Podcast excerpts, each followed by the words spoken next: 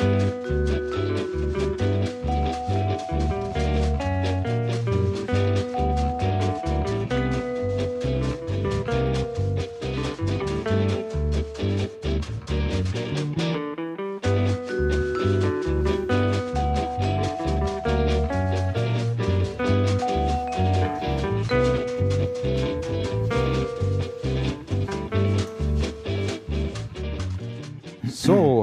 herzlich willkommen da draußen zur Ausgabe Nummer 6 des Channelcast.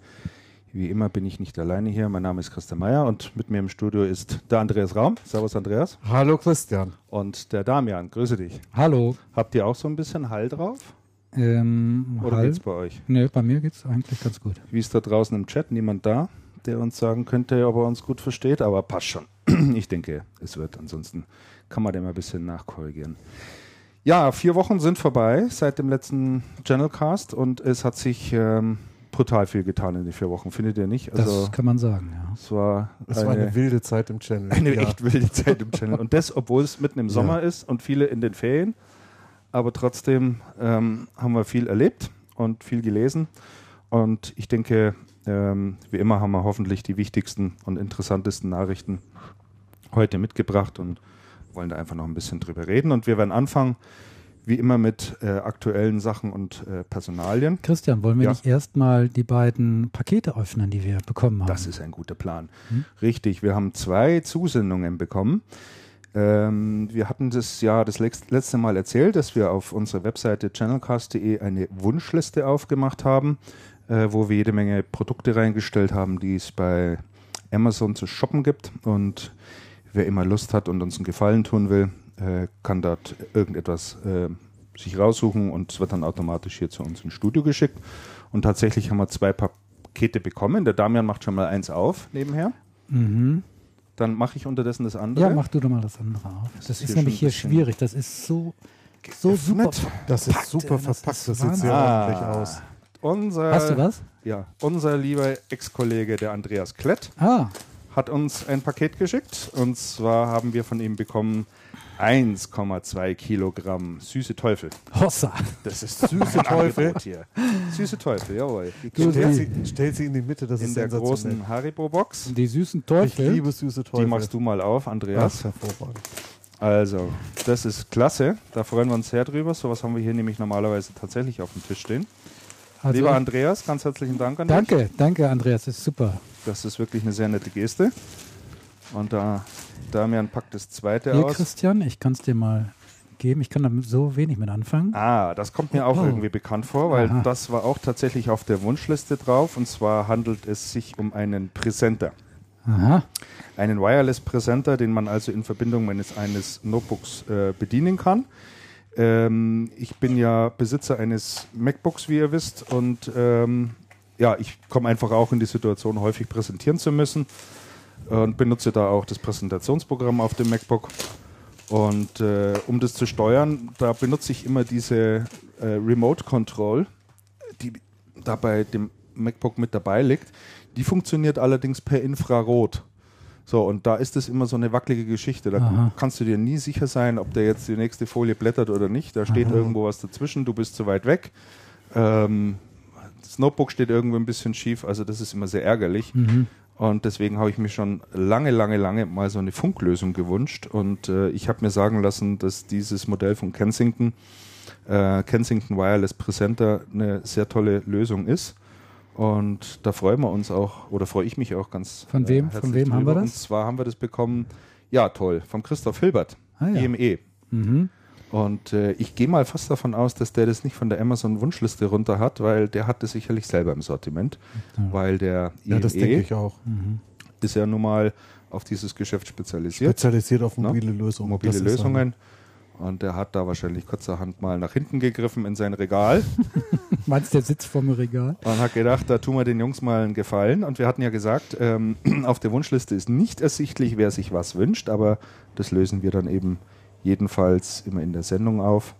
Dieses Geschenk ist tatsächlich für mich und da freue ich mich, wie gesagt, sehr drüber. Ganz herzlichen Dank, Christoph Hilbert. Und die süßen Teufel werden wir alle zusammen genießen. Ne? Also, liebe Hörer da draußen, der Duft, der jetzt hier von diesen süßen Teufeln Ja, sich hier im super, Raum verbreitet, das ist schon, äh, ne, das muss Hat man was. fast zugreifen. Ne? Also ich nehme jetzt einen mit dem gelben Kopf und dem roten Körper, die liebe ich. Und ich mache mal meine Club Mate auf, eisgekühlt. Damian hat es schön runtergekühlt, wunderbar. ja, Kommt, dann lasst uns doch mal kurz anstoßen. ja, auf jeden Fall. Also man muss sagen, Club Mate zieht seine Kreise. Ne? Also unbedingt. Wir haben äh, Feedback bekommen, dass es äh, auch andere, dass wir andere identifiziert haben. mittlerweile gibt es das auch in Bielefeld. Mittlerweile gibt es es auch in Bielefeld, nein, da wird es auch doch, gern doch. Ja, getrunken. das ist ja wirklich schön. Mhm. Ja. Also zum Wohl. Zum Zum Wohl. Wohl. Ah, sehr gut. Ja, und es ging ja durchs Internet, wer es verfolgt hat, ich weiß es nicht. Ähm, die Matekalypse, ähm, äh, Matekalypse, da steckte dahinter, dass befürchtet wurde, dass die Bestände ausgehen und überall knapp sind. Damian, du hast ja auch äh, tatsächlich einmal bei deinem Getränkehändler deines Vertrauens, Ja, bist da hingekommen, war nichts da. richtig. Dann hatten natürlich alle überlegt, woran das liegt. Und äh, dann kam also die Information auf, dass es angeblich daran liegt, dass nicht genügend der Pfandflaschen zurückgehen. Also weil diesen ganzen Nerds, die ständig diese Club Mate, trinken, ja, Mhm. in ihren Stuben und Kellern, äh, da die Kästen horten und die Brauerei nicht mehr genügend Flaschen hat, die abzufüllen. Und es ist jetzt nochmal eine Sonderform, diese Flasche. Also es ist keine, keine Standardflasche, wie man sie vom Bier her kennt oder vom normalen Sprudel, sondern äh, hat einfach ein bisschen eine andere Form. Und, äh, Das der, kann gut sein. Also der Händler, äh, es gibt ja hier in München nur zwei, beziehungsweise eine ist in Germering, Ja. also bei mir Gott sei Dank hier mehr oder weniger vor der Haustür. Ich war jetzt vor kurzem da, habe sofort natürlich mehrere Kisten mitgebracht und er sagte, er hatte mir das mir auch dazu geraten, weil er sagte, er könnte nicht vorhersagen, wann die nächste Lieferung kommt. Ja, Also Ach, da schau ich. das ist Mhm. wirklich derzeit äh, schwierig. eine schwierige Situation und die reißen ihm die Kisten aus den Händen. Mhm.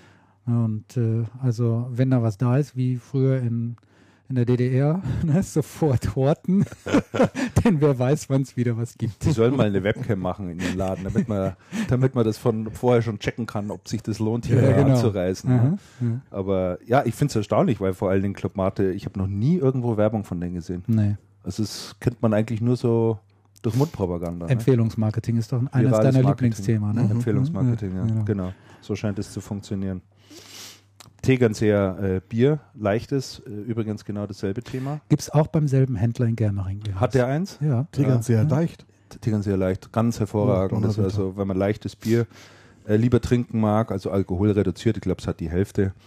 Das schmeckt sensationell gut, also fast wie normales Bier, möchte ich sagen, aber du kriegst es auch ganz selten. Mhm. Und das, äh, ich habe da meinen Getränkehändler gefragt, woran es liegt.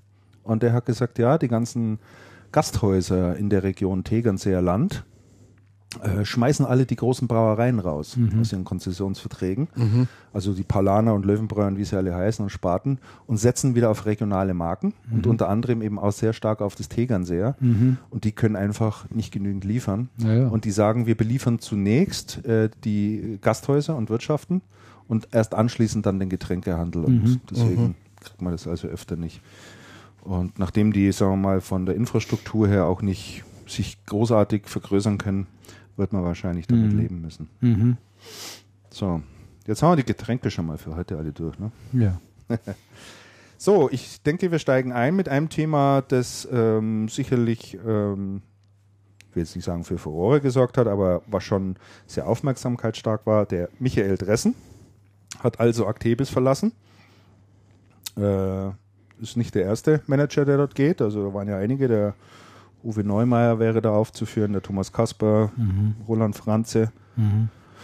Der Manfred Kordes ist ja da weggegangen. Der Dieter Hahn, Christian Schneider von der Also, der war dort auch in, mit in der Geschäftsleitung. Der hat dort das? Retail-Geschäft gemacht. Der ist bei, bei Ingram aufgetaucht, richtig. Macht dort jetzt das SMB-Geschäft. Folge Schwellenberg im weitesten Sinne. Ja. Könnte man auf alle Fälle dazu zählen. Ne? Mhm. So, und äh, ja, war es für euch überraschend? Für mich nicht, muss ich sagen. Ich hatte das ja auch schon mal in einer meiner Heise-Kolumnen angedeutet oder angekündigt, dass ich fest damit rechne, dass halt eben auch noch äh, in der Führungsetage äh, dort äh, der eine oder andere gehen wird.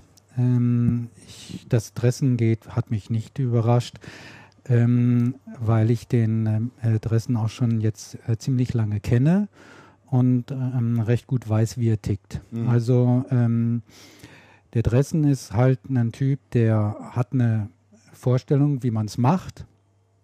Und äh, dann macht das dann halt auch. Ähm, und bei Also in den letzten Jahren, er ist glaube ich seit 2005 oder 2006 da äh, gewesen, hat er Mhm. wirklich sehr, sehr gute Arbeit geleistet.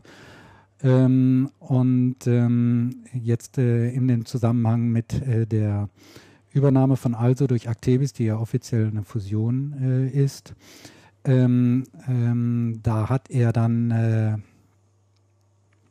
da hat er dann halt in dem äh, COO Möller-Hergt jemanden gefunden, der offensichtlich auch äh, seine Vorstellung hatte, wie man es äh, machen sollte.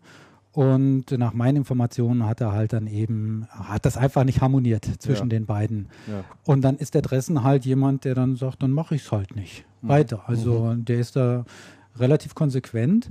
Äh, wenn ihm vorher gesagt wird, ähm, du hast die Freiheit, du hast die Verantwortung fürs Deutschlandgeschäft, du triffst die Entscheidung und es wird dann gemacht und dann anschließend stellt sich heraus, dass es nicht so ist, Mhm. dann sagt er, dann, Dann mache halt ich es halt nicht weiter. Ne? Hättet ihr mir auch vorher sagen können. Mhm. Ne? Aber ähm, insofern äh, ist das halt äh, von ihm konsequent dann zu sagen, ne, will ich nicht weitermachen. Und äh, insofern hat mich das jetzt so nicht wirklich überrascht.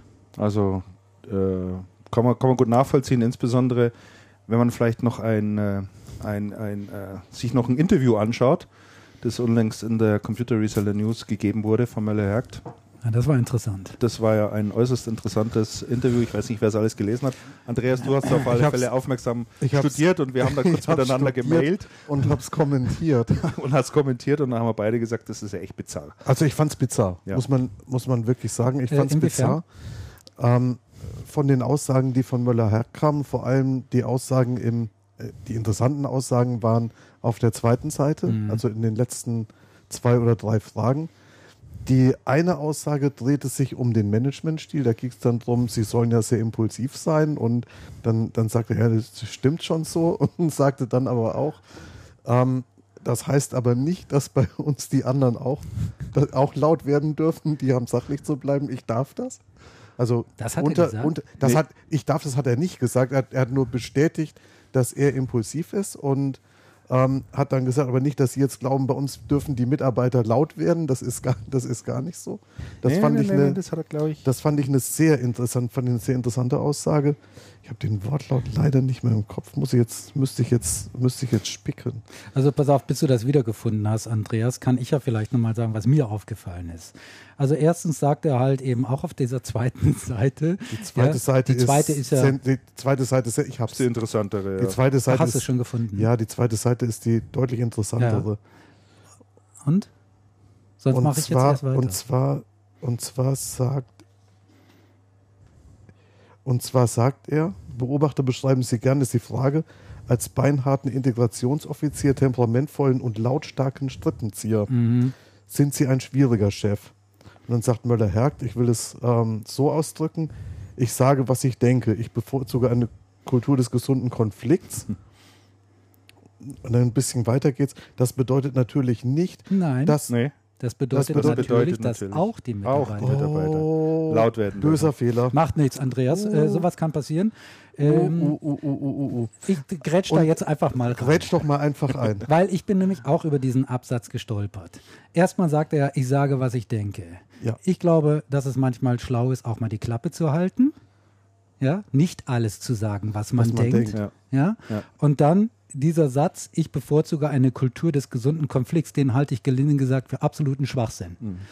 Weil damit drückt er Folgendes aus, dass der Konflikt zum Normalzustand des Unternehmens Ja. gehört. Ja. Der Konflikt nach meiner Auffassung ist aber immer nur die Ausnahme. Sollte die Ausnahmesituation Ja, sein. aber nicht der Normalzustand. Ja. Wenn, wer will denn in einem Unternehmen arbeiten, wo der Konflikt der Dauerzustand ist, wo du morgens reinkommst und hast schon einen gesunden Konflikt?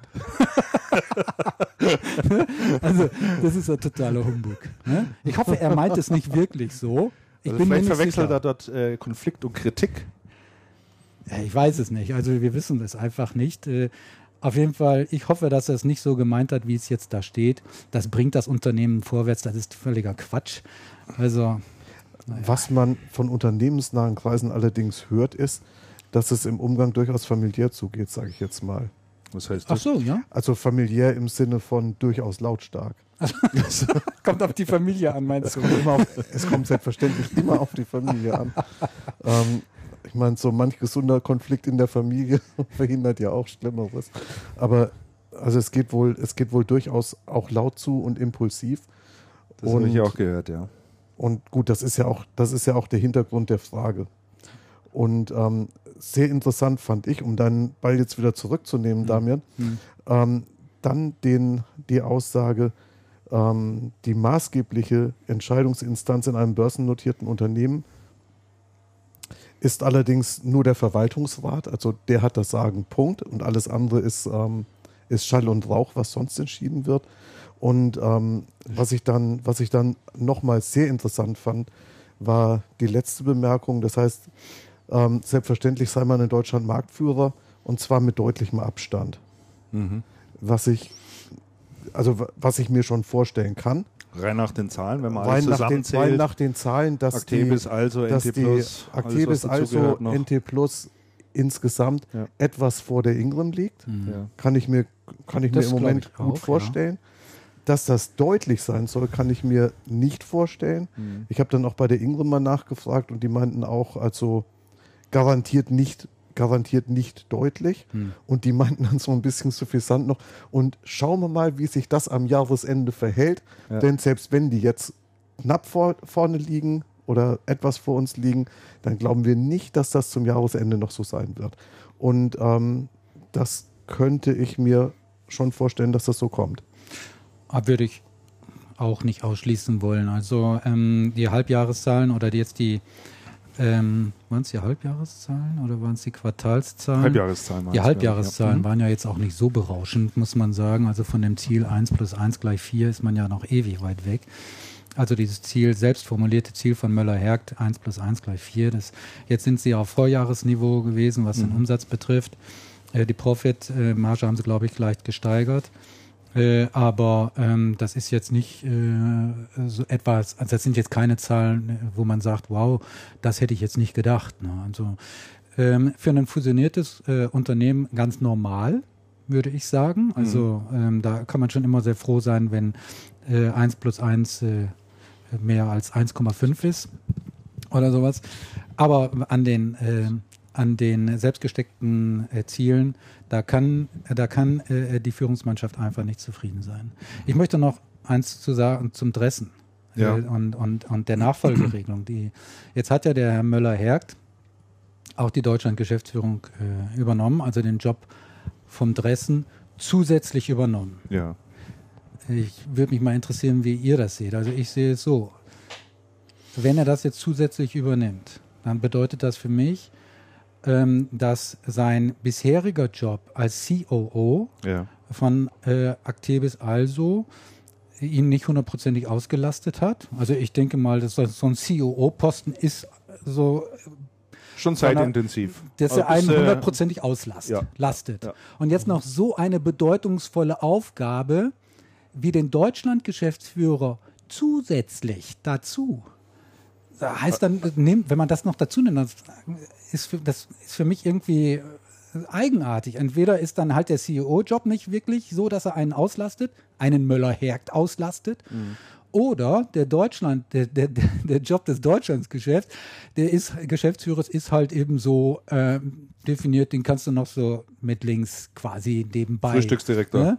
Also da, so gesehen hat er dem Dressen nochmal einen mitgegeben. Ne? Ich mache deinen Job nochmal mit Mhm. Mach ich noch gleich mit. Ne? Also komische Sache. Ja, aber vielleicht war das einfach auch nur ein, ein Stück weit ein Einstieg für ihn. Ja. Also ich, äh, was man auch so hört äh, und was in der Branche kolportiert worden ist, er doch ein durchaus ehrgeiziger Manager, der nach höherem strebt. Mhm. Ja, also da auch gerne dieses Macht, diese Macht auch ausspielt in der Richtung und äh, ja, insofern, insofern passt es. Ja. natürlich. Also, das äh, passt ja. schon. Und, und, und man darf sich jetzt natürlich auch fragen, wie das weitergeht. Ja, sicher. also äh, Man darf es, man muss ich es. denke, ich, genau, ich denke nämlich nicht, dass es das Ende des Liedes ist. Mhm. Ähm, es gibt dann noch ein zweites Interview, was der Herr Helmig gegeben hat. Mhm. Ähm, das Auf, war ja der, auf der Channel-Partner, Auf- dem Armin Weiler. äh, von, von Armin Weiler, genau, bei Channel Partner. Mhm. es war ein, eigentlich ein sehr, sehr zurückhaltendes äh, Interview. Und äh, da hat er ja nochmal gesagt, ja, also die Zeit der, der Personaldebatten sei vorbei und so weiter. Da glaube ich ja ein bisschen rauszulesen, dass man da ein Stück weit einer Sache äh, zuvorkommen will, ja, dass man sagt, äh, ja, also da wird sich im Management wird sich jetzt nicht mehr viel ändern. Wir sind uns jetzt alle grün und die Konstellation, so wie wir es im Moment haben, passt. Das glaube ich nicht. Das, das ist auch eine interessante Frage, wie der Klaus Helmich und der Möller-Herg zusammenpassen. Richtig. Wie die zusammenarbeiten. Genau. Also von der Persönlichkeit, von den Persönlichkeitsstrukturen sind die beiden irgendwie zwei gegensätzliche Ja. Pole. Ja. Und dann auch äh, vom Organisationschart ist es ja so, dass der äh, Klaus Helmich äh, der Vorstandsvorsitzende ist, Mhm. der CEO IO und damit auch der Vorgesetzte vom Möller-Herg. Genau. Der Möller-Herg ist aber der sozusagen der Abgesandte vom Hauptgesellschafter bzw. Hauptaktionär von Dröge, Ja. sozusagen wieder der Aufpasser, Ja. wenn man so will, in Anführungszeichen, Ja. vom Helmich. Ja. Also schwierige Konstellation, wenn ihr mich fragt. Äußerst schwierige Sehr schwierige Konstellation. Ne? Konstellation. Und ich bin da gespannt, ob das auf Dauer gut geht. Zumal eben der Möller-Herg wirklich ja doch ähm, wie so eine Dampfwalze mehr oder weniger da durchgeht. Ne? Möller-Herg, das ist das eine Interview, stürmt vor, Ja. ist unwahrscheinlich laut und der Klaus Helmich kommt eigentlich so. Ich fand das Interview vom, vom Klaus Helmich sehr, sehr blass. Der war schon mal besser, den habe ich schon besser drauf erlebt, möchte, Mhm. ich, möchte ich mal so sagen. Ich fand das sehr blass. Und der kommt so hinterher und versucht so überall zu verräumen und, und Schadensbegrenzung. So, so kam es mir vor. Ne? Und ich beneide den Klaus Helmich gerade nicht um seinen Job. Mhm. Aber diese Schadensbegrenzung ist ja, denke Schwerer- ich, auch ein, ein Stück Job. weit nötig im Moment. Also ich habe so das Gefühl, der, groß, der große Profiteur im Moment ist die Ingram. In meinen Augen. Die Tech Data steht im Moment ziemlich, genauso. ziemlich schwach da. Ja. Die ist im Management ziemlich schlecht aufgestellt. Also das sind einfach die Simone Fremming ist weg, der Günther Schießel ist weg und äh, noch einige andere. Und äh, von daher haben die es im Moment echt nicht einfach. Und die Ingram, die profitiert doch da im Moment nur davon, oder? Seht ihr, das- wie seht ihr das? Also das äh, Positive bei der Ingram ist, dass man eigentlich von der Ingram relativ wenig hört. Ja. Ja, die haben die Stabilität auch im personellen, im Ja. Personalbereich seit eigentlich seit Jahren. Eine Ja. der großen Stärken der Ingram, finde ja, ich. Ja. Also Beständig. beständig, kann man sich darauf verlassen, man weiß, was man, äh, was man hat. Und ähm, da gibt es keine bösen Überraschungen, so dass man dann plötzlich irgendwie, ne, was macht der für komische Sachen? Äh, bei der Tech Data hat sie jetzt, ein, nachdem die ja doch äh, sich irgendwie vor, vor zwei, drei Jahren, also wirklich so ein bisschen gefangen hatten ne? und Mhm. so eine gewisse Ja. Stabilität reingebracht haben, scheint das jetzt doch ziemlich wieder zu äh, abzubröckeln. Ne? Richtig, und äh, kommen wieder in diesen alten Schlendrian, so hätte ich jetzt fast mal. So wie früher eben. Ja, ne? das das kann man ist, schon das so ist der. Stand Sehr wie viel vor fünf Jahren. Mhm. Ja, also das sehe ich auch Wenig so. Ruhe im Unternehmen. Ja. Jetzt überlegt euch mal Folgendes. Wenn wir uns jetzt den Markt anschauen, wenn wir uns den Markt anschauen, überlegen, das ähm, Businessgeschäft war im letzten, Ende letzten Jahres sehr stark und ist auch sehr stark in dieses Jahr rübergekommen, hat ein bisschen geruckelt, aber ist im Prinzip Ja. immer noch recht stabil. Ähm, das Konsumergeschäft ist ein echtes Problem und Fachhandel ist halt so eine Masse Grundrauschen, die sehr wertvoll ist. Und jetzt schauen wir uns mal an, wie die Einzelnen aufgestellt sind. Und zwar das mal Tech Data mal ein bisschen außen vor, Mhm. weil die versuchen sich ja irgendwie im Markt wieder zu finden. Bei einer Ingram ist es so, die haben dieses enorm große Fachhandelsgeschäft, wahnsinns viele Händler, die da einfach kaufen, ohne groß drüber nachzudenken, die auch nicht sonderlich äh, preissensibel da kaufen, sondern die Portfolio kaufen und im Großen und Ganzen ihre Ruhe haben wollen, ähm, was ein sehr stabiles Geschäft ist. Ähm, dann haben wir bei einer ähm, bei der Ingram das Value-Add-Geschäft, was sehr schön angelaufen ist. Starkes ähm, VMware-Geschäft, starkes ähm, IBM-Geschäft. Also das heißt, eine, eine, eine Ingram hat sich da sehr schön aufgestellt. Jetzt schauen wir mal zu einer ähm, Also Actebis. Die Also Actebis, Value-Add-Geschäft nicht ganz so stark, aber ist da auch im Aufbau, ist, ist ähm, meines Erachtens recht schön und ein ganz guter Weg. Ähm, ich denke mal ein etwas schwieriges TK-Geschäft. Mhm. Ähm, und dann mit der Also übernommen ein gigantisches Retail-Geschäft. Ja. Ja. Sehr viel Media Saturn und gut, Media Saturn wird ja nachher noch Thema sein. Ja. Und ich denke, da dürfte es ein ganz massives Umsatzproblem gegeben haben. Oder ich denke mal, Das da- wird es ganz sicherlich der, gegeben. der, das Problem im Konsumermarkt, das langsamen Konsumergeschäft, ist 100% auf die Also Actebis durchgeschlagen. Die Also ist ja gigantisch gewachsen und das sehr stark im, im Bereich MSH. Mhm. Also ich glaube Glaubst schon, du, dass das auch einer der Gründe, warum, warum Also von den ganzen Entlassungen her mehr deutlich, deutlich stärker belastet war? Nee, das glaube ich nicht. Das glaubst du nicht? Das glaube ich. Ich, ich glaube letztendlich, wenn man es sich anschaut, und jetzt habe ich ja neulich auch mal ähm, Damians jüngste Kolumne auf, auf Heise gelesen, die Actebis hat die also übernommen. Da kann man Fusion zu sagen, kann man sagen, was man will. ja. Der Actebis-Eigentümer hat, hat die also übernommen. Punkt. Und hat die Actebis dann da reingemercht. Das heißt, die Actebis ist schon der Gewinner der ganzen Übernahme. Und so ist das dann auch gelaufen. Mhm. Und ich denke, wenn man sich die, ähm, wenn man sich die Actebis und die Also mal so nebeneinander anschaut, dann hat man bei der Also nach wie vor ein sehr spezialisiertes Unternehmen mit, mit schon mehr, aber relativ wenig Lieferanten gehabt, mit einem sehr großen Wachstum, gerade im MS, MSH-Bereich, einem sehr großen Wachstum im Retail, was natürlich immer ein bisschen schwierig ist und, und dann auch, auch Schwankungen un- unterworfen ist und nicht immer sehr profitabel ist. Und ja, das ist halt, das, das ist schon schwierig. Und die, die Also ist so ein Nischenladen gewesen, die Actebis dagegen sehr, sehr breit. Und da ist, ist dann schon sehr wahrscheinlich, dass von dem breiten Laden sehr viel mehr mitgemacht werden kann. Und dass es nahe liegt, dann aus dem Nischenladen zu sagen, da gibt es ein paar Leute, die sehr, sehr tiefes Know-how haben, die brauchen wir unbedingt und so der Rest weiß ich dann auch nicht genau. Mhm. Ja, ist richtig. Ähm, Und man muss sich, und man muss sich auch eins vor Augen halten, oder, was ja ganz interessant ist, in der Eigentümerkonstellation bei der Also und bei der Actebis ist es ja so gewesen, die Actebis war ja über Jahre das ungeliebte Kind. Zuerst bei einer Otto, Mhm. die das eigentlich wieder loswerden wollten. Mhm. Anschließend bei einer Arkes, Arkes, und die ja. Arkes war dann auch am, am Schwimmen wie verrückt. Ähm, und bei der Also war das ja ähnlich. Die Also war lange bei Schindler Mhm. und irgendwann wollte Schindler das auch loswerden. Dann hast du die- diese beiden ungeliebten Kinder gehabt, die sehr, sehr unterschiedlich, unterschiedlich waren und die hat man jetzt irgendwie an der Schulter zusammengenäht. Ich, das ist, das an den ist, Beinen zusammen oder an den, an, den Das Beinen zusammengebunden. Bild. Das ist, das ist natürlich schon eine schwierige Konstellation. Und dann ist da die, die Actebis schon der deutlich größere Laden gewesen, der dann auch die, die deutlich größeren Schritte macht. Mhm. Ich, ich überlege mir schon die ganze Zeit, und ich, ich, vielleicht weiß ich jetzt auch eine Antwort drauf langsam, ich überlege mir schon die ganze Zeit, eins, wenn man sich das bei der Also Actebis im Moment die Situation anschaut, es ist ein neues Management drin, es sind neue Besitzverhältnisse.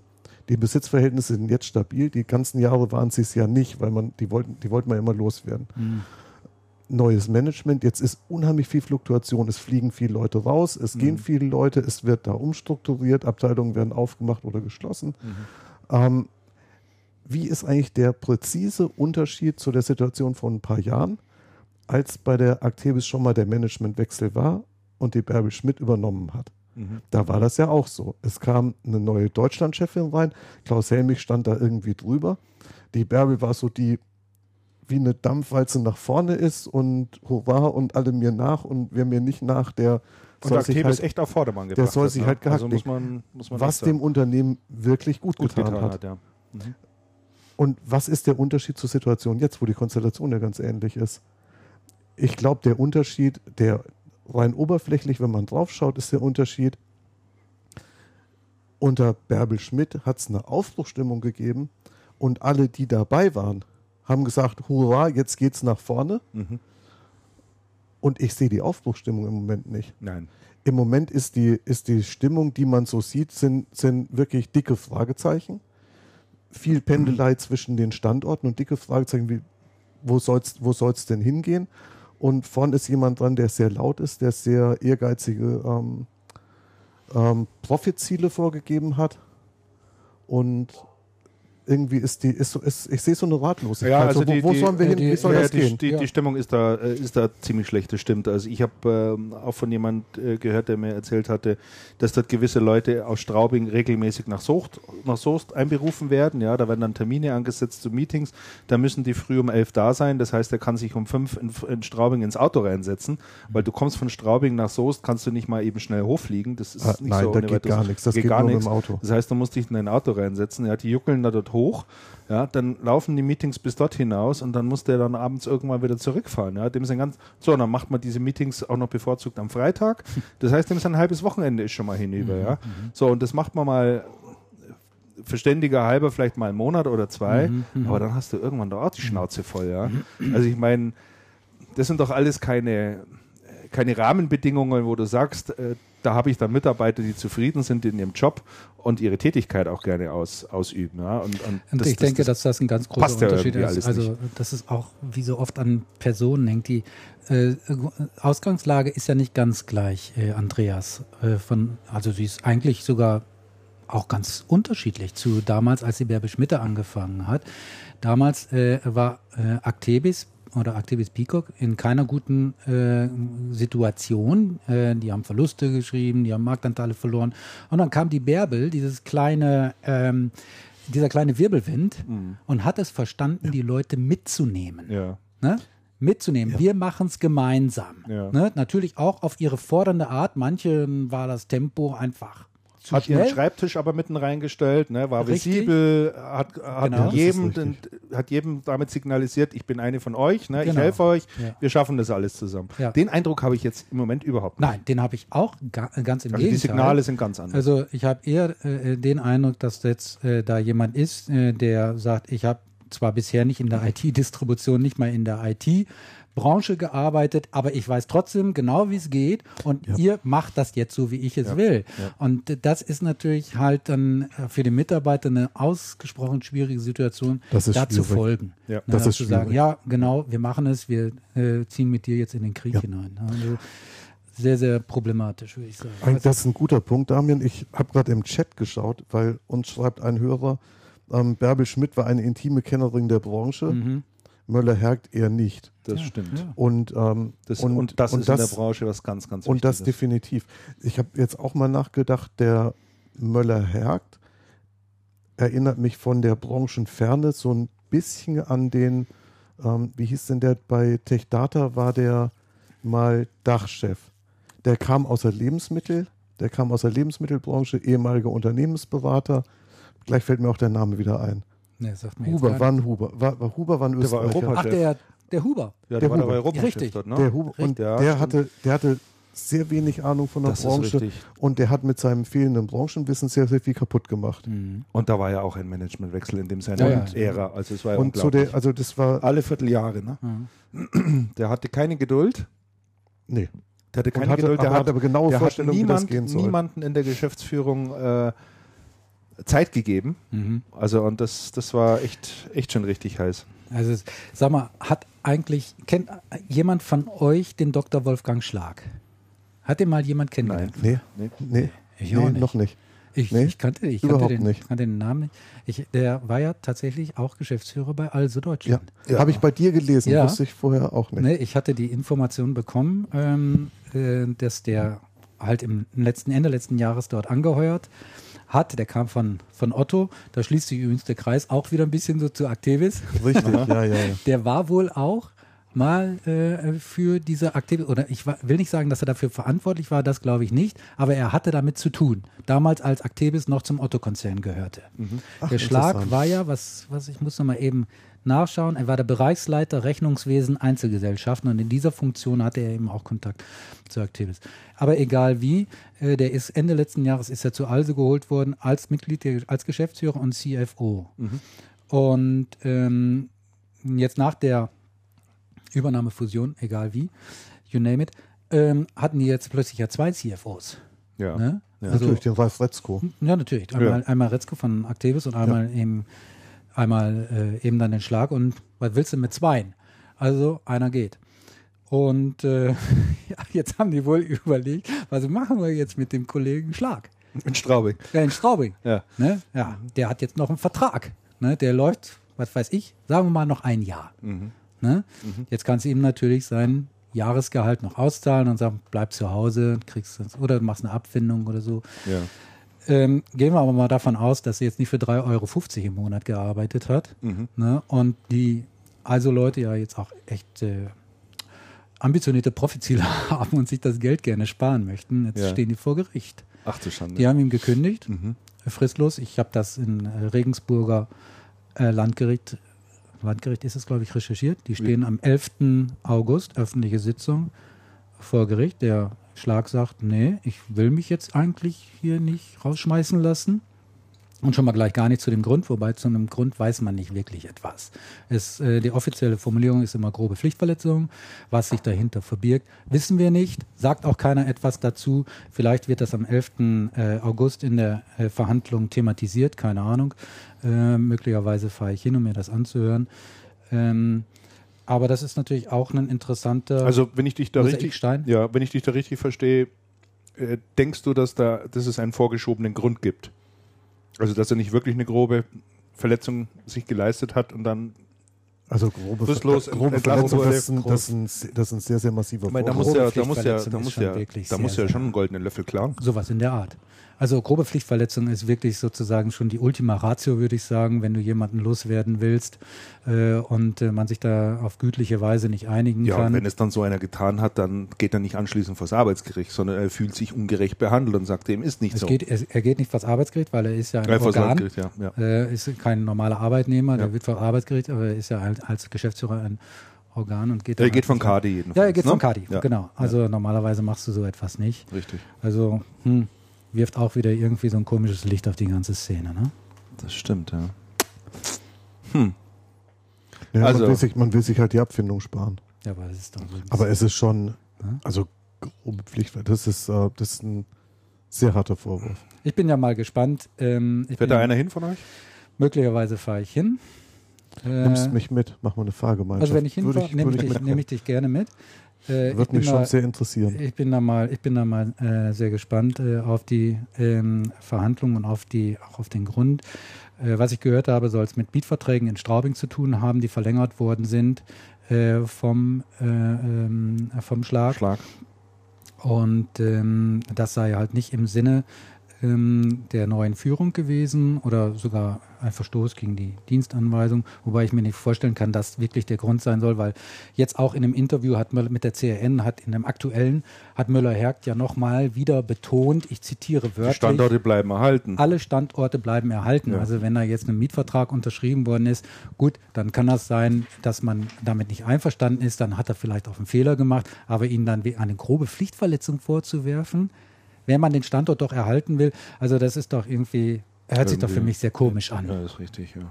Ne, Also ich denke, das Also da sollte man mal ein bisschen rauskriegen, was da passiert ist. Das denke ich ist schon ganz Ja, interessant. wir werden es am ne? 11. sehen. Ja. Es sei denn, man vertagt sich sofort. entweder man Das vertragt wäre sich das oder- wär natürlich ein Reinfall. oder so, das wenn wir dann, Oder wenn dann sein, dass es nach fünf oder zehn Minuten wieder vorbei ist. Oder man einigt sich Oder der, vor- der Richter vorher, sagt, ne? der Richter sagt, einigt euch. Mhm. Ja, oder vielleicht schon vorher. Schon vorher, dass Ja. abgesagt wird, der Termin, ja. Gerade sagt einer unserer Hörer, vielleicht wollte man den Standort eben nicht verhalten. Äh, nicht erhalten. Die Frage erhalten. stellt sich dann. Ja, ja, sicher. Die Frage stellt sich dann. Ja, ja. Und muss Ja, es ja. nun wegen dem neuen Mietvertrag. Also, ja, ja, also Ein sehr- wenn, ein wenn, sehr- es da, wenn das ein Thema tatsächlich der Punkt. Mietvertrag ist, an dem sich gestoßen wurde und äh, wo man sagt, das war jetzt echt ein Riesenfehler, dass du das gemacht hast, Mhm. dann ist, glaube ich, klar, wo, Mhm. wie die Musik spielt. Ne? Richtig? Dann können sich ja die. Aber dann hätten sie ja vorher die Unwahrheit gesagt. dann und jetzt hätten sie vorher wieder. die Unwahrheit gesagt. Oder jetzt ne? auch wieder, wo er sagt, die- alle Standorte bleiben erhalten. Ja, aber diese Salamitaktik, ich meine, die zieht sich doch die ganze Zeit schon durch. Mhm. Das ist ja nicht so, dass dort mal ein Schnitt gemacht wird und. Ne? Das Mhm. ist ja nicht so. Es Nein, das ja wird- wirklich Salamitaktik. Das wird ja immer gesagt. Wir haben Also das einen poppt ja ständig- und das war er jetzt. Ja, aber es poppt Aber doch war's ständig ja doch irgendwie da nicht. eine Personalie auf. Ne? Jetzt habe ich gehört, die, die, die Pressesprecherin, die Frau Kamen, Andrea Kamen, ähm, macht ihren Posten dort auch nicht mehr. Ne? Mhm. Ist auch quasi auch aufgelöst Ja, ja, worden. mal Beziehungsweise so. sollte zum, Es zum, ja- zum es Oliver ja- Kaiser in Es die. ist ja mehr als eine, also das ist ja mehr als eine Personalie, weil letztendlich geht das ja nicht um die Personalie ähm, ist weg, sondern um die, um die ähm, strukturelle Änderung haben die Pressestelle Aufgelöst. eingestampft und der, ähm, der, Mark, der Markom, unser Markom-Leiter macht das jetzt und der Markom-Direktor Ja. macht das jetzt mit. Ja. Ja. Ähm, ein, eine, ähm, ein Input noch aus dem, aus dem ähm, Chat. ja. Hier schreibt ein Hörer, Nein, Insider schreibt. Insider, Insider schreibt, ähm, bezüglich neuer Strukturen im Also Actebis-Konzern ist es leider auch so, dass die Dröge-Berater ein sehr starres Konzept verfolgen und ähm, erfahrene Manager ähm, fast überfahren werden. Aha. Das heißt, es ist es sind anscheinend bei Actebis noch massiv ähm, Dröge-Berater im Haus. Mhm. Ja gut, und die haben natürlich als äh, Investor ähm, Ich mein, äh, sind die da nicht so im Pharmabereich äh, vorwiegend unterwegs? Ja. Dröge? Da bin ich jetzt überfragt. Nein, Dröge ist, Dröge ist sehr breit aufgestellt. Ja, Dröge ist relativ breit aber die haben sicherlich ein ganz klares Konzept und ganz klare Vorstellungen davon, wie etwas zu laufen hat und haben auch sicherlich ganz, ganz klare Erwartungen. Das kann schon gut sein, dass die Ja. das da auch versuchen. Und, und ich meine, da ist halt Möller-Hörgt halt die Speerspitze. Mhm. Ja, Der setzt es dann alles um. Ne? Mhm, mhm. Übrigens, äh, ich hatte jetzt äh, gestern, vorgestern eine Einladung bekommen von Also Activis, ihr sicherlich auch. Äh, ich glaube, am 17. ist es nach äh, Straubing zu Ja. fahren. Ja. Äh, abends ist da wieder große Party auf dem Gäubodenfest. Und vorher ist so eine Presseveranstaltung. Da kommt ja das ganze Management. Ne? Da kommt das ganze Management und das hat sicherlich auch seinen Grund. Das Die Interessante Runde ist ist nämlich, etwas anders zusammengesetzt, als die Runde war, die in Bochum saß. Das weiß ich nicht. Inwiefern? Ähm, zum Beispiel Dressen ist nicht Ja, mehr gut, der dabei. ist Ja, da. gut, ist. Andrea Kamen ist nicht mehr dabei. Mhm. Ähm, Aber Möller-Hergt ist dabei, die ganzen, ist dabei, Äh, die ja. ganzen Business Unit Leiter Ja, sind, sind da, also Ja. schon äh, äh, eine hochrangige Besetzung. und da. die ist auch kurzfristig angesetzt Ist worden, weil halt- die eigentliche Einladung kam nämlich sechs Wochen vorher schon vom Uli Rohrmeier, der das traditionell macht, Mhm. Aus so. Straubing einlädt. aha, Der Termin ist schon lange, lange bekannt. aha. Dann kam eine offizielle Einladung aus Straubing von der Also zum Gäubodenfest. Ach so. So, und jetzt kam nochmal nachgelagert Vom die Oliver Einladung Kaiser. vom Oliver Kaiser. Fährt jemand Ja. hin von euch? Ja, Mhm. ja. Also ich nicht persönlich, weil ich nicht da bin, aber also ich schon. hab, von der Mannschaft Ah, okay, weil ich bin dann Ja. im Urlaub und kann ich nicht hinfahren. Doch, der Armin ist auf alle Fälle da. Ah ja. Und wenn der Also der Andreas fährt- hinfährt, Du fährst auch hin. ja, Armin und ich wollten eine Fahrgemeinschaft. Na also. Na guck. dann kannst, Andreas, dann kannst du ja unsere Fahne hochhalten. Werde ich tun. Ne? Du passt ja, du passt, Schön, dass du ihr passt ja auch. unterstützt. unterstützt. Haben wir überhaupt eine Du passt ja auch. Du bist ja, der, du bist ja auch derjenige, der da wo so wunderbar in das T-Shirt reingepasst hat hier. Das haben, wir doch das, haben wir doch das tolle Foto Das ist gemacht. Ja, das so. apropos Fahne, wir brauchen so einen Wimpel. Den Wimpel, den wir immer auf den Tisch stellen, den Channelcast-Wimpel. Stamm- Stammtisch. Ja, ja, genau. Den müssen wir uns unbedingt nochmal besorgen. Das ist richtig. ja, ich glaube, das ist eine sehr, eine sehr schöne Geschichte. So, um auch das Niveau unseres Gesprächs so wimpelmäßig zum Ausdruck zu bringen. Am Rande äh, der Also Actebis Geschichte vielleicht noch eine Information, die ich auch sehr interessant fand. Und zwar wird die Also Actebis in Zukunft das komplette Cisco-Portfolio Mhm. vertreiben. Das ist ein Vertrag, der erweitert wurde, weil die Schweizer also ein bereits bestehendes Vertriebsabkommen mit der Cisco hatte. Und der ist jetzt quasi erweitert worden und jetzt äh, darf man es hier in Deutschland also auch tun. Und das ist natürlich die berechtigte Frage, äh, wie HP das Thema sieht, weil Ja. also, Actebis ist natürlich ein extrem starker HP-Partner, schon immer gewesen, traditionell. Und HP will ja im Netzwerkbereich auch echt Gas geben und sind da ja auch ziemlich aggressiv unterwegs. Äh, ich glaube, wir hatten es in einem der vorletzte Folge, glaube ich, hat darüber gesprochen, wo diese Aktion lief. Ähm, schicke Cisco-Produkt ein, wenn du ein HP, also, Mhm. ne? Also Ja, ja. kauf ein HP-Produkt, kannst ein altes Cisco-Zeug einschicken und Mhm. kriegst noch Geld dafür. Abwrackprämie sozusagen. Abwrackprämie sozusagen. Ne? Mhm. Also das finde ich auch eine ähm, noch ziemlich interessante Wobei jetzt Geschichte. die, die, die, die Soester, äh, äh, also, also Activis, die sind super stolz darauf, haben ja auch dann gleich eine Pressemitteilung rausgeschickt. Übrigens, mir ist aufgefallen, die schicken ja Pressemitteilungen jetzt rauf und Eine runter, nach fast jeden anderen, Tag. ja. Also ich warte jetzt auf die Pressemitteilung. Heute ist in Soest wieder die Sonne aufgegangen. Oder es regnet gerade. Würde mich nicht wundern. Weil, weil, weil, weil die Taktik äh, äh, scheint so zu sein, wir versorgen jetzt die Journalisten mit ganz vielen News, Damit die auf keine dumme Idee richtig, kommen. damit die nicht denken, sie müssen sich selber was aus dem Ja, Finger saugen. genau. Ne? Das ruhig, rufen wir an. Ne? Recherchieren wir mal ein bisschen. Ja, die Taktik finde ich gar nicht schlecht. Also kann man so machen. Ich will für den Ja, wir sind ja auch nicht auf der Brennsuppe dahergeschwommen, ne? also, äh, das so zu machen, ist ja durchaus bekannt. Äh, Ja. äh, das ist äh, Ja, aber ehe, ehe ihr hier so lacht, muss ich jetzt mal sagen, der ähm, Cisco-Vertrag für die Actebis ist ein Riesenschritt nach vorne in deren Value-Add-Strategie. Mit Sicherheit. Die, der Cisco-Vertrag ist bis jetzt das Riesending bei der Aslan gewesen. Mhm. Und die waren ja eine Zeit lang mit Abstand, mit Abstand größter Cisco-Distributor in Europa. Ja. Wir können auch, denke ich mal, Und da davon geht das deutlich. Ja. Ich, du kannst ruhig husten. Ist nicht so schlimm, Andreas. Andreas hat Husten. Das war ein Teufel. Ja, du darfst Das auch- war, das war ein Haribo-Teufel. ja, den darfst du ruhig leben Ähm, lassen. Das hört man nicht. Also zumindest hat sich im Chat noch niemand beschwert, dass man uns hier schmatzen hört, oder? Die Hälfte ist übrigens schon weg, nee, Schmarrn. Aber ich nehme mal noch so ein Grün. Ja, du wolltest erzählen. Also das, äh, also es bringt Actebis doch in der VAD-Geschichte deutlich nach vorn, weil das ist ein Vertrag, auf den hat man schon sehr lange gewartet und auf den hat man sehr lange hingearbeitet. Ich denke, wir können auch fast davon ausgehen, dass die das HP vorher schon gesagt haben, ne? dass die einen Vertrag mit der Cisco eingehen werden. Schau. Oder ist Ja, es ich nicht glaub typischerweise Ich so, dass glaube man nicht, dass das, ich glaube nicht, dass das jetzt super überraschend, überraschend war für eine HP. Also man, man kennt sich ja durchaus und verfolgt die Geschichten mit. Ich glaube nur, dass es für eine HP nicht super erfreulich gewesen ist. ja. Weil eine HP doch immer diese, ähm, diesen Ansatz verfolgt, wer nicht mit mir ist, ist gegen mich. Mhm. Und nachdem eine HP ein gesamtes Portfolio im Portfolio fast alles hat, was man so verkaufen kann, Mhm. dann auch sagt, okay, wer von uns nicht alles verkauft, den finden wir, den finden wir eigentlich doof. Diese Theorie stimmt. Es gab doch mal die Übernahme oder den Einstieg von Canon im Büro. War das, war das nicht Canon, die beim Bürozentrum Schulz eingestiegen Ja. sind, damals in München? Ja. Da war doch HP auch stinksauer. ne? Ah, Die sind doch, absolut. Da Die haben sind sie doch da sofort rausgegangen, Sofort ne? die Freundschaft Ja, ja. gekündigt und die Verträge. Ja, also ja. das äh, passt da irgendwie ins. Bild, das stimmt schon. Naja, mal schauen, ob das noch, äh, ob da doch noch irgendwie was hochkommt, ne?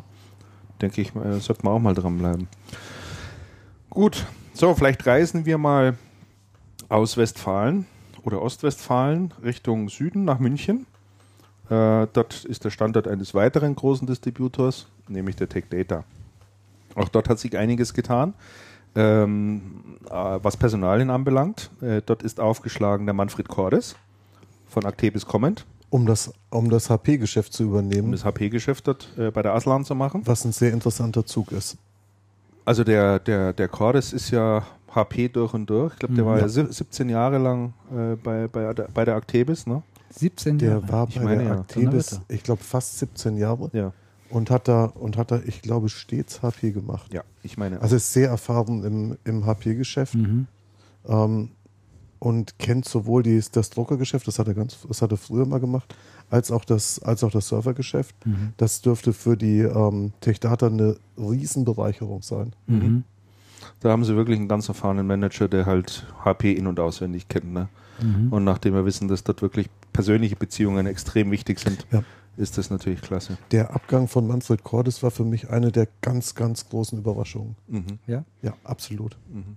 Also da ist schon Weil der, weil der. Manfred auch wirklich bei Actebis sehr gut verankert war und sehr gut mit Matthias Jablonski konnte und, und, und. Mhm. Also es war irgendwie schon Familie, die da auseinandergebrochen ist. Mhm. Aber du weißt nicht, was der Grund war des Abgangs, ob er, Naja, also sagt, ob er gehen musste?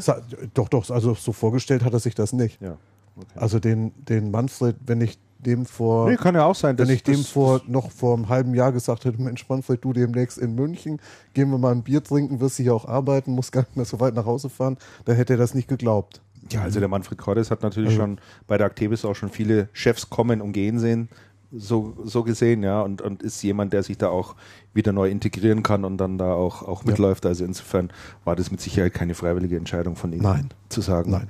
Äh, er geht nach München. Ne? Mhm. Doch nach München schon, aber nicht von Soest weg. Nicht von Soest. Nicht Genau. von Soest weg. Das ist richtig, ja. So, dann ist ähm, unlängst aufgeschlagen dort ebenfalls eine sehr interessante Personale, wie ich fand, der Thorsten Seifert, Ja. ehemaliger Das ist ja ganz frisch, die Personalie. Die ist ziemlich frisch, ist ja. ja von dieser Und Woche oder äh, so. da haben sie auch echt einen guten Mann an Bord geholt, muss Ja. ich sagen. Der Thorsten Seifert ist doch sehr erfahren in dem Bereich und der wird, so wie ich das verstanden habe, äh, interimsmäßig ähm, die Stelle einnehmen äh, von dem, wer ist der, Christ, Christian Möller, oder. Christoph Möller heißt er, ich, Christoph Müller. Äh, SMB, ne? und das SMB-Geschäft dort machen. Ne? Da, da, habe ich da nicht bei euch, Christian, äh, ein Interview mit dem Thorsten Seifert gelesen. Ähm, das fand ich ganz interessant, weil er halt so ein bisschen auch über seine Stärken und Schwächen geredet hatte. Mhm. Der ist ja in den letzten Jahren, na, nachdem er da bei Activis äh, weg ist, so ein bisschen meandert durch die Branche Er sozusagen. schlingerte, er schlingerte, etwas, ja. Ja. hat nicht wirklich seinen Platz gefunden und so. Und ähm, jetzt hat er dort gesagt, also, ähm, dass er entdeckt hatte zunächst einmal, äh, dass er offensichtlich so Distributionsblut in seinen Adern hat Mhm. und zum anderen, dass seine Stärken tatsächlich wirklich im, im operativen äh, Doing äh, äh, liegen, weniger in dem konzeptionellen Arbeiten und so. Ja. Und ich denke, äh, wenn man als Distributor, als Unternehmen diese Stärke nutzt von dem Thorsten Seifert, äh, dann kann er ein ganz, ganz großer Gewinn sein äh, für so ein Unternehmen. Also gerade im SMB-Bereich, glaube ich, ist er sehr gut aufgehoben, Mhm. weil von seiner ganzen Art her ist ja halt einfach so ein Bodenständiger Typ. kumpeliger Typ. Ja. Moin. Ja, genau. Ja. Ne? Und ich denke, dass er da auch auf der persönlichen Ebene Ja. ganz gut, ganz gut ankommt. Ja, man ne? kommt super mit ihm klar. Er Mhm. geht auf jeden zu. Er ist ein wirklich absolut Ja. umgänglicher Mensch. Ja. Also das passt wunderbar. Der hatte letztes Jahr auf dem Systemhauskongress äh, in Düsseldorf auch einen Vortrag gehalten äh, zum Thema, ähm, es lautete ungefähr so zehn Ecken, die sie in ihrem Unternehmen näher unter die Lupe nehmen sollten, weil da immer irgendetwas nicht stimmt, so Das von der Vertriebsseite. Und das, das hat er super gemacht. Ja? Also da merkt man einfach, der hat Mhm. so jahrelange Erfahrung, der weiß ganz genau, wo man hinschauen muss und wo man mal den Deckel aufmachen muss, Mhm. ähm, um zu erkennen, dass da nicht alles rund läuft. Und das Mhm. waren zehn Punkte und da ist also den anwesenden äh, Geschäftsführern der Systemhäuser teilweise echt schon ein bisschen der Mund aufgegangen, weil sie gesagt haben, ist richtig, ja, da habe ich, da habe ich eigentlich noch nie dran gedacht. Sehr gut. Also das ist so etwas, was er weiß. Es war, kam wirklich auch extrem gut an. Interessante Was, was ich interessant fände, wäre zu wissen, ob die Tech-Datas eigentlich wissen, worauf sie sich beim Thorsten Seifert eingelassen haben. Weil der Thorsten Seifert ist jemand, der ist schon sehr bodenständig, der ist auch umgänglich, aber der nimmt kein Blatt vor den Mund. Mhm. Wenn der meint, das könnte er mit mir nicht machen Mhm. oder, oder so nicht, dann vertritt er das auch und dann ist er absolut bereit, auch die Konsequenzen zu ziehen. Mhm. Der ist damals bei Actebis von sich aus gegangen, nach einem Zusammenstoß in einem Meeting, was er, den er mit der Bärbel gehabt hat. Mhm. Ja. Und das hat keiner geglaubt, der ist, der ist, der, ist aufgestanden und hat gesagt, er muss jetzt erstmal raus. Und dann hat er, was willst du jetzt machen? Willst du jetzt kündigen oder was? Also, Jo, Das stimmt. genau, ist und hat das dann durchgezogen. Und man war im Hause Actebis gar nicht mal so glücklich, dass er das so durchgezogen hat. Aha. Stimmt, habe er ich, hab ich von, gegangen, ohne dass er ja, habe ich von, hab ich von mehreren ja. Leuten die Geschichte unabhängig gleich erzählt bekommen. Mhm. Und ähm, wenn man sich jetzt überlegt, welche Managementkultur bei TechData irgendwie vorherrscht und wie da rein regiert wird von oben, Hm. dann bin ich mal sehr gespannt, wie lange das Wer regiert denn da von oben rein? Das, Das- geht. Das, das geht über, das geht von der Europaebene und das muss anscheinend auch sehr massiv von der Elster kommen. Ja, gut, dann ist immer die Frage, Andreas, wie ist dein direkter Vorgesetzter?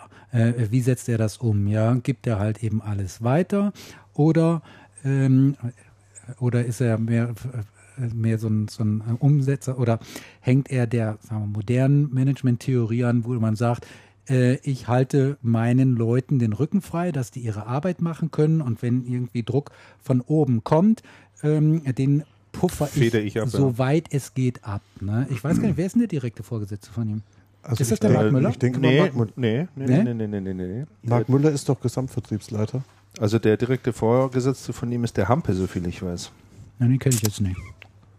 Ich hatte es jetzt gerade irgendwo. Ich bin jedenfalls sehr gespannt, wie das funktionieren Mhm. Hampe, was Mhm. sag ich Sehr denn? gespannt. Was sag ich denn? Jetzt, also jetzt, war, jetzt habe ich mich total vertan. Christian. Ähm, Zeithammer? Nein. ja, doch, wird dann schon Müll sein. Ja, ist Hm? richtig. Nee, der, der, der Mark Müller müsste das sein. Der, Ja. ist, der ist ja Gesamtvertriebsleiter, Ja. hat er den Job Ja. von der Simone Also er hatte ja, der Mark Müller war ja, der hatte auch diese Pressemitteilung kommentiert äh, zum Thorsten Seifert. Und, äh, Also nehme ich schon an. Ja. ähm, ja, ja, doch. Wird schon, bestimmt schon. So, ich bin gerade aus dem Chat rausgeflogen, sehe ich gerade.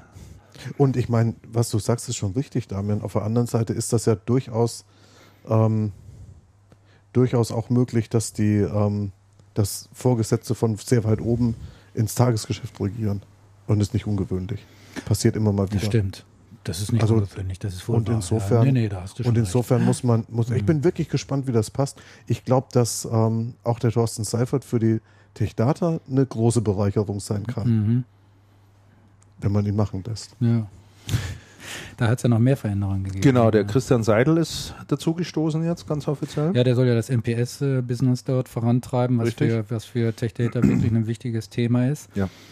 Und äh, er kennt sich da sehr gut aus in dem Bereich äh, MPS und äh, kann ich mir vorstellen, dass der da auch noch Bewegung rein. Ja, ist, äh, Christian Seidel ist ein alter Druckermann, der hat immer Mhm. Drucker gemacht und nichts anderes und hat Mhm. da auch extrem viel Know-how. Der ist dort aufgeschlagen, ja, das ist richtig. Dann gab es natürlich äh, noch Spekulationen darüber, um, da kommt man nochmal kurz auf den Michael Dressen zurück. Äh, da kamen natürlich äh, so ein bisschen die Gerüchte in der Branche, nein, nicht Gerüchte, aber die Debatte in der Branche sozusagen auf, ob Michael Dressen denn zu Tech Data gehen könnte. Halte ich für ausgeschlossen. Weil er ja auch in München wohnt. Hält, Das- haltet ihr für ausgeschlossen? Das halte ich für ausgeschlossen, also zumindest was das er war aber schon mal bei Tech Er war schon mal ne? da. Hat das Äh, Italien-Geschäft bei da, glaube ich, bei gemacht. Ne? C2000 Bei in C2 Italien, ja. damals in Italien, später dann auch mal in USA, äh, um da den Richtig. AmeriQuest zu machen. Und ähm, also, dass er in Deutschland irgendeine Rolle übernimmt, halte ich für relativ ausgeschlossen, es sei denn, sie bieten ihm so viel Geld, dass er nicht Nein sagen kann. Aber ich äh, bin sehr sicher, dass äh, Michael Dressen ähm, wieder gerne ins Ausland gehen möchte. Am liebsten ins äh, weite Ausland, also Thailand, Aha. da in der Region, da ist er halt äh, auch aus privaten Gründen sehr stark, ich sag mal, äh, verwurzelt. Mhm. Ah, verwurzelt ist vielleicht zu viel gesagt, aber er hat da gute äh, Kontakte hin. Aber ich denke, er möchte am liebsten wieder ins Ausland gehen und Deutschland, Tech Data Deutschland, das, wie gesagt, das halte ich für relativ ausgeschlossen. Es sei denn, man bietet ihm so eine tolle Position an mit so viel Geld, dass er nicht Nein sagen kann.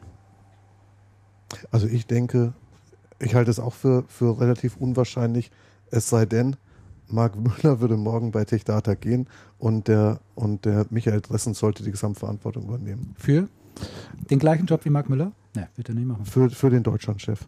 Der würde den Deutsch- Gesamtverantwortung Gesamt- Deutschland, Gesamtverantwortung Deutschland, ja. möglicherweise, aber Aber das hielt ich für die einzig, für die einzig mögliche Option. Aber ich glaube das auch nicht. hm, Also ich glaube weder das eine noch das andere. hm. Mhm. Also Schauen Interessant. Heute kam noch eine Personalie auch aus dem Hause Tech Data und zwar ist ähm, der Axel Grellhorst weg. Mhm. Der hat äh, die Brightstar verlassen, also die, den TK-Bereich In Osnabrück. äh, von, von, äh, äh, na, von der, Ente Plus. Richtig. Er war früher bei NT Plus, richtig. Ja. Und ist dann zu Brightstar, So. ge ist dann zu Brightstar gegangen. Hey, Ich bin aber schon wieder. Es ist zu warm hier oben. also, Und ähm, ja, heute ist so ein bisschen der Wurm drin zwischendrin immer wieder. hm. Zuerst lese ich falsch, dann findet Christian die und dann du. so, jetzt hat jeder seinen. also da war doch auch der Wolf, der ist ja Der ist auch weg. Ja. Der ist auch ist weg. der Ja, weg? der Das ist- ein bisschen das- an mir das war- vorbeigegangen. Das war ein bisschen vorher, wo der weggegangen ist und jetzt ist der Axel Grellhorst. Steht dem Unternehmen aber angeblich noch beratend hier zur Seite bis, bis ich weiß gar nicht, wie, ob, ob steht wie lange, aber ich glaube bis zum Jahresende oder irgendwie sowas. Und äh, ja, hier heißt es eben auch, ist aus privaten Gründen rausgegangen. Also Aus privaten Gründen. Aus das privaten Gründen? höre. das finde ich immer so eine ganz komische Aus privaten Formulierung. oder aus persönlichen? Oder Ich aus glaube, das beiden? müsste ich jetzt mal nachlesen. Siehst du da einen Unterschied? Also ich fände das private Gründe, finde ich. Legt seinen Geschäftsführerposten Nicht auf eigenen Wunsch nieder. Auf- Okay. Ja, gut, das ist. Okay, das ist was Ähm, anderes. Zu der Personalie habe ich allerdings auch eine Meinung. Und zwar, erstens wundert es mich nicht und zweitens, was mich eher wundert, ist, dass er so lange dabei gewesen ist. Ja. Also ich Wieso? habe mit so einer Personalie, glaube ich, schon deutlich, deutlich früher gerechnet. Warum? Wenn man sich mal überlegt, dass die Techdata da ja ähm, eine Telekommunikationsdistribution aufbauen wollte, dann muss man sagen, okay, die haben da Umsatz gemacht, auch mit TK-Produkten, aber von, einer, von so einem Distributionsgeschäft, das war eher so ein Großhandels- oder Brokergeschäft, wenn ich das richtig, wenn ich das richtig beobachtet habe. Denn sie haben sehr wenig Fachhandelskunden, eigentlich so gut wie keine. Hm. Sie haben ein bisschen, ähm, sie haben, sie haben Retail-Deals gemacht, aber auch nur einzelne. Und das meiste, soweit ich es richtig, soweit ich es beurteilen kann, war eher so Brokergeschäft, Posten und Partien ins Ausland. Das ist eine Stärke von Grellhorst. Das hat Ja. er bei NT Plus auch schon recht erfolgreich gemacht. Aha. Ist allerdings ein recht riskantes Geschäft Mhm. und ist, glaube ich, nicht das, was man, was man da im, was man da im Sinn gehabt hat, als man den, als man den Laden ursprünglich mal hochgezogen hat. Ja, aber Grellos hat am Anfang schon äh, ganz öffentlich auch gesagt, dass es genau das- sowas machen will. Also das war, als er gerade den Job übernommen hatte, da hat er, da war hier in München äh, Ich aus hab- Anlass ja, ich hab äh, das auch dieser, der, gehört, der, ja. der, der Hausmesse von Tech Data war so eine Pressekonferenz, da war der Grellos auch und er hat genau das gesagt, dass er dieses Geschäft machen will, dass es gar keinen Sinn macht, jetzt hier mit den vielen Händlern äh, da zu arbeiten, sondern eben dieses, äh, dieses, dieses äh, Geschäft mit wenigen, äh, aber dann lukrativen Kunden, mit, äh, mit, auch mit den, mit den, ähm, äh, mit den Telekom-Gesellschaften, so als Logistiker äh, Ja. zu fungieren. Also da hat er eigentlich kein Geheimnis draus gemacht, dass das äh, so sein. Ja, ich glaube aber nicht, dass das, war. ich glaube aber nicht, dass das ja. wirklich das Gewünschte Ja. war. Und er hat ja den Laden angefangen und der Laden wurde sehr früh schon mal dann zurück, also er wurde sehr früh schon mal dann zurückgeschnitten. Der hatte am Anfang sehr viele Leute da drin und Aha. irgendwann gab es schon mal eine Entlassungswelle und dann gab es irgendwie Geschichten mit Firmenwagen und und und, Oh, die dann, die Also dann was man- nicht mehr da ja. waren. Und das war, das ist von Anfang an schon ein sehr gespanntes Verhältnis Ja. gewesen. Also man hat, man hat Und- tatsächlich dem, dem, dem Axel Grellhorst immer mehr Rechte weggenommen. Man hat ihn immer weiter beschnitten. Der hatte eigentlich überhaupt keine Freiräume mehr für seine Mhm. Unternehmung. Der konnte da überhaupt nicht agieren. Und äh, ich meine, das ist ja dann irgendwann auf Dauer auch frustrierend. ja. Äh, ja, und allerdings. Das ist auch der Grund, warum der Wolf gegangen ist damals. Mhm. Äh, der durfte zum Beispiel, er war ja auch für die Öffentlichkeitsarbeit zuständig, der Ja. durfte nichts machen, gar nichts. Mhm. Er musste immer bei Rückfragen halten und und und. Äh, überhaupt keine Eigenständigkeit möglich und hat viele Dinge zu erzählen gehabt, Mhm. wie er später mal erzählt hat. Mhm. Durfte es alles halt nicht, ja. Und äh, insofern passt es dann schon ins Bild. Mhm. Mhm. Getan hat sich bei Tech Data außerdem äh, etwas Interessantes. Ähm, wie ihr alle wisst, haben sich ja neben der Ingram und der Actevis auch die Tech Data ein Thema ganz groß auf die Fahne geschrieben, ähm, das ja so zurzeit äh, als die neue Sau durchs Dorf getrieben wird. Und zwar ist es das Thema das digitale Klassenzimmer. Ja. So, und bei dem Thema digitales Klassenzimmer hat ja damals, als sie damit gestartet sind, der Günther Schissel, als er noch an Bord war, mit dem Whiteboard-Hersteller Promethean einen Distributionsvertrag geschlossen, was relativ außergewöhnlich war, weil die Promethean eigentlich mit ihrem äh, Kerndistributor, den sie haben, so ein Spezialdistributor, Mhm. äh, Kern und Stelly heißt der, äh, sehr, sehr zufrieden war. Aber die Tech Data hat gesagt, nee, wir müssen das Thema mal hier richtig voranbringen. Ähm, du musst bei uns einen Distributionsvertrag machen und dann bringen wir dich auch, auch richtig voran. Ja? Mhm. So, äh, Promethean hat jetzt äh, von seiner Seite aus den, die Zusammenarbeit wieder aufgekündigt Mhm. und äh, als Grund wird so angegeben, dass die Tech Data es nicht geschafft hat, dieses Thema in irgendeiner Art und Weise voranzutreiben. Von wem wird das so, der, dieser Grund genannt? Von? Aus dem Dunstkreise Promethean. sag ich Tatsächlich? mal. Ja. Also, interessant. Weil ich hatte irgendwie im Hinterkopf jetzt, dass die sich, äh, die hatten wohl zwei Distributoren. Ja, die Nee. Tech Data und, und, die, und, die Ach, hattest und du das gesagt? Mhm. Entschuldigung. Und die wollten sie jetzt nur noch diese, sich auf einen fokussieren. genau. Aber nicht, weil der andere nicht performt hat, sondern um den anderen mehr Gestaltungsmöglichkeiten. Ja, die Frage ist ja, wenn du als Hersteller. ich meine, das ist ja Wenn- schön verklausuliert. ja, eben. Also, wenn, wenn, wenn du als Hersteller ständig Geld gibst, ja, also die- eine Tech Data macht es ja nicht umsonst. Die lassen sich das ja refinanzieren und du dort ständig Geld reinsteckst. Aber nicht das Gefühl hast, dass dein Thema hier wirklich weiter wächst und du mehr Geschäft damit machst, dann wirst du dich ja irgendwann mal in eine Richtung entscheiden und dann sagen, nee, macht keinen großen Sinn mehr. Zumal, äh, interessanterweise, und das scheint hier wirklich eine Deutschland-Geschichte zu sein, Aha. und das passt auch immer wieder so zur alten Tech Data, sage ich mal, von der wir gerade gesprochen Mhm. haben, die Promethean diesen Vertrag nur in Deutschland gekündigt hat. In anderen europäischen Ländern ja nicht. Ach so. Da machen die das ja munter weiter. Aha. So, aha. Ne? Das ist Also, interessant. das ist natürlich schon mal eine andere Ja, Information. das ist schon leicht bitter. Ja, Das ist leicht bitter, das ja. ist eine klare, klare Ansage. Das ist wirklich leicht bitter. Aber dieser Education-Markt auch in Deutschland ist schon schwierig. Und jetzt ist ja, jetzt sind sie ja alle reingegangen. Mhm. Ich habe ich hab kürzlich mit einem Händler gesprochen, der mit Lehrern Geschäft macht. Der bedient irgendwie paar 20.000 Lehrer, ist, ähm, ist selber Lehrer und sagt, sonst könnte er das auch gar nicht machen, weil Lehrer ist eine schwierige Klientel. Und er sagt, der Schulmarkt ist dann für eine Firma wie, wie seine schon irgendwie ein großer Markt und ein attraktiver Markt. Und er sagte, ich weiß aber gar nicht, wie diese riesen Distributoren sich das vorstellen, denn so groß ist der Markt dann letztendlich auch nicht. Die haben da irgendwie, die, die treten da auf und sagen, einen riesen Wachstumsmarkt und überhaupt. Was hat das so, wenn du da ein paar Millionen umsetzen kannst, dann ist das für ihn vielleicht ein großes Ding, aber für eine Ingram oder eine Tech oder eine Actebis ist das doch ein Klacks. ja, aber Die können da, die Schulen. können da gar nicht, die können da ja gar nicht Das ist ja der ganze Bildungsbereich. das ist ist der richtig, Damian, aber wenn man sich anschaut, in welche Richtung das Marketing, ich glaube, aller Betro Betroffenen geht, aller, aller, aller Mhm. Betroffenen, aller Distributoren geht, ist das doch immer Richtung Schule. Das es geht ist nicht richtig. Richtung Studenten, Ja. es geht nicht Richtung zweiter Bildungsweg, es geht nicht Richtung, es geht immer ja, nach Richtung außen, weil das Schule. natürlich plakativ ist, weil sich unter einer Schule jeder was vorstellen ja, kann ich und fürchte, dann hat man so ein aber bisschen ich Gefühl fürchte, dafür. ich fürchte, nach Das innen ist lange nicht das, alles. Ich fürchte, nach innen ist das aber auch nicht viel anders. Das kann Ja, ja, und, zwar, und zwar bei allen Ja, dreien. das ist Ich glaube wirklich, dass man sich sehr, sehr stark auf einen, auf einen Schulmarkt fokussiert und, das, und alles andere auch gar nicht so richtig im Blick hat. Ist meine meine bescheidene These. Ich habe Also in diesem Schulmarkt muss man, Also sich, muss man sich auch wirklich gut auskennen. das, also. das ist und es ist es ist es sind sehr lange es sind sehr lange ähm, Sales-Zyklen. Mhm. Es sind große Projekte, auf die sich alle stürzen. Kleine Projekte gehen eher schwi schwierige Geschichten. Also man hört da unterschiedliches. Ich habe ähm, gerade vorgestern mit jemand gesprochen von Campuslan. Mhm.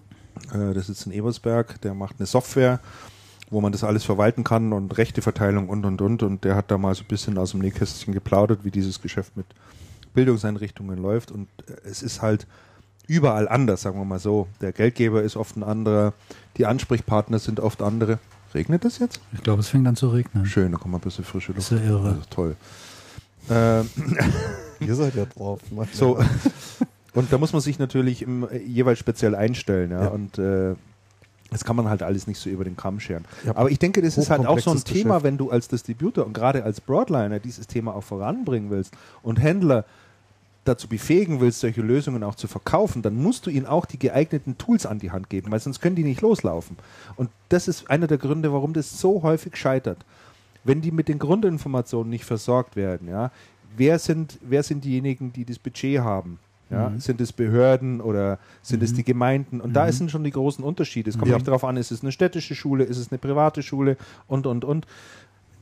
Das sind alles Informationen, die zur Verfügung gestellt werden müssen. Dann muss klar sein, wie man mit denen verhandelt. Dann muss klar sein, Ausschreibungswesen. Das muss man wirklich ordentlich beherrschen. Ja. Dann muss man natürlich auch wissen, was braucht die Schule dort für die Infrastruktur, was ist dort teilweise Pflicht. Also Ja. da sind dann einfach bestimmte Vorgaben da, was die Helligkeit der Projektoren anbelangt und, und, und. Also da gibt es so viele Themen und äh, daran scheitert es eben sehr, sehr oft. Ja. Und da hat wohl die Tech Data keinen besonders guten Job gemacht bis dato. Also es war offensichtlich auch ein Thema, äh, in das sich der Günter Schissel ein Stück weit verstiegen hat, weil er gesagt hat, das ist ein Bereich, den möchte ich da vorantreiben.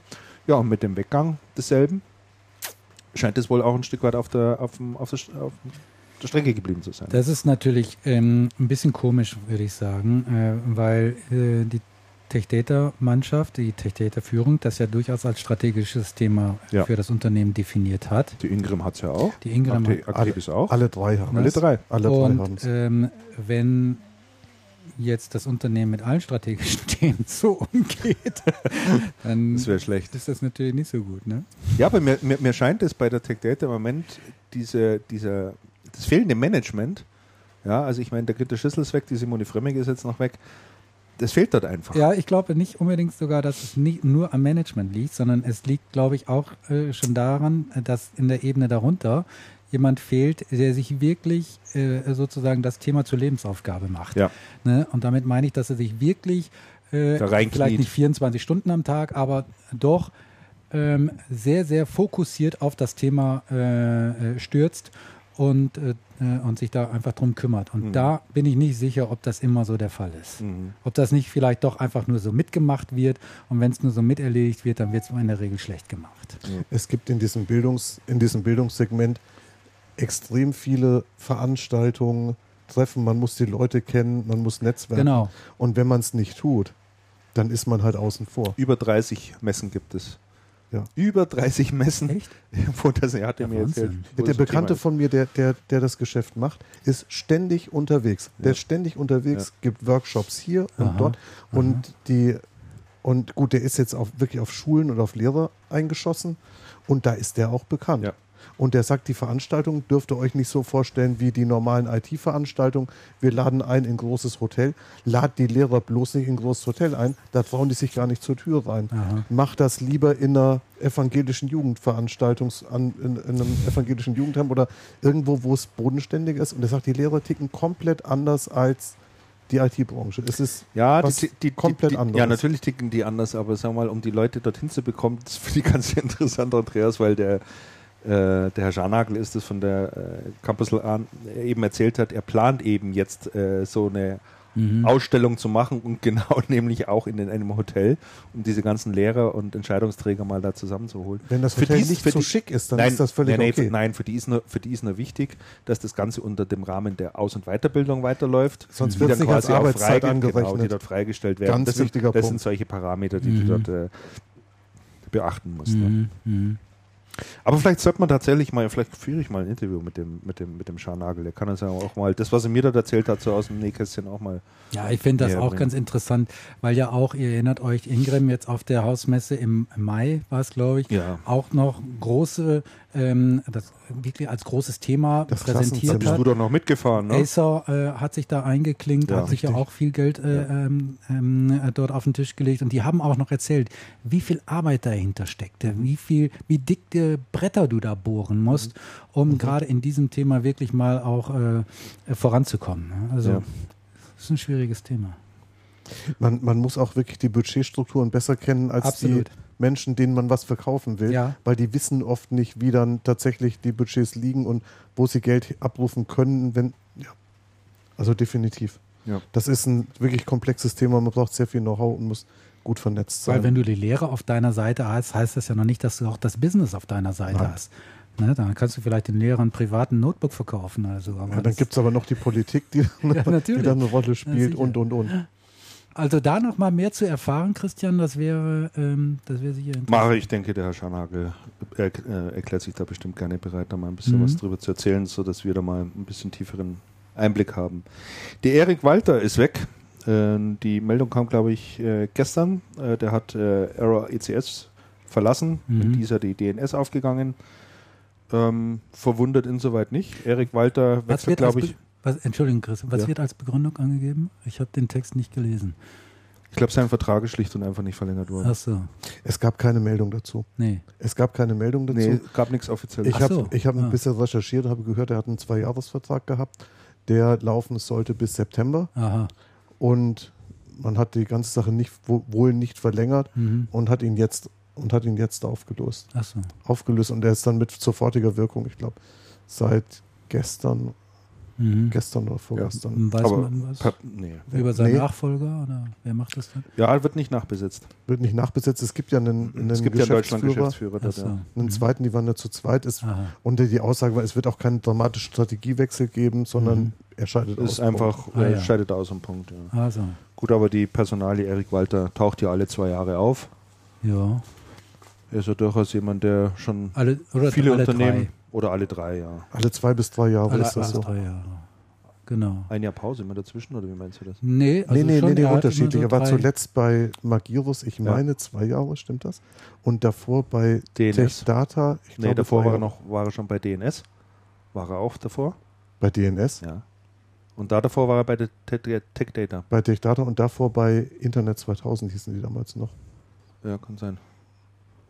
Aber ich meine, dass der schon mal bei. Ich hoffe, ich täusche mich jetzt ja nicht. Also DNS wird mich, nee, DNS wird mich wundern. Wie alt ist denn der Erik Walter? Der ist ja auch nicht mehr der Jüngste. zu haben. Ja, der, ist schon gut über 50, würde ich sagen. Ne?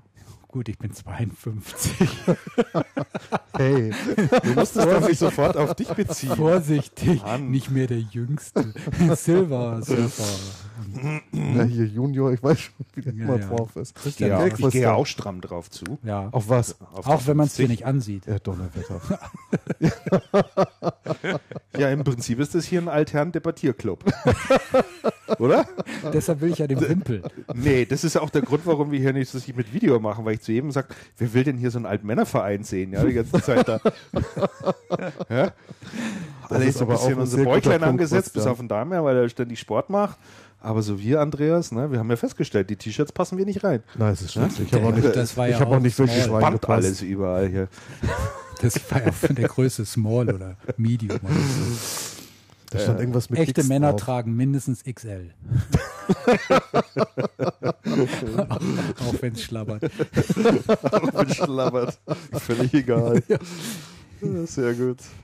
So, was war noch an Personalien? Die neuen bei HP hast du Die, aufgeschrieben, ach, Andreas. genau, ich wollte nämlich die eine Personal, die hätte ich noch, hätte ich gerade noch nachgeschoben, ja, ähm, im Anschluss an die TechData, an die TechData-Debatte. ja, ja. Da warst du dann bloß ein bisschen zu schnell auf dem Edu-Thema, da bin ich Okay. dazwischen gekommen. Ähm, und zwar, ähm, der Kim Ziogas hat bei TechData früher das HP-Geschäft gemacht Mhm. und das eine ganze Zeit lang. Ähm, ist dann bei TechData raus und hat jetzt tatsächlich bei HP angefangen und zwar Distribution Management und zwar anscheinend als Kollege vom Ralf Elgert, über den wir bei der letzten Sendung schon gesprochen Richtig, haben. ja. Ich wollte eigentlich versuchen, einen von beiden zu kriegen, habe ich aber nicht. Also ich habe Mhm. tatsächlich keinen, keinen am Telefon gehabt, kann deswegen wenig dazu sagen.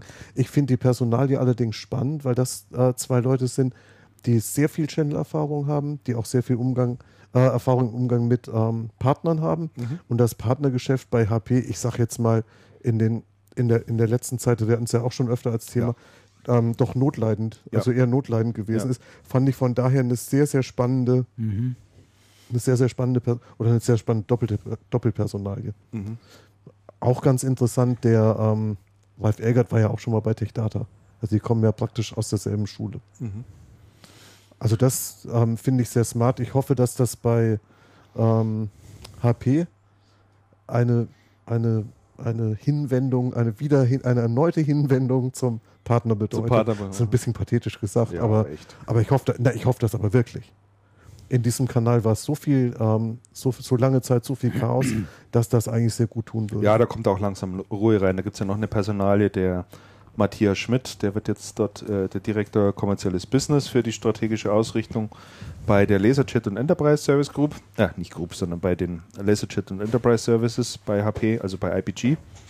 Der ist auch schon seit 94 da. Und der folgt der Bärbel Mayborg, Mhm. den der eine oder andere vielleicht kennt. Die Mhm. wechselt nämlich auch in die Europazentrale. Ach so. Also da wechseln ja zurzeit relativ viele da in, noch in die Europazentrale, habe ich so den Eindruck. Ne? Ja.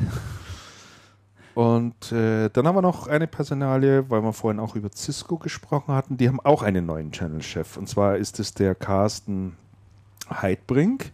Und der folgt dem Dr. Bernd Heinrichs. Der Mhm. wurde nämlich befördert äh, nach oben hin. Und äh, ja, der Carsten Heidbrink ist bis dato aber ehrlich gesagt überhaupt nicht äh, auffällig geworden, Mhm. was jetzt Channel-Themen anbelangt.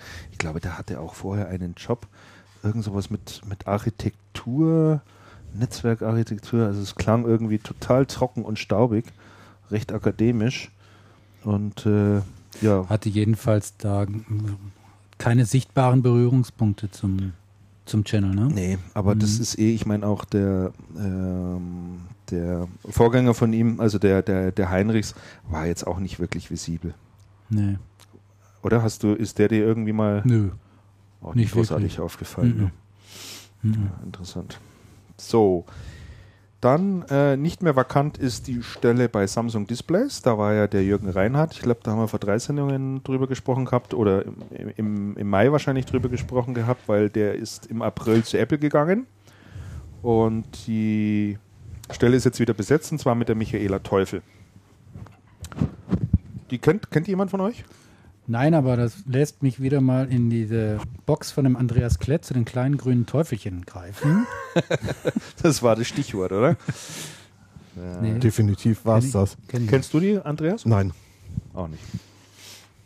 Sie kommt von HP. Die kommt von HP. Und sie kommt von HP. Genau, sie kommt von HP, richtig. Dann äh, Marina Stark-Bauer und Robert Ruf haben bei Sievert und Kau angeheuert und wollen dort das Systemhausgeschäft und das Projektgeschäft ausbauen. Mhm. Ganz interessant, in welche Richtung sich da Sievert und Kau offensichtlich versucht Das weiterzuentwickeln. Systemhausgeschäft. das Systemhausgeschäft. Das ist ja. sehr interessant. Möchten wir wissen, mit welchen Produkten die das machen. ja, also mein, Zur Palette passt das nicht so, nicht so unbedingt. nicht ne? so 100 Prozent. Aber sie versuchen doch schon seit längerem Zeit hier ihr Portfolio mal ein bisschen, bisschen aufzustocken ne? mhm. und zu erweitern. Und da, also Drucker sind sie ja dann noch eingestiegen. Mhm. Und, und, und da gab es ja schon noch ein paar Sachen. Dann Peter Edinger, da musst du was dazu sagen, Andreas. Das hast du mit hier mit draufgeschrieben. Der Peter Edinger war ja früher bei WD Ja. und Western Digital. Western Digital Genau. und ähm, vorher bei ATI, den kenne ich schon ganz lang. Der hat sich neu zurückgemeldet und zwar ist er ins ähm, Geschäft mit Glühbirnen eingestiegen. Aber nicht mit Glühbirnen, sondern mit LED-Glühbirnen. Für Heißen die auch Glühbirnen? Ich glaube, die heißen nicht Glühbirnen. ne? LED-Leuchtmittel. Ja, irgendwie so. Kann das sein? Ja. Das, das, könnte, das könnte durchaus möglich sein. Und zwar hat er die Vertretung von einem ähm, chinesischen Hersteller übernommen. Das, was interessant ist, der Hersteller, für den er da unterwegs ist, ähm, kommt ursprünglich aus der Komponenten, aus dem Komponentengeschäft. Der hat nämlich Lüfter entwickelt und ist der Erfinder der Notebook-Lüfter. Und ja. die können tatsächlich aktiv gekühlte LEDs ähm, bauen. Das heißt, in den, in den Leuchtmitteln ist ein Lüfter drin. der macht das Ganze unwesentlich teurer. Mhm. Und ich habe dann gelernt, ähm, durch den Lüfter wird die Lebenszeit der LEDs erheblich verlängert, denn je kühler das Ding äh, leuchtet und läuft, desto länger die Kann, Lebenszeit. ich, kann ich mir vorstellen. Also klang auf der Stelle plausibel und da geht es ja, da geht's ja um Lebenszeiterwartung von, ich weiß nicht, 80.000 Stunden oder was, also weitaus länger als Ja. bei, bei normalen Glühbirnen, ein Du- Vielfaches. Und die Firma heißt Lichtunion. Und die Firma, die er aufgemacht hat, heißt Ah, Lichtunion. das ist ja das ist ja ein interessanter den Firmennamen, Name. ich finde den super. Das, Das ist so ein mich bisschen old-fashioned, ja, aber so 50er, 60er Ja, Jahre, ja, ja, ja. ran. Ne? Und ähm, wer sind die Kunden von dieser Firma? ähm, er geht damit an Großhandel. Ah ja, okay. Mhm. Also das sind die, die vom Portfolio haben die alles von ganz normalen Glühbirnen bis zu LED-Schläuchen, die man also quer durch Gebäude legen kann, Mhm. von ganz klein bis ganz groß zu Scheinwerfern und, Mhm. also Vollsortimenter. Mhm. Und er baut für die da einen deutschen indirekten Vertrieb auf. Interessant, gerade weil es so gut passt, Andreas. Ähm, da auch eine Information. Mediacom Mediacom kenne ich, ja jetzt auch mit dem neuen Geschäftsbereich. Thorsten Seiferts LED. ehemaliger Genau, Arbeitgeber. da schließt sich der Kreis. Thorsten Seifert war mal eine kurze Zeit da. Und jetzt äh, ähm, meldet Mediacom, der Distributor aus, wo? Bei Karlsruhe. Bei Karls, aus Karlsruhe sogar. Karlsruhe, ja. ähm, startet mit dem neuen Geschäftsbereich LED Lighting sowie der Distribution von LED Retrofits und Leuchtsystemen. Sehr interessant. Finde ja. ich auch eine ganz interessante Information. Äh, zeigt, dass doch nach und nach äh, dieser Bereich LED auch für die IT immer mehr IT-Firmen, klassische IT-Firmen interessant werden. Jetzt auch der erste Distributor, der da aufsteigt in diesem Bereich. Wir hatten das ja schon mal im Zusammenhang mit, mit der Firma von Günter Schießel Ja. äh, vor einigen Sendungen schon mal angesprochen. Und jetzt äh, berichtet also hier ähm, Mediacom, dass sie jetzt auch äh, dieses Thema zu einem ihrer Gesch äh, Geschäftsbereiche. Hat nicht Günter Schüssel sogar irgendwie Bescheid gerufen, dass die IT-Distribution sich auch Ja. seiner Meinung nach langsam für das Thema interessiert? Ja, Ja, meine ich Also, auch, ne? Wobei wir davon Ja. offiziell noch nichts gehört haben. Nach meiner Information ist jetzt der Mediacom der Erste, der wirklich sagt, und wir machen das ja. jetzt mal äh, Also, als. also diese so feste Abschlüsse gibt es, glaube ich, bis jetzt wenig. Ich glaube, Gespräche laufen da sehr viele. Das kann ich mir vorstellen. Ich hoffe, dass sich das auch mal positiv auf den Aktienkurs der Firma Extron auswirkt. Ich habe ein paar Aktien und die haben sich in den letzten Wochen nicht so richtig toll entwickelt. Jetzt diese Woche natürlich schon mal gleich gar nicht. Ja, was hat sich in den letzten Wochen wirklich entwickelt? Und in den letzten Tagen. Oh mein Gott. Naja, alles wird gut. Alles wird gut. So, nach der Doris Albitz, um äh, zu IBM noch zu kommen, ähm, ist ja jetzt auch der Mark Fischer ähm, auf einen europäischen Posten gehoben worden. Ne? Definitiv. Aber auf welchen? Das war ein guter Kommentar. echt ein guter Kommentar. Die interessante Frage ist, ist auf, so. die interessante Frage ist auf welchen? Und da habe ich noch keine Antwort zugehört. nee, ich auch nicht. Echt nee, nicht? Nee. Nein. Nee. Hast du eine gehört? Nein, ich habe mich da auch nicht drum gekümmert, ehrlich gesagt. Ich habe jetzt. Es wurde hab jetzt- zumindest gleich ein Nachfolger mitgenannt. Es wurde der Nachfolger mitgenannt, aber, die, aber die, ähm, der neue Posten von Mark Fischer wurde nicht genannt. Und dann habe ich nochmal hinterfragt den ähm, Wechsel bei Doris Albitz. Ja. Und jetzt muss man wirklich sagen, hat mich, hat mich jemand darauf hingewiesen, Doris Albitz und der Herr Wippermann haben die Posten gewechselt. Weil der Wippermann war für Partner Transformation Europa zuständig. Aha. Dann ist er zur Seite weg nach ähm, in dies, auf diese Mittelstandsgeschichte Ja. und hat jetzt den Posten von der Doris Albitz, die seinen vor, vorherigen Posten geerbt hat. Finde ich also finde ich total Dann wechsle dich. Finde ich total interessant. Und was ich noch gehört habe, war, dass ähm, es wohl so sein kann, wobei man weiß es nicht genau, es wohl so sein kann oder vermutet wird, dass die ähm, neue Deutschlandchefin, die Frau Köderitz, da das Management neu aufstellt Ja. und dann so ihre Leute nachholt und die anderen dann halt Ist nicht heute irgendwo ähm, anders Ist hingehen. nicht heute offiziell bekannt gegeben worden, dass die IBM die Geschäftsführung aufgestockt hat, personell? Ich meine, das sind noch Ja, da sind ein paar Ja, neue Namen. es sind ein paar neue, nicht. Namen dazugekommen. Hat mir auch nichts gesagt. Nee. das habe ich gar nicht gesehen, aber das ist interessant. Hm. Also Andreas, mit diesen süßen Teufeln hast du uns echt was angetan. die gehen gut Ja, weg. die, sind, die sind wirklich klasse. Ja, ja. Die passen irgendwie zu dieser Club Mate, ne? Die passen sehr, sehr gut zu Club Also Mate. geschmacklich. Ich sehe gerade, der Mark Fischer, der ist bei Xing gar nicht vertreten, oder? Nein, Nee. nein. Sind, sind also Herr Fischer, wie sollen wir denn dann über Sie reden, wenn du wir... findest auch einen Gerhard Schulz nicht, du findest einen Markus Ade nicht und und und. Da gibt es so viele, die du nicht findest. Nee. So, und ich habe ich hab ja den, den Markus Ade mal gefragt, warum er nicht in Xing ist. Und ähm, er sagt halt ganz einfach, es ist für ihn noch ein, und auch der, der Gerhard Schulz, es ist für ihn ein zusätzlicher Kommunikationskanal, den sie bedienen müssten. Da haben sie schlicht und einfach die Zeit nicht dafür. Aha. Wobei ich mir ja immer denke, Was ich schon sag, verstehen kann. ja, einerseits kann man es verstehen, auf der anderen Seite ist es doch so, ähm, was dann da über Xing reinkommt, kommt dann nicht nochmal per E-Mail. Also es ist im Prinzip völlig wurscht, welchen Kanal man nutzt. Ich glaube nicht, dass das deswegen mehr, wesentlich mehr wird. Aber da haben sie vielleicht ein bisschen Angst davor. Ich weiß es nicht. So, dann ähm, auf alle Fälle noch etwas Spannendes, wie ich finde, ist, dass äh, Microsoft derzeit ohne Channel-Chef äh, im Markt unterwegs ist. Der Oliver Görtler wurde nämlich ähm, auch befördert. Er ist jetzt für das komplette Windows-Geschäft hier in Deutschland zuständig, also von der Marketingseite Mhm. und dann, ja, also für, für das komplette Produkt äh, Windows, für das Betriebssystem sozusagen zuständig.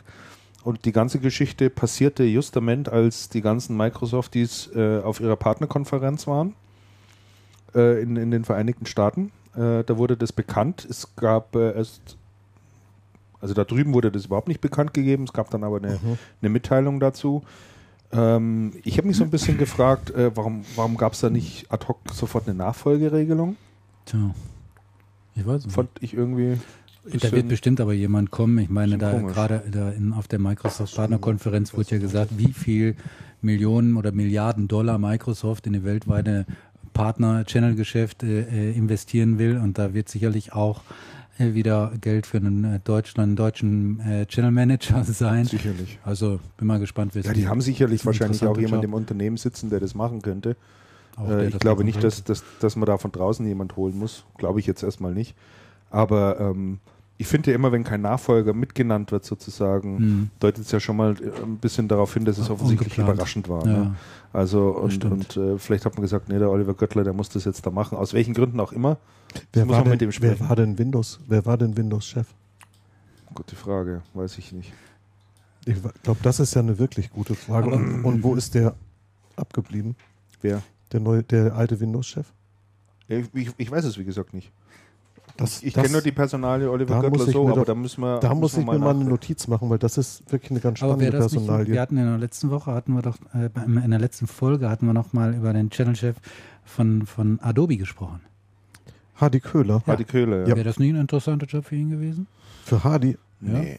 Nein? Ja, oh, naja, vielleicht Ah, schon. hm, Ja, hm. Nein. Nee, wieso nicht? Ich sehe den noch in einem anderen Zusammenhang, den Hardy Köhler. Ja. Also der, der Hardy Köhler hat mir neulich jemand versichert, Mhm. ähm, würde als nächstes bei SAP äh, landen. Ach. Und das wäre also jetzt wirklich ein ganz. Ich weiß, ich weiß das nicht. Ich kann mir das, also ich, ich weiß nicht, ob ich mir das wirklich gut vorstellen kann. Weißt du, worüber ich so lachen muss? Über Christians Reaktion. Jetzt, ach, das hat er mir vorher noch gesagt. Im Vertrauen.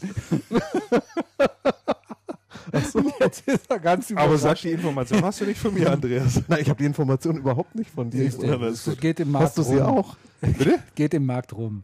Geht im Markt rum. Also du hast da kein Vertrauens. Ich hatte die Ja. Information gut. allerdings schon vor etwas über einer Woche, aber ich, ich kann mir das, ich weiß es nicht. Ah, der Chat so- schreibt, übrigens, so der Chat schreibt hier, es gab keinen, äh, es gab keinen Windows-Chef. Also die, die, die, die War der nicht besetzt? Nein, ich glaube, dass das, dass das äh, aufgesplittet war. Also dass es verschiedene einzelne Positionen gab. Der eine hat äh, Windows für Retail Server gemacht, der eine hat das gemacht, der andere hat das gemacht. Und das scheint, Also er das- scheint da jetzt einfach Also das musste ich mal recherchieren. Das finde ich nämlich, drüber, äh, das finde ich nämlich eine sehr spannende Geschichte. Aber interessant war im Übrigen, Weil, die, weil der Job ist, weil der Job ist erheblich besser als der Job Channel-Chef. Also der, der, der Job Windows-Chef. warum? Ähm, weil du als Vorsitzender der, der großen Produkteinheiten deutlich mehr Macht hast als als ähm, Channel-Chef. Ja, ich denke, Die, die mächtigen Leute in Deutschland, der Office-Chef ist, ist, ist äh, sehr mächtig, der und der und der Windows-Chef letztendlich auch. Da laufen, da laufen die, da laufen die dicken Umsätze drüber. ja, Channel Chef hat aber denke ich bei Microsoft schon schon eine tolle Position. Also ich will das, ich will gar nicht sagen, dass sie nicht toll ist, aber also so war das jetzt gar nicht gemeint. Hat sich gerade so angehört. Nein, nein, nein, nein, nein. Aber ich, ich glaube, das, ähm, das ist schon ein Schritt nach vorne. Das Habt ihr denn so ein bisschen verfolgt, die, diese Partnerkonferenz in Microsoft? Mm, Ja, also. Da gab es ja jetzt schon vereinzelte Stimmen und das fand ich dann schon mal toll aus der Partnerlandschaft herauszuhören. Es gab nämlich tatsächlich so die ersten richtig kritischen Stimmen zum Thema Cloud. Ach, Zur Cloud-Strategie von Microsoft. mhm. Ach nein. Mhm. Die das also auch öffentlich geäußert haben und gesagt haben, naja, wir wissen gar nicht, ob dieses Thema Cloud Computing und Software as a Service und da alles in die Wolke reinpacken, so wirklich äh, ganz toll ist für uns. Natürlich bietet es neue Geschäftsmodelle und neue Möglichkeiten, das ist vollkommen klar. Aber jeder, aber es gibt halt einige, die sich dann fragen, ist denn das auf Dauer auch so? Weil dieses Geschäftsmodell natürlich prinzipiell dafür gut geeignet und gut, äh, gut dafür hält, das auch direkt zu machen. Ja, sicher. Also du brauchst eigentlich den Handel dann nicht noch zwischendrin und eventuell sogar noch einen Distributor wie die Ingram, die ja Office 365 macht, der auch noch ein äh, bisschen mitverdienen will. So. Und das fand ich mal ganz interessant, das einfach auch mal ein bisschen zu artikulieren und da einfach auch mal ein bisschen äh, Gegenwind zu machen. Ich finde das auch absolut richtig. Wenn man sich beispielsweise für drei Office 365 interessiert und ich das jetzt haben möchte oder abonnieren möchte, Mhm. dann melde ich mich dort an Mhm. und muss das dann über dort über einen Händler kaufen, den ich überhaupt nicht kenne. Mhm. Also da wird, wird mir dann halt quasi sozusagen eine zugewiesen, ja. Ist das so? Und äh, ja, wobei normalerweise hast du ja als, ähm, als mittelständisches Unternehmen schon dein System aus, was dich, was dich betreut und wo du keine Frage, im gewerblichen Bereich macht, mag das durchaus seine Berechtigung haben. Aber denk doch mal an den Endkunden. Nee, ja, komm. Ich kann mir doch- So. Ja, aber wenn ich sage, ich will mir nicht mehr dieses dicke Paket kaufen, alle zwei Jahre, das kostet nur auch mal ein bisschen was. Ja, eben, dann kann ich doch Office auch 365 Ja. nutzen. Weil außerdem kann ich das dann mit, mit, mit allen möglichen Leuten teilen und und und hat auch bestimmte Vorteile. Ja, wobei ich nicht glaube, dass die, ähm, dass das Paketgeschäft im privaten Umfeld ähm, wirklich von Zukunft sein wird. Sondern Kaufst du dir noch Softwarepakete? Nein. Also Doch. nur wenn es sein muss. doch. Nur wenn es sein muss. Nö. Normalerweise, Ja, was heißt, wenn es sein muss, wenn ich halt ein bestimmtes Produkt brauche? Also ich lade, irgendetwas normalerweise lade ich es mir, ich, ich hole mir das online als am liebsten als Service. brauche. Ach so, du meinst, du, Ich- du meinst das- jetzt, ich meine, es das- elektronisch distribuiert Genau, ich wird? meine, das, das physikalische ja, das, das physikalische nein, nein, das nicht. Paketgeschäft und ich Nein, glaube, die elektronische. Distribution ist nur ein Zwischenschritt und ich glaube schon, dass das dann Richtung Ja, aber Cloud Office geht. 365 ist keine elektronische Distribution Nein, eines das Softwarepakets, nee, das, das, ist ein nein, das Cloud-Service. ist, das ist schon der Das ist wie. Google Docs oder ähnliches. Ja, klar. Nur für Geld. Na ja, klar. Ja. Ja, und ich finde das, und ich finde das, wenn das funktioniert und wenn die Bandbreite da ist und wenn die Funktionalität da ist, finde ich das eine elegante Lösung. Sag ich doch. Ja. Das ist genau meine Rede. total einig. Nein, das ist genau meine Rede, dass Ja. ich als Privatkunde das durchaus auch nutze. Ja, klar. Und Ja? würde, Und die Frage ist halt, wenn ich da als, als unbedarfter Endkunde drangehe und sage, ich will das jetzt haben von Microsoft, warum muss ich denn das da über irgendeinen Händler machen? muss man? Weil, ja, Ja, das ist natürlich komisch. Ja, vielleicht über. Ja, es, wenn das Versprechen gilt von. Seiten Microsoft, dass die Partner mit im Boot sind und dass der Handel mit am Boot ist, dann muss es auch über den Partner laufen. Die Partner können sich ändern. Es steht ja, ist es ja noch überhaupt nicht ausgemacht, wer in Zukunft Office 365 und solche Dienste alle anbieten wird. Kann ja sein, dass da irgendwann mal ein Stromkonzern ein, äh, damit reingeht und sagt, äh, im Übrigen hast du hier noch äh, bestimmte Software zur Auswahl, die kannst du dir bei mir gleich mit anmieten, steht auf deiner Stromrechnung mit drauf. Oder Ja. dein TK-Anbieter. Ja, Vodafone. Das sind dann ma- 5,90 Euro im Monat noch Telekom bietet's zusätzlich mit drauf. Dafür kann ich das nutzen, das nutzen, das nutzen. Die Telekom ist ja großer Microsoft-Partner, Ja, bietet ich ja. sag ja nur. Ja, ja. Also diese Ich- ganzen. Vertriebskanäle, das ist ja alles noch nicht Es wird, es wird sich erheblich ändern. Ja. Und natürlich haben die Partner Bedenken. Hatten und natürlich sehr, sehr, und Anfang natürlich an. sehr klassisch aufgestellte Partner haben natürlich erhebliche Bedenken und ich kann es ja Mhm. verstehen. ja, natürlich. Und natürlich ist das so. Und, und ich denke, es ist aber nicht eine Frage von Microsoft und was tun die da, sondern es ist letztendlich eine Frage, werden die Partner ein Modell für ihre eigene Zukunft finden? Oder wird man darauf hoffen, dass Microsoft es schon richten wird? Und Microsoft wird es nicht richten, weil die Kunden werden es richten. Ja. Und letztendlich sind die Kunden sind so Leute wie wir. ja, natürlich muss der natürlich muss der Händler sehen, wie er sein Businessmodell Und da, und dahingehend da ist die gute transformieren Frage, kann, was ist, dass was ist damit der reinpasst. Ja, ja, das, das ja ist, klar. das ist wofür zahle ich denn, wofür zahle ich denn dann einem, einem Systemhaus oder wem auch immer? Wofür zahle ich dem dann Geld? Ich finde es jedenfalls gut, dass Partner das nochmal ähm, artikulieren, auch nochmal deutlich aussprechen, Ist erheblich das mal wichtig, auch ja. auf den Tisch legen und sagen, da müssen wir übrigens nochmal drüber reden und debattieren, weil sie es halt so sagen wir nicht unbedingt hinnehmen, also halt immer noch Diskussionsbedarf sehen. Und das, das finde ich eigentlich gut. Ja, dass sie den Mund aufmachen, ist gut. Ja, und es ist das erste Weil, Mal, die, weil dass man das so ja in der so ein bisschen unter, Stimmen hört. ist das immer so ein bisschen unter der Oberfläche gekocht. Ich meine, da steht immerhin jemand, jemand oben, der, der, der immer sagt, Cloud, Cloud, Cloud. Du hörst ja da seit Jahren nichts anderes von Microsoft. Also jede, jedes Video, was man sich da anschaut, springt einer auf der Bühne rum und sagt, äh, das Cloud-Business rauf und runter. Ja, aber ähm, ist doch vollkommen klar, dass man- da nicht jeden sofort ad hoc mitnehmen kann und es mal jemand gibt, der sagt, also ich stelle mir das im Übrigen ein bisschen anders vor. Und ich habe im Übrigen Angst davor, dass mein Geschäft da irgendwann mal äh, echt den Bach runtergeht, ja. Und die Partner haben ja schon immer gesagt, liebe Microsofts, euer Geschäftsmodell, was ihr euch vorstellt, für, auch für uns, wir, wir verstehen das nicht. Und Microsoft hat das in der Vergangenheit immer so ein bisschen niedergebügelt. Nein, nein, das ist alles super definiert. Welches Geschäftsmodell? Du meinst das Cloud? Das Cloud-Geschäftsmodell. Also das Cloud, in meinen Augen ist es ein, ein Modell, was, was ein Hersteller super hybrid fahren kann. Also einerseits kann er das super direkt an den Endkunden verkaufen, wenn es um standardisierte Produkte gibt, wo keinerlei Anpassung notwendig ist und nichts weiter getan werden muss, sondern wo du einfach dich einloggst und dann kannst du da drin arbeiten und findest dich dort zurecht. So, das ist wunderbar. Und dann gibt es natürlich die andere Geschichte, wo sowas dann angepasst werden muss, wo Unternehmen bestimmte Anforderungen hatten, haben, bestimmte Dienste brauchen, Rollen verteilt werden müssen, Rechte eingeräumt werden müssen und und und. Da kommt dann natürlich das Systemhaus in, äh, ins Spiel, keine Frage. So. Und, und da ist halt die Frage, was tut Microsoft da? Wird die jemals in, in, dem, in, dem, in dem Privatkundenbereich direkt gehen? Selbstverständlich werden die das machen. Weil wenn ein Marktteilnehmer keinen Mehrwert in der Distributionskette liefern kann, Warum sollten sie es dann tun? Ne? dann wird der Endkunde auch nicht diesem Marktteilnehmer irgendwann Geld geben und der Hersteller aber auch nicht. Warum sollte er das machen? Das heißt, da ist auch ein Stück weit durchaus der Ball im Feld äh, des Channels, des Händlers, seinen Mehrwert darzustellen. Und wenn er keinen findet, dann ist es natürlich blöd. Ja. Ja, also dann muss er sich vielleicht doch neu orientieren und in den LED-Markt reingehen oder so. Aber ich denke, dass es halt doch so einfach ist. Entweder es gibt einen Mehrwert, den er darstellen kann und äh, den der Endkunde und auch der Hersteller bereit ist mitzutragen oder nicht. Mhm. Aber eine andere Frage bei dieser Gelegenheit, Christian, hat wenig damit zu tun. Ich sehe, bin bei uns im Chat Ja. und ich habe hier eine Anzeige von Raddiscount. Radeldiscount, Raddiscount. Haben wir jetzt schon Anzeigen bei uns in, äh, auf Nee. der Seite? Nee, nee, das ist, äh, nee, dieses Chatprogramm, was da mit drin ist, ist durch Anzeigen finanziert Ah. und da, dadurch für uns kostenlos in der Nutzung. Ach so. Und äh, das ist im Prinzip ein Dienst, den ich hier auf die Webseite mit eingebunden habe. Also, was habt ihr für eine Anzeige? Ich habe jetzt gerade neu.de. Und ich habe gerade Partnervermittlung.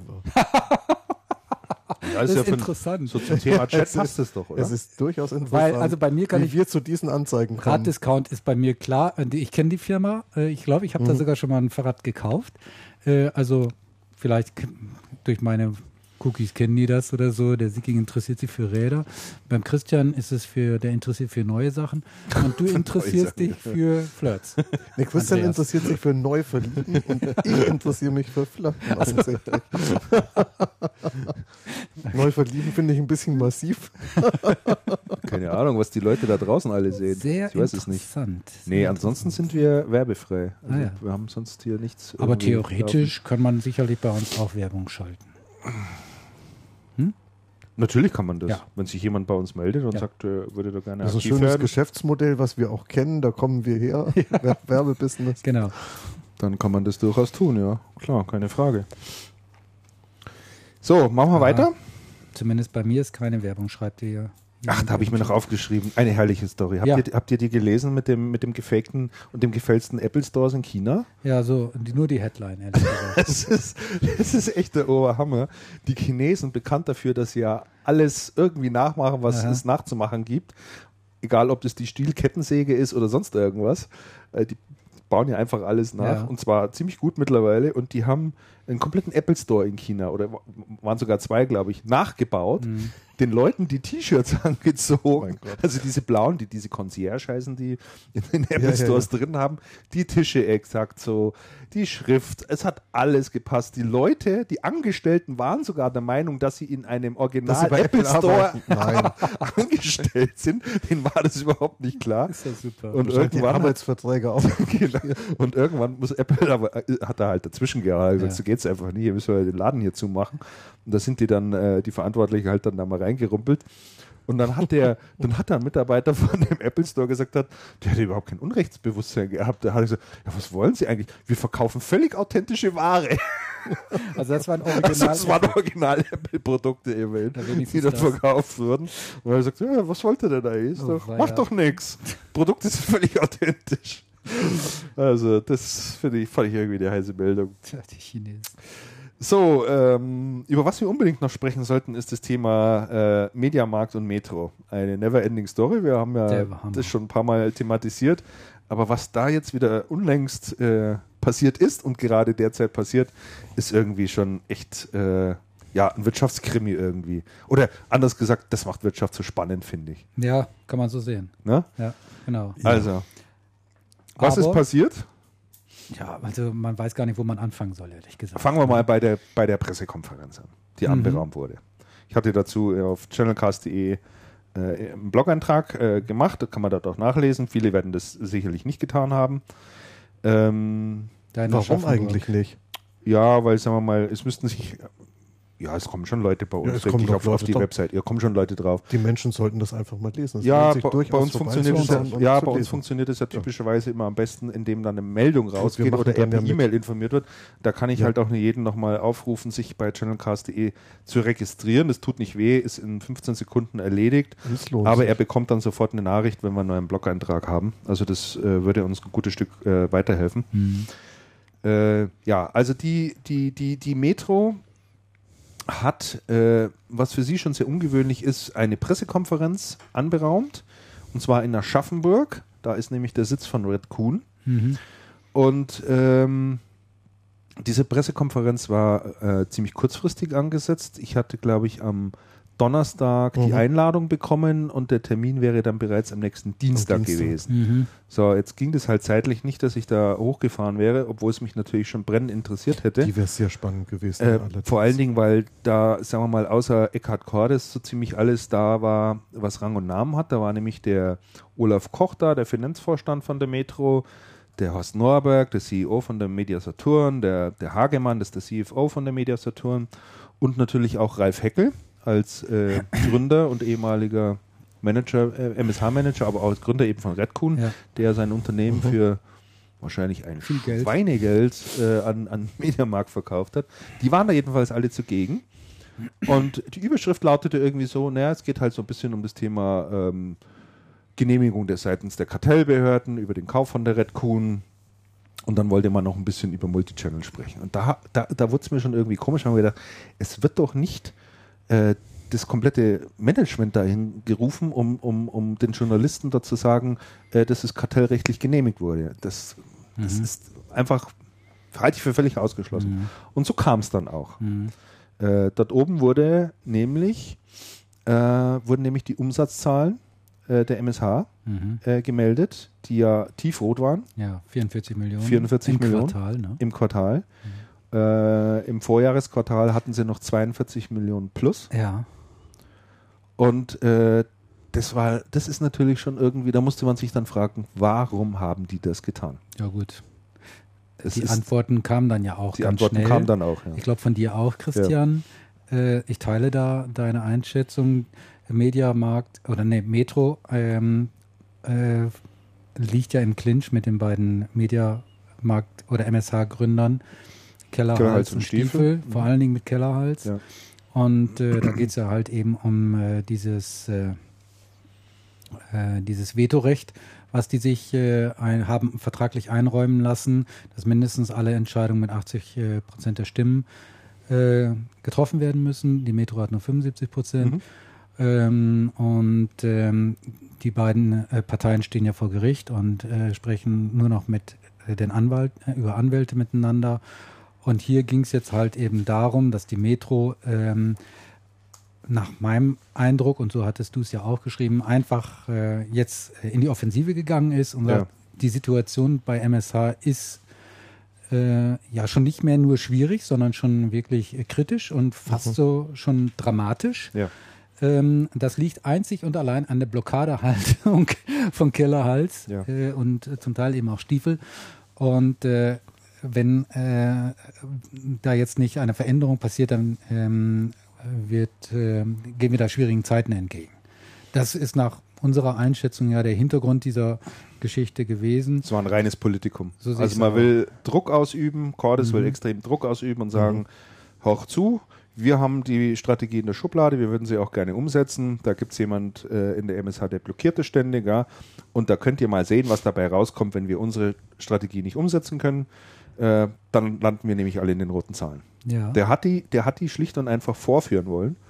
Ja. ja. Äh, und und, und äh, erhöht da einfach ständig den Druck. Ja. Und er hat ja auch versucht, Cordes, ich meine, ich weiß nicht, wer es alles mitbekommen hatte, wir natürlich schon, wir hatten es verfolgt, der hat ja versucht, dort einen Beirat mhm. äh, zu installieren.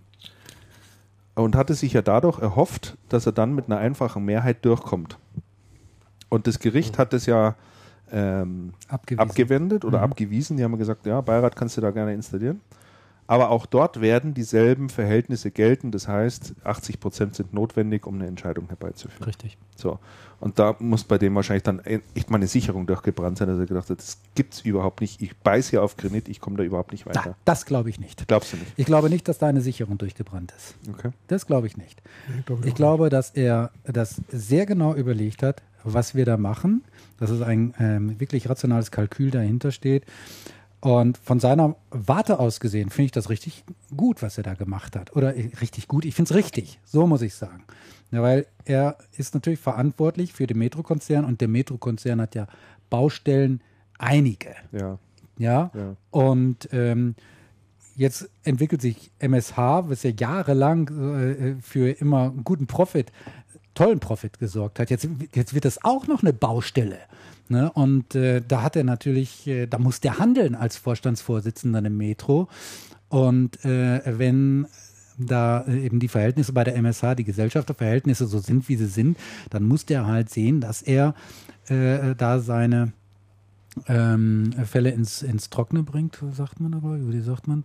Und insofern versucht er jetzt natürlich Druck aufzubauen, damit Kellerhals und Stiefel da ihre Maximalforderung oder ihre Position einfach mhm. mal aufgeben. Mhm. Ähm, und du hattest das so ein bisschen jetzt gesagt, so kam bei mir so über, als wenn das irgendwie verpönt wäre, als wenn du das nicht gutheißen würdest. Was nee, nee, das, ich heiße, nee, nee, das, das nicht. Ich, was ich damit zum Ausdruck bringen wollte, dass er gesagt hat, okay, dann muss ich jetzt weiter eskalieren. Ja. In, de, in, in, in der Form muss meinte ja ich das. Ne? Muss er natürlich auch. Das sehe ich genauso. So, insofern ist das der nächste Schritt gewesen, dass er gesagt hat, so, dann werde ich jetzt einfach weiter in die Öffentlichkeit gehen, weil es ist sehr ungewöhnlich, dass explizit äh, über die Umsätze äh, dass, dass es transparent gemacht wird. Bisher ist das immer, ja. ja. bisher wird es ja immer kaschiert. Ja, da geht es irgendwo mit ein. Da heißt es dann immer, ja, da gibt es dann diese flächenbereinigten Umsätze. Weiß übrigens jemand, was, was das mit diesen flächenbereinigten Umsätzen ja, auf sich natürlich. hat? Also das auf vergleichbare Fläche, auf ob die Umsätze jetzt durch Neugründungen, bei existierenden Läden, Akquisen und ja, und und. Genau. Same, mhm. same Store. Ja. Genau. Insofern, insofern, also ähm, Like for Like Sale nennt der Amerikaner. Ich meine, letzten Endes muss ich sagen, ähm, äh, verstehe ich auch den Kellerhals nicht wirklich. Ähm, er hat damals, ich hatte das schon mal gesagt, er hat die Firma die mehrheitlich verkauft. Er hat noch einen, einen Anteil, natürlich einen relativ großen Anteil von über 20 Prozent an mhm. dem Unternehmen. Aber den 75 Prozent hat eben, wie hast du es gesagt, der Finanzinvestor aus Düsseldorf. Mhm. Ja, und 75 ähm, Prozent ist ja wohl deutlich die absolute Mehrheit. Und jetzt so eine Blockadehaltung da äh, aufzubauen, äh, ich kann die Motivation, ich unterstelle ihm mal, dass es ihm auch um äh, die Zukunft des Unternehmens geht. Ja. Das unterstelle ich ihm durchaus. Mit Sicherheit. Ja, aber darum geht es dem Cordes eben auch. Und die Besitzverhältnisse sind halt einfach so, dass der Cordes den Hauptlast der Verantwortung trägt. Und ich denke, dann sollte auch der Metro ähm, dort äh, grundsätzliche Entscheidungen äh, oder das Recht haben, grundsätzliche Entscheidungen zu treffen. Und wir haben jetzt hier die Situation, dass äh, die Metro echt substanzielle, äh, die Metro, die MSH-Gruppe äh, substanzielle Probleme hat. Ich denke, dass das äh, laufende Quartal auch nicht viel besser aussehen wird und das äh, Quartal danach wird vermutlich auch nicht besser aussehen. Da ist Handlungsdruck, da kann man nicht einfach so weitermachen wie bisher. Gut, Sie haben jetzt mit Red Kuhn ein Unternehmen übernommen, ähm, das ist sicherlich auch ein vernünftiger Schritt gewesen. Sie wollen weitere äh, Unternehmen ja. übernehmen. Da hat der Kellerhals erstmal schon mal Veto, äh, das Veto eingelegt. Ja. Mhm. ja. da waren zwei kleine Firmen, ja. äh, die die Metro. MyBuy war das eine. Genau. Und äh, das, das, andere war äh, Rebuy. Rebuy. Ich, Allerdings beides so relativ kleine Veranstaltungen, die im einstelligen Millionenbetrag, glaube ich, Umsätze erzielen. Und da hat der Kellerhals halt auch das verhindert. Mhm. Und mit, der, mit dem Argument, jetzt soll die Metro erstmal Redcoon integrieren. Äh, und, ähm, und das ist so eine Blockadehaltung, die kann ich hier in diesem Zusammenhang nicht verstehen. Nein, und ich muss gerade dazwischen schieben, nicht MyBuy war das, das war eine Fehlinformation von mir. MyBuy ist Promarkt. Ah, okay. Ist äh, Akando, glaube ich, gewesen. Pipapo. Äh, es handelt sich hier um iBut.com mhm. und äh, der andere war äh, Rebuy. Mhm. Genau, sowas. Mhm. Aber Andreas, du wolltest Nein, was und, die, sagen. und die Integration kann dann nicht funktionieren, solange die Mediamarkt so dezentral funktioniert, wie sie funktioniert. Ja gut, und das, ja, und das ist ja eine, der massiven, ja das eine der massiven Streitpunkte. Vertritt denn der Kellerhals mhm. oder seiner Meinung nach, glaubt er denn, dass er die Mehrheit der Mediamarkt-Geschäftsführer vertritt? Oder das vertreten war, muss? Das weiß ich nicht. Also ansonsten wüsste ich nicht, die, was da seine Motivation dahinter ist äh, da ständig äh, die, diese Blockade halte, Haltung. Das, das Erfolgskonzept. Er will sicherlich, er will sicherlich, er will sicherlich dafür sorgen, dass die Geschäftsführer in den Mediamärkten nicht mit leeren Händen dastehen sozusagen. Also dass dieses zusätzliche Online-Geschäft nicht an ihnen vorbeigeht und sie nicht partizipieren. Meines Wissens nach hatte er doch vorgeschlagen, die Geschäftsführer der Mediamärkte an den Online-Umsätzen zu zu beteiligen. Also was, was da eingenommen wird, wird dann zum bestimmten Prozentsatz auch wieder ausgeschüttet. Mhm. Was ja schon darauf hindeutet, dass er sich dafür sehr stark einsetzt. Und er wohl vermutet, dass wenn die Metro das alleine aufzieht, dass die Läden sozusagen ein Stück weit auf der, auf der Strecke bleiben. Möglicherweise. Naja, sagen wir mal so, das Erfolgskonzept von Mediamarkt war ja die, die Dezentralität. Und das waren ja die starken Geschäftsführer, die beteiligt sind, etc. pp. Ja. Und jeder versucht, das Konzept auch nur ein bisschen aufzuweichen, ist sehr schwer gefallen. Das Konzept ist mittlerweile erheblich aufgeweicht, aber das wäre halt so jetzt dieser letzte Schritt, wo man sagt, hey, das Online-Geschäft und wir müssen, wir müssen ganz dramatisch ja. was an der Dezentralität ändern. Und, ähm, und dann sagt er natürlich Erfolgskonzept ist Dezentralität und nein, das, ja, das, sagt er. Und das, und das ist der Irrtum. Ich glaube auch, das dass Erfolgsergebnis war Dezentralität, ja, ja, aber jetzt in, im Internetzeitalter ist Dezentralität in dem Business, was MSH macht, nicht mehr das. Nein, jedenfalls nicht so, wie es gespielt wird. Richtig. Jetzt so kommt nicht wieder mit Konrad Elektronik. Das, ja, ist das, Parade, das ist das Paradebeispiel, um das mal anzuschieben, eines nicht dezentral organisierten Unternehmens, weil das ist durch und durch auf eine Person hin zentralisiert. Okay. Und das funktioniert ja sehr ja, gut. Ja, also muss man sagen. Also, ja. Also es gibt ja da noch so Themen am Rande. Ich weiß nicht, ob wir, hatten wir da das letzte Mal schon drüber gesprochen, haben wir da gesagt, dass es da eine Razzia gab, auch bei Mediasaturn in Ingolstadt? Ja, ich habe mal hatten rausgekriegt, wo, weshalb, aber ich habe das nicht rausgefunden. Ja, es wegen, ging wohl Vorteilsannahme, um Bestechung. Nee, ich wollte aber genau ja. wissen, um welche ah, ja, Produkte okay. habe mhm. hab ich nicht Es ging wohl um irgendwie DSL-Verträge oder sowas, meine ich, oh, gelesen zu haben. Also ich habe da auch mal ein bisschen hinter recherchiert, da kommt man schon ein Stück weit. Ja. Ähm, Worüber ich dann aber gestolpert bin, war eine Aussage von. Aber die Frage ist von wer, wer, hat denn diese Razzia eigentlich initiiert? War das die Metro, die da gesagt hat, schaut mal da in die Bücher rein? Möglicherweise, also was ich gelesen habe oder was ich meine gelesen zu haben, war, dass tatsächlich, dass es MSH-Mitarbeiter gewesen sind, die die Staatsanwaltschaft darauf aufmerksam gemacht haben. Aha, okay. Mhm. Worüber ich aber dann gestolpert bin bei der Recherche, war eine andere Information, die sehr interessant war. Und zwar ist der Games-Anteil am ähm, MSH-Umsatz erheblich hoch gewesen immer. Und der muss ihnen sehr stark eingebrochen sein dieses Jahr. Mhm. Warum? Und zwar, keine Ahnung. Der muss dramatisch, dramatisch, nee, dramatisch weggebrochen sein. Und ich denke, da hat sich sehr viel nach online verschoben. Hat sich auch. Das da gibt es ja, da ja Internetplattformen wie Steam und ähnliches. Ja. Und wenn solche, und wenn solche ähm, starken Umsatzzugpferde natürlich Schiffbruch allein, dann ist, das war jetzt ein sehr strenges Bild. Ja. Aber Aber dann ist natürlich Holland in Not, um Ja. das Bild nochmal stärker Ja. fortzusetzen. Ja. Also Da ist Polen offen. Polen äh, f- vielleicht noch mal ein bisschen was zu den äh, zur Multi-Channel-Strategie, wie, wie, wie, der, wie der Cordes das zumindest sieht oder welche Ziele er dort auch verfolgt. Also es wird, ähm, das haben die dort oben eben auch bekannt gegeben dann auf der Pressekonferenz und ähm, er hat auf alle Fälle mal gesagt, bis 2015 soll der Online-Umsatz auf 5 Milliarden Euro hoch, also 5 Milliarden Bis das muss man sich mal- 2015. bis 2015. Das sind noch drei Jahre sozusagen, also 2011 kannst du ja schon fast nicht mehr zählen. Ja. 5 Milliarden, ganz schön ambitioniert. Allerdings. Und äh, es soll im Oktober mehr. auf alle Fälle Saturn.de äh, soll im Oktober jetzt diesen Jahres an den Start gehen und äh, Mediamarkt wird dann im nächsten Jahr folgen. Man plant, äh, so ein gewisses Kernsortiment bereitzuhalten, das äh, überall gleich kostet. Mhm. Also völlig egal, ob du es online kaufst oder, oder in, in den Markt gehst. Man wird wohl auch äh, natürlich online bestellen können und dann im Laden abholen können. Und man wird natürlich auch im Laden nicht verfügbare Ware online bestellen können und sich dann nach Hause schicken. Also Mhm. das ist ja so ein bisschen Mhm. dieses, dieses Thema Multichannel. Ich wollte euch mal fragen, wie seht ihr denn dieses äh, Thema Multichannel so? Ist denn das, ich meine, da wird ja im Moment wahnsinnig viel Wirbel drum gemacht und, und jeder spricht drüber. Wie seht ihr das? Ist das wirklich so wichtig? Wenn ja, warum? Weil ich sag mal jetzt an meinem persönlichen eigenen Kaufverhalten.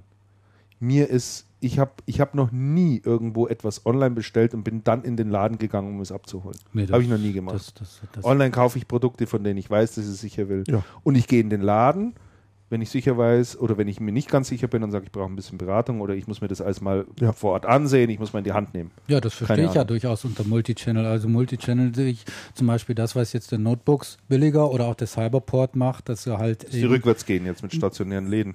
Nein, dass die das? halt eben sowohl die Option haben, äh, ihren Online-Shop haben und auch ihre stationären Läden haben. Das ist, das verstehe ich unter Multichannel. Ich finde, das kann durchaus Sinn machen. Ja. Ähm, und ähm, Cyberport macht das auch sehr gut. Äh, Notebooks billiger hat sich hier in München äh, sicher mehr erhofft, als dann tatsächlich herausgekommen ist, was die stationären Umsätze betrifft. Mhm. Die Umsätze im Laden. Der Arndt von Wedemeyer, der Chef äh, äh, von Notebooks billiger, der sagt ja, dass sich die Eröffnung des Münchner Geschäfts sehr positiv auf die Online-Umsätze ausgewirkt hat. Ne? Also das ist ein interessanter, ein interessanter Aspekt. Also, Inwiefern? Aber- naja, aber dass wie die Leute sich durchaus im Laden Informieren äh, und dann- informieren und dann aber online bestellen. Das ist ein interessanter Punkt, ja. Und glaub, dann auch nicht äh, das äh, Gerät in den Laden schicken lassen, wo sie es dann frachtkostfrei, glaube ich, abholen können, sondern durchaus nach Hause schicken lassen. Hat natürlich auch aus Sicht des Anwenders die charmante Konsequenz, dass du es innerhalb von zwei Wochen immer wieder kostenlos wieder zurückschicken lassen. Äh, Fernabsatzgesetz, ja. Fernabsatzgesetz, wenn es teurer als 50 Euro ist. Ne? Ich glaube, ein Laden hat auch was sehr Psychologisches, wenn du es siehst, das ist ein abstrakter Online-Händler, wie auch immer. Und oh, da gibt es ja auch ein Geschäft dazu. Man kann da reingehen, da gibt es echte Menschen. Und ich glaube, selbst wenn man nicht hingeht, ist das schon eine psychologische Geschichte. Stück weit wo man vertrauensbildende Vertrauen- Maßnahme? Vertrauensbi- vertrauensbildende Maßnahme. Kann ich mir gut, kann ich mir sehr gut vorstellen. Kann ich mir auch vorstellen. Ich glaube allerdings, dass es kein Muss ist. Nein, muss glaube ich auch nicht. Zusätzlich Siehe zu einem Amazon. Online. Genau, Siehe Amazon. ist das beste Vielleicht Beispiel. machen die das ja noch Also so irgendwann. ein Pure, äh, Pure, wie heißen die jetzt immer? Pure Onliner. Ja, ne? Pure Online, ja. äh, ja, kann genauso erfolgreich sein. Vielleicht hat er sogar größere Chancen, erfolgreich zu sein. Redcoon ist auch ein reiner Online-Händler. Äh, da muss kein Multichannel dahinter stecken. Multichannel bedeutet immer sofort höhere Komplexität, Mhm. höhere Kosten. Und da muss man sich ganz genau überlegen, ähm, ob sich das dann, wie man in der Branche sagt, am Ende des Tages, Am Ende des ne? Sehr schön. am Ende des Tages rechnet. Das ist richtig. Ähm, zu den Umsatzerwartungen, jetzt habe ich gerade nachgeschaut, weil ich hatte noch im Hinterkopf, dass ich Zahlen habe. Und zwar hat die, haben die bei Ernst Young ähm, eine Studie veröffentlicht, die stärksten Online-Händler 2010. Mhm. Und das stellt sich folgendermaßen dar. Ähm, Rang 1 Amazon mit 1,8 Milliarden Euro Umsatz. Mhm. Ah, du hast sie auch. Ja. Genau. Und Rang 2 Otto mit 1,1 Milliarden. Ja. 3 die Telekom mit 800 Millionen. Dann bricht das schon runter. Nein, Andreas, sprich's aus. Wer ist auf Platz 4? Ich sag's nicht. Sag's. Ich sag's nicht. Doch. Damian soll's Konrad sagen. Elektronik. Mit 450 Millionen. übrigens dann der erste, der erste, der wirklich Elektronik macht. Konrad, Aus ja. der, aus der ganzen Liste. Und ja dann, gut, und Telekom dann macht kommt- natürlich auch viel. Die machen auch viel, aber nicht, aber nicht rein, Computer und so. nicht, nicht rein Elektronik, Robots. sondern durchaus breiter aufgestellt. Ja. Und Otto fand ich schon spannend auf Platz 2 mit 1,1 Milliarden. Ja. Dann kommt der Neckermann auf Platz 5 Dann kommt Neckermann, was ja auch ein sehr traditionelles Unternehmen ist. und dann kommt Platz 6 Thomann. Kennt ihr jemand? Nein. Nein. Unser komplettes Equipment, was wir hier stehen haben, unsere ganze Podcast-Ausrüstung ist Kommt von, von Thomann. Thomann. Ah ja, jetzt. Thomann ist der äh, Europas größter Online-Shop in Sachen Musikequipment. Ach nein. Da kannst du also von der Gitarrenseite bis zur bis zum Bühnenaufbau alles kaufen bei dem. Das ist ein, Mhm. ein, ein gigantisches Unternehmen. Und der hatte, ja, also der wundert mich nicht, dass der da oben mit ist. Dann kommt Weltbild, Bon Prix, Bauer und auf Platz 10 wird hier genannt notebooksbilliger.de. Mit wie viel Umsatz? mit äh, Umsatz von 271. 271 Millionen, wobei das natürlich jetzt schon ein bisschen ältere Zahlen sind. Also der Notebooksbilliger.de hat zumindest bekannt gegeben, dass sie eine Umsatzsteigerung von 50 Prozent jetzt gehabt haben gegenüber dem Vorjahreszeitraum und man bis Ende des Jahres ähm, eine halbe, Milio halbe Milliarde, also sprich 500 Millionen machen will. Und da würde man natürlich schon ganz schön ein Stück weit vorpreschen. Ne? Aber dann haben sie da äh, Red verdoppelt. unterschlagen. Also Red zumindest, wenn man, wenn man Red nee. Äh? Nee. die haben, Nee. haben die nicht irgendwas von 340 oder 350 Millionen Euro gemunkelt? Die, also mal? letzte Zahl, die ich gesehen hatte, war 300 266. Damit wären sie noch ganz leicht hinter Notebooks. Da werden sie Billiger. knapp hinter Notebooks billiger. Aber ist denn nicht mit, im Zuge der Übernahme von Red Coon durch MSH, sind da nicht irgendwas von 330, 350 Millionen Euro gemunkelt worden, was Red Coon erzielt? Ich bin da ziemlich sicher. Oder erzielen ich will. habe das, ich hab das nicht mehr im Kopf. Ah, das kann die natürlich sein. erzielen will, dass sie in diesem Jahr in vielleicht. diesem Jahr machen wollen. Also Das- dass das das ist möglich. Umsatzziel ist. Das ist möglich. Das könnte sein. mhm. Das Ja, könnte gut das, sein. Das kann sein, ja. Aber ich halte insgesamt diese Liste, ähm, ich weiß nicht, ob die wirklich so hundertprozentig vollständig ist und ob man da nicht was vergessen hat. Ich habe da nämlich noch eine andere gefunden, ähm, ein anderes Ranking gefunden und da ist die Verteilung ein bisschen, teilweise ein bisschen unterschiedlicher. Was ich bei der. Liste interessant finde, Platz ist, wie 11 viel- kommt dann übrigens schon wie die erste traditionelle- Online-Apotheke. Ne? Ach nee, Doc wie viel, Morris. wie viel traditionelle Läden auf dieser Liste sind und wie weit vorne sie sind. Ja, Also Leute, die von online überhaupt nicht kommen. ja. Wen meinst du da? Bis Also auf eine, Amazon. Eine Otto. ja, Otto eine, macht aber schon seit Jahren in dem Bereich. das ist, ganz- ganz das, ist, das, ist schon, das ist schon völlig richtig, aber Mhm. überlegen wir, wie es- wie es vor Zeiten war, wo dann gesagt worden ist, also Online-Geschäft ist was für Onliner und also nee, aber das gilt eine für Otto, Otto eine. Neckermann, eine Weltbild. Ich finde das, ich find das schon sehr interessant. Und es sind nicht die Leute, wo man gedacht hätte, Wobei Weltbild das, was Amazon. Weltbild macht, ist auch für, ähm, für Online-Modell ist das ideal. ja, Die Klamotten, die, absolut. die Weltbild im Angebot hat, also lassen sich hervorragend online ver verkaufen. Das ist so. Ne? Insofern. Und Das der Otto, der Michael richtig. Otto, der Michael Otto, der hat ganz, ganz frühzeitig auf das Online-Geschäft und sehr Ja, konsequent. und sehr Ja, konsequent, und sehr sehr, konsequent. professionell. Ja. Also insofern, Haben aber auch viele Projekte gehabt, die nicht funktioniert haben. Ne? also es kommt vor. Also wollte ja Und was denkst du da? Ja, ich meine, der hatte doch damals so, der wollte doch in, in, ins Fernsehen mit seinem ganzen Internet auch rein und da so einen Shopping-Kanal machen, Ja. so rückkanalfähig und so weiter und Also. so fort. Also wo er auch viel Geld rein investiert hatte. Also man gemeint hat, dass man diese Fernseher irgendwie interaktiv bekommt. Äh, also da hat er schon auch viel Geld versenkt. Muss man Mhm. auch sehen. Aber, aber trotzdem, als zweifelsohne, das stimmt. Mhm. Wirklich sehr ambitioniert. Ähm, was noch ganz interessant ist in dem Zusammenhang, Mediamarkt hat auch bekannt gegeben, dass sie ihr Geschäft mit der Eigenmarken oder mit ihren Eigenmarken auch extrem vorantreiben wollen. Aha. ja, Die haben ja Ende letzten Jahres, ich glaube es war Oktober, November, äh, haben sie ja damals bekannt gegeben, dass sie Eigenmarken herausbringen werden. Ja. Das sind äh, die euch sicherlich äh, total gängigen Marken OK, Peak, Koenig und Easy. Oder? Kennt ihr alle? Also ich habe noch nie was davon gehört. Ich die Staubsauger, meine Waschmaschine. Das ganze Haus voll, ne? Ja. Nee, ich kenne die auch Eierkocher, nicht. Ich kenne die, ich kenn die auch nicht. Ich Christian. habe die auch noch nicht wirklich gesehen. Also Nee. auffällig waren die noch nicht, die Nein. Marken. Also das wollen sie jedenfalls äh, sehr stark ausbauen. Ähm, Finde ich ganz interessant in dem Zusammenhang, weil die MSH ja auch gesagt hat, äh, oder bereits schon längst damit angefangen hat, ja alle, Her alle Hersteller wieder herzuzitieren und denen zu sagen, also mit unserer Multi-Channel-Strategie und so weiter und so fort, wenn ihr da mit wollt und äh, müsste natürlich uns preislich auch noch ein gutes Stück entgegenkommen. Und hier möchte ich. So, und da wird, hier äh, wird so ein gerne Druck mal- aufgebaut. Und hier würde ich gerne mal einhaken, genau an dieser Stelle. Mhm. Ja, gerne. weil diese ganze Multichannel-Online-E-Tail-Debatte so stark über das Preisargument Ja. geführt wird, dass es für mich schon nicht mehr nachvollziehbar ist. Erstens, die Preise, und da, wir hatten es ja schon ein paar Mal, die Preise sind ja nicht nur geprägt durch die Preispolitik des Herstellers, sondern auch durch seine WKZ-Vergabe, also durch die Marketinggeldvergabe. Und die Marketinggeldvergabe und die Preisgestaltung hängen sehr eng zusammen, je nachdem, wie das Controlling des jeweiligen E-Tailers oder, oder Einzelhändlers aufgestellt ist, ob es das Controlling zulässt, dass die WKZs in den Preis gerechnet werden oder nicht. Ich glaube nicht, dass die Mediamarkt oder dass die MSH schlechter einkauft als andere. Ich glaube auch nicht, dass die weniger WKZ kriegen als andere. Ich würde mal behaupten, ganz im Gegenteil, weil das ist sehr ausgereift.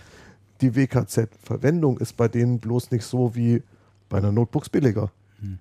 So, da kommt ein anderes Pricing schon mal automatisch zustande. Und jetzt glaube ich aber weiterhin, dass das Preisargument gar nicht das Hauptsächliche ist. Erstens, wer über den Preis verkaufen kann, über den Preis verkaufen kann im Prinzip jeder. Verschenken kann die Produkte auch jeder, wenn er einen findet, der die, der die geschenkt haben will, je nach Produkt. Das ist ja nicht die, nicht die Kunst beim Verkaufen. Beim Verkaufen kommt es an auf ein Einkaufserlebnis, was ich auf einer Website oder in einem Laden habe. Ich kaufe nicht gern beim Mediamarkt, das sieht mir zu ramschig aus, mache ich nicht. Es kommt auf ein Einkaufserlebnis an. Beim gerade bei Onlinern ist das, ist das sehr unterschiedlich. Und da wird dann ja auch viel gemacht mit Vereinfachung und Produktbeschreibungen rauf und runter und Videoeinsatz, um die Produkte zu zeigen, was ich alles, was ich alles schön und gut finde und richtig finde. Und dann muss man sagen, okay, und auch da hört das nicht auf. Und mein Punkt, und wir hatten den vorhin schon mal, ist, Vertrauen ist eine ganz wichtige Größe in der, in der, in der Gleichung. Vertrauen ist sehr wichtig. Wenn ich kein Vertrauen zu einem Online-Shop habe, dann kann der so billig anbieten, wie der will. Ich werde dem nichts abkaufen. Ich werde da meine Kreditkartendaten nicht hinterlegen. Ich werde dem meine Adresse nicht geben. Ah, den Teufel werde ich tun. Ah, Ich sehe das ein bisschen anders, Andreas. Und weißt du warum? Weil ich glaube, dass das ähnlich ablaufen wird, wie es derzeit im stationären Handel abläuft. Kunde kommt in den Laden rein, lässt sich beraten, weiß, welches Produkt er will, rennt nach Hause, schaltet den Computer ein, kauft zwar, wo es am billigsten ist. Und selbiges kannst du mittlerweile über die Webseiten machen. Ich gehe auf Webseiten drauf, wo ich erstklassige Informationen bekomme. Da wird mir noch gesagt, da gibt es übrigens die und die Alternativen noch, die kannst du gegenüberstellen. Du, kann, du kannst Bewertungen lesen von anderen Kunden, wie finden die das Produkt. Also ich bin da wirklich anschließend sehr, sehr gut informiert. So, und dann gehe ich auf die nächste Preissuchmaschine, gebe dieses Produkt ein und sage, okay, da ist jetzt die Konkurrenz Wenn- oder irgendjemand Ich denke, ihr habt anderer beide ganz weit recht. oben. Christian, wenn drei, Das wird wenn, sicherlich auch wenn passieren. drei Preissuchen, wenn drei Billiganbieter oben stehen Ja.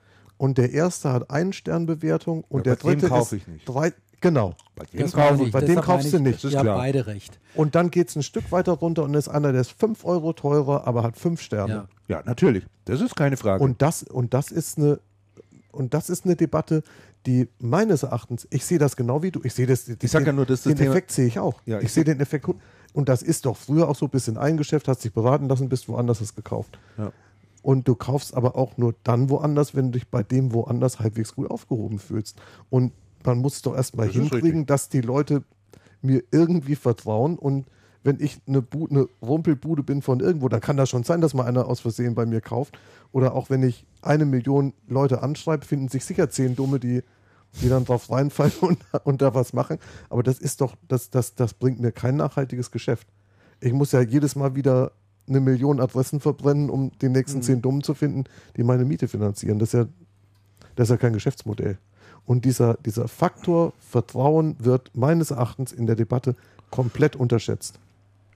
Also das, ich meine, dahingehend gebe ich dir absolut recht. Also ich meine, das Erfolgsgeheimnis von Amazon ist sicherlich eines, dass du eine Plattform vorfindest, bei der du, auf der du dich quasi wohlfühlst.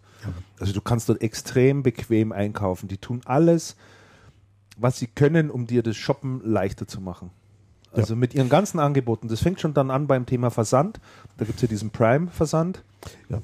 den du sogar, äh, den du einmal im Jahr quasi kaufst und dann kriegst du immer alles grundsätzlich per Express zugeschickt und sogar deine Familienmitglieder können darüber bestellen. Ist ja nicht auf, nur auf eine Person bestellt, beschränkt. Und und und, das sind ja alles so Geschichten. Ja. Ne? Das ist schon richtig. Also absolut. Aber du, warum sagtest du, wir haben beide recht? Naja, weil du halt äh, im, äh, dem dem Andreas ja widersprochen hattest, äh, weil du hattest gesagt, du siehst es anders. Ja. Ähm, und äh, ich sage, äh, dass der Andreas recht hat mit äh, seiner, ich sag mal, Vertrauensaussage. Mhm. Du kaufst bei keiner Firma, zu der du kein, also sagen wir mal, Urvertrauen, grundsätzliches Vertrauen hast. Äh, in, das kann auch relativ banal sein mit den Sternen zum Beispiel. Wenn da halt jemand äh, fünf Sterne hat, dann denkst du, okay, das, und zwar mehrfach, ja, Ja. von, von, von, von, äh, von den Kunden, dann kannst du sagen, das ist wahrscheinlich nicht irgendwie so eine Pommesbude, die, äh, sondern es ist ein seriöses Unternehmen, äh, was gut mit den Kunden aus äh, umgeht. Und natürlich hast auch du recht, äh, indem, äh, wenn du sagst, ja, aber die Kunden orientieren sich irgendwo über die Produkte und kaufen dann, wo es am billigsten ist. Ja, sie kaufen dann, wo es am billigsten ist, wenn dieser äh, Online-Händler eben auch diese Voraussetzungen erfüllt Ja. dann ist das sicherlich Ja. so. Ich kann ab ein Beispiel jetzt gerade, ich habe mir für mein, äh, eines meiner Rennräder, habe ich mir für den Winter schon mal so eine Rolle geholt. Da kannst du das äh, Rad so reinstecken und dann kannst du da irgendwie auf diese Rolle äh, strampeln, bis du tot umfällst. Ja, genau.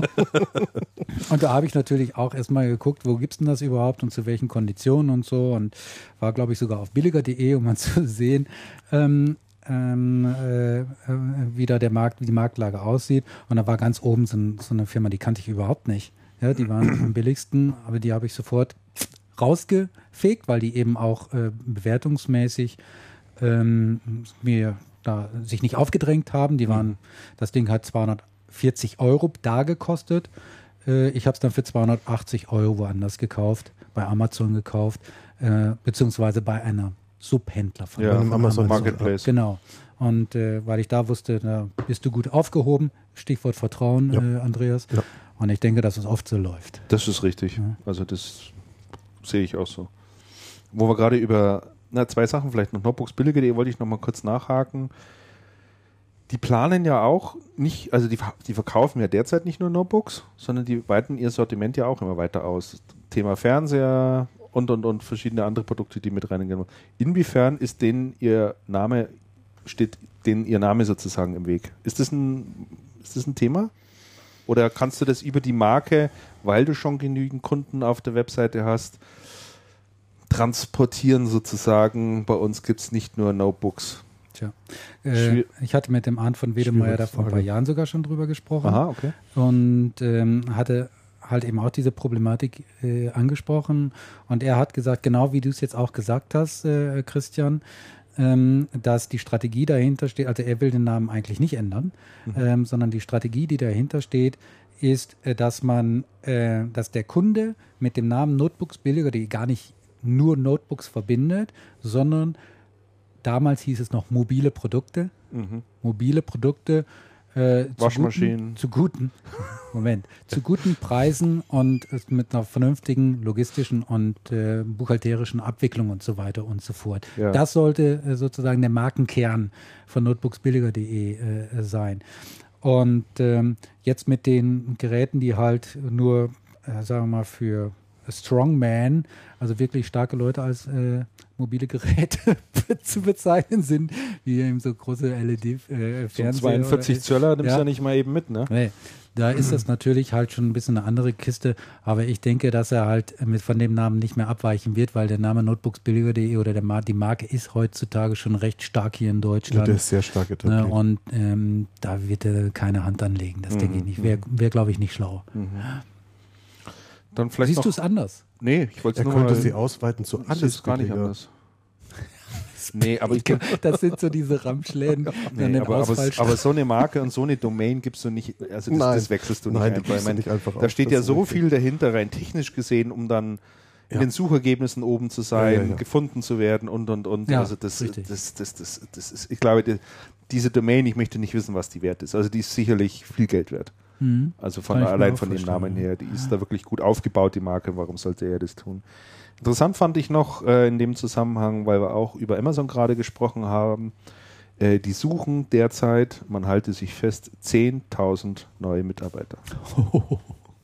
Wirklich oder nur marketingmäßig? Nee, also du kannst mal bei Amazon dort in den Bereich gehen, Jobs und Karriere. Ich weiß nicht, wie aber Amazon heißt, aber so Ich habe da auch mal reingeschaut, das ist schon gigantisch. Es ist unglaublich. Moment, Überall. was, reden wir hier nur von Deutschland oder Deutschland. weltweit? Nur in Deutschland? Nur in Deutschland. 10.000. 10.000. Also Wow. da ist viel äh, Personal dabei für saisonales Geschäft, also für das anstehende Weihnachtsgeschäft. Da brauchen, da wissen die halt, Ja, klar. was da auf die zurollt, ist Sicher. klar. Ne? Ab, Ja. ab, ab äh, Ende November spätestens geht's los. Hm. Ähm, haben aber im gleichen Atemzug gesagt, gut, das ist natürlich mit ein Stück weit Marketing. Sie versuchen dann von diesen saisonalen Kräften möglichst viele zu übernehmen. Okay, gut kann man so sagen. Aber trotzdem auf allen Ebenen. Callcenter werden dort aufgebaut, Kundenservice wird ausgebaut und und und. Das ist enorm, was die dort rein investieren.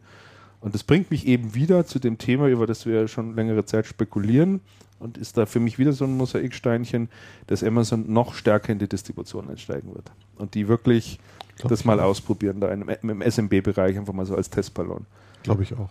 Also die probieren einfach, die haben einfach keine Scheu, Dinge auszuprobieren. In Amerika beispielsweise kannst du über Amazon Fleisch kaufen. Mhm. Also die probieren es einfach aus, wie geht es, wie funktioniert es, wie weit kommen wir da, Mhm. Dann machen die den Testballon oder sie stellen es halt wieder ein. Ne? Mhm. Und äh, also da bin ich echt noch gespannt, ob da nicht im dieses Jahr oder nächstes Jahr die noch von sich hören. Du meinst äh, tatsächlich Lassen. in die IT-Distribution? Ja. Mhm. Doch, das glaube ich. auch. Also die, ich meine, die Das merken, Gerücht die läuft ja merken schon die ganze die, Zeit nicht, ja, äh, die, die merken doch auch, dass, dass, dass gerade viele kleine Händler ähm, Ware über sie beziehen. Ja, ja, sicher. Also das ist ja ein offenes Geheimnis. Also das äh, jede Umfrage ergibt es, die man, die wir jetzt auf der Webseite gemacht haben. Wenn du da fragst, haben sie schon mal beim E-Tailer eingekauft als Lieferant, ja, nicht für den Eigenbedarf, sondern als Lieferant. Um, um, ich meine, das lag Na ja, irgendwie gut, bei aber- 75 Prozent. Ja gut, dann, dann könnt ihr es doch einfach so weiterlaufen lassen. Müssen wir doch gar nicht irgendwie was ändern. Naja, ich denke, ja, man kann es ja mal systematisch angehen. Warum? Nee, ich denke, die- nee, ich denke, die werden halt noch eher in Richtung reingehen. Ja, die, ja, die wollen ja auch mehr, mehr Produkte verkaufen. So ein bisschen auch in das Lösungsgeschäft rein und auch erklärungsbedürftigere Produkte verkaufen. Und dann brauchst du nachgeschaltet natürlich direkte Ansprechpartner bei Amazon, die du als Händler kontaktieren kannst, die du äh, Dinge fragen kannst, passt Ja. das und das zusammen, was brauche ich da dazu, was muss ich da beachten. Mhm. Also da musst du schon ein bisschen mehr bieten. Aber Amazon verfolgt immer so die Strategie, sich einen Marktanteil von 20 bis 30 Prozent zu holen in einem bestimmten Bereich, also in einer bestimmten Branche und dann machen sie das nächste auf. Egal ob es Bekleidung ist oder Schuhe oder Bücher oder was weiß ich, völlig egal. So, und da finde ich das schon mal ganz interessant. Vielleicht kaufen sie einen Distributor. Vielleicht. Haben die so viel Geld? Amazon? Ach, Amazon hat schon Geld. Was glaubst du, wie viel so ein Distributor Ja, ich bin mir nicht so kostet? sicher. Also äh, Amazon hat jetzt, äh, ich habe gerade die Zahlen dabei, gab jetzt die Zahlen fürs zweite Quartal bekannt und da ist der Umsatz um 51 Prozent auch, also um 51 Prozent gestiegen auf 9,9 Milliarden Dollar Im Quartal. im Quartal. Mhm. Von 6,8 Milliarden auf 9,9 Milliarden. Äh, jetzt schaust du dir aber mal an, was da unterm Strich übrig bleibt. Dann sind es, ich meine, ein bisschen über 100 Millionen. Oh, das ist nicht viel. Ja, das ist ein Das ist Prozent. Ein Prozent, das ist Distributionsmarge. Distributionsmarge. Mehr ist das auch nicht. Also sagen wir mal, so prall gefüllte Kriegskasse, weiß ich nicht, ob die Nee. unbedingt haben. Also mein, gut, die können dann natürlich in Aktien kaufen und andere Modelle noch machen, aber, aber so eine Kriegskasse glaube ich nicht, dass sie es haben. Mhm. Können ja mal bei Apple fragen, die haben so viel bare Geld übrig. Die haben derzeit 76 Milliarden Dollar drin in der Kriegskasse. Unglaublich, oder? Das ist ziemlich viel. Das ist allerdings ziemlich viel, ja. So, äh, was haben wir noch? Promark machen wir vielleicht das nächste Mal, oder? Mhm. Die haben sich ja so ein bisschen neu aufgestellt und starten da jetzt auch neu durch mit einem neuen Shop-Konzept und einem neuen Ladenkonzept. Wieder mal. Äh. Promarkt ist ja so eine Zickzack-Geschichte. Ist eine Zickzack-Geschichte, scheint aber jetzt auch ein bisschen ein Ende gefunden zu haben. Äh, liest sich zumindest alles ganz vernünftig, was sie da vorhaben. Und äh, das könnte man vielleicht das nächste Mal ein ähm, bisschen weiter vorstellen. Ja, SAP, da waren wir vorhin schon mal äh, kurz stehen geblieben. Andreas, da hattest du ja auch gerade ein bisschen was dazu gesagt. Äh, kann das vielleicht noch ein bisschen unterstreichen dahingehend, äh, der Herr Neumeier, der derzeitige Channel-Chef bei der SAP, hatte uns, also Channel Partner, ein Interview gegeben und dort unter anderem erwähnt, dass sie die Lizenzumsätze über Partner von derzeit 17 auf 40 Prozent steigern wollen. Wollen. Wollen. Wollen. Also ja, ganz ambitionierte Ziele, die die dort haben. Und jetzt weiß ja jeder, dass die SAP ein Unternehmen ist, diesmal mit dem indirekten Kanal ziemlich ernst meint und dann wieder nicht und dann wieder ja. Also rein in die Kartoffeln, raus aus die Kartoffeln. Also man sieht alle Jahre lang einen neuen Channel Manager dort auch sitzen. Ja, also ich, ich kenne bestimmt schon vier oder fünf bei denen. das ist wohl richtig. Ja, und äh, dann, dann ist die, eine Strategie mal wieder total ernst, ja, und dann machen sie dann auch richtig was. Und dann gehen sie aber anscheinend wieder raus. Und äh, ja, jetzt durch das äh, Branchengerücht, das hier eben auch aufgetaucht ist, dass möglicherweise der Hardy Köhler bei der SAP antritt, würde das ja dann durchaus irgendwo ein Stück weit Sinn machen, ne? Weil der Hardy Köhler versteht genau dieses Geschäft. Ja, das, Das kann er. richtig. Also das haben wir ja das letzte Mal schon festgestellt. Der hat ja einen wirklich super Job dabei Adobe gemacht. Und kla- klasse Sachen, klasse Programme durchgezogen. Macht es in, macht es deiner Meinung nach Sinn? Ja, Sinn würde es schon machen. Das Problem bei der, bei der SAP ist halt, das indirekte Geschäft bei der SAP sind diese riesengroßen SAP-Beratungshäuser und alles, was dann kleiner ist, versinkt dann daneben so in der Bedeutungslosigkeit, wird auch gar nicht so gesehen. Und immer wenn das Geschäft kleinteiliger wird, wird es für die SAP erheblich schwierig. Die SAP, wenn neue Systemhäuser suchen oder wenn sich Häuser anschauen, die schauen sich die Website an und wenn die Website nicht so toll ist, dann sagen sie, "Hm, Website ist nicht so toll, das kann nichts sein, mit dem müssen wir gar nicht weiterreden. Das heißt, die sind erheblich anspruchs, jetzt sag mal anspruchsvoll oder die haben erheblich hohe Erwartungen an, an die Partner. Könnte Und man auch sagen, meisten- arrogant? Ach, das sind die, das sind die im, im, im Bereich vielleicht mitunter auch. Würde ich jetzt aber gar nicht, würde ich gar nicht so sagen. Also wenn die es schon ernst meinen, die schauen schon ernsthaft hin, aber die können sich das dann nicht so vorstellen, dass es halt auch kleinere Häuser gibt, die sich vielleicht nicht so eine tolle Website leisten können oder vielleicht nicht 20 zertifizierte Techniker haben. Das heißt, alles, was kleiner ist, ist bei denen also erheblich gefährdet, durchs Raster zu fallen. Man versucht jetzt ja auf der, auf der letzten ähm, Fujitsu Fachhandelsroadshow war das ja, war das ja ein Thema. Man versucht mit Fujitsu ans Ja. Thema ranzugehen Ja. Und versucht über Fujitsu ähm, Partner zu gewinnen, was ich für einen erheblich glücklich, glücklich, glücklicheren Ansatz halte, weil eine Fujitsu ist da schon erheblich bodenständiger und dann bist du halt Fujitsu-Partner und kannst über Fujitsu auch in so eine SAP-Partnerschaft rein und die SAP ist ein Stück weit außen vor. Und man hat dann tatsächlich einen, einen, mit dem man anders, mit dem man reden kann, nämlich Fujitsu. Ja, soviel ich Also weiß, das soll, er ist- die, die ist Synax, sehr soll ja die sehr- Synaxon äh, dann sehr Speerspitze bilden. Ne? Und auch die Synaxon, und es gibt garantiert im Synaxon auch ähm, Umfeld auch Häuser, die ähm, interessant sind. Ich würde das mal sagen, gerade im alles, was so I-Team ist. Also das kann ich mir schon vorstellen, Mhm. Dass SAP das selber hinkriegt. Ich glaube, da muss in der Unternehmenskultur noch eine ganze Menge passieren. Mhm. Also das ähm, stelle ich mir schwierig vor. Ja, deswegen würde es durchaus Sinn machen, sich jemanden an Bord zu holen, der diesen, ich sag mal. Stallgeruch auch Ja, hat, Der das versteht. den ja. man kennt in der Branche, der auch weiß, wie die ticken, der die richtige Ansprache auch macht, der nicht sozusagen, aha, kommt da jemand aus Waldorf, so ein Manager, ja, so ein Geschniegelter, der uns da sagen will, wie der Handel läuft und wie man das macht, so Lizenzgeschäft, ne? Hardy Köhler weiß, glaube ich, da schon die richtige Ansprache auch zu Das, finden. das denke ich schon auch. Es, ich denke allerdings, es kann nur funktionieren, wenn er erheblich höher aufgehangen ist Mhm. als, als Channel-Chef. Ja. Also der müsste dann, keine Ahnung, was, was, was die Position irgendwo, da wäre. die, irgendwo die Geschäfts... Geschäftsleitung Leitung halt oder, rein oder oder, zumindest Vertriebs, Vertriebs, ähm, Also Gesamtvertriebs oder irgendwie sowas. Irgendwie sowas in der Weil, Richtung. weil wenn es drunter aufgehangen ist, dann wirst du von dem, von den, von den Großen da so niedergebügelt. Das, Ja. das hat keinen, das hat keinen Taug. Nee, warten wir mal ab, ob äh, sich das bewahrheitet und ob das äh, so eintritt. Ne? Also SAP, um, um kontinuierlich und, und richtig vernünftig nochmal wachsen zu können, muss SAP auch an die kleineren. Und das können die nicht selber, das geht halt nur über Partner. Ja. Und da ist man auch bei, bei Design und bei diesen Geschichten ist man Ja. noch nicht so richtig erfolg, erfolgreich und glücklich unterwegs. Ja. Definitiv nicht.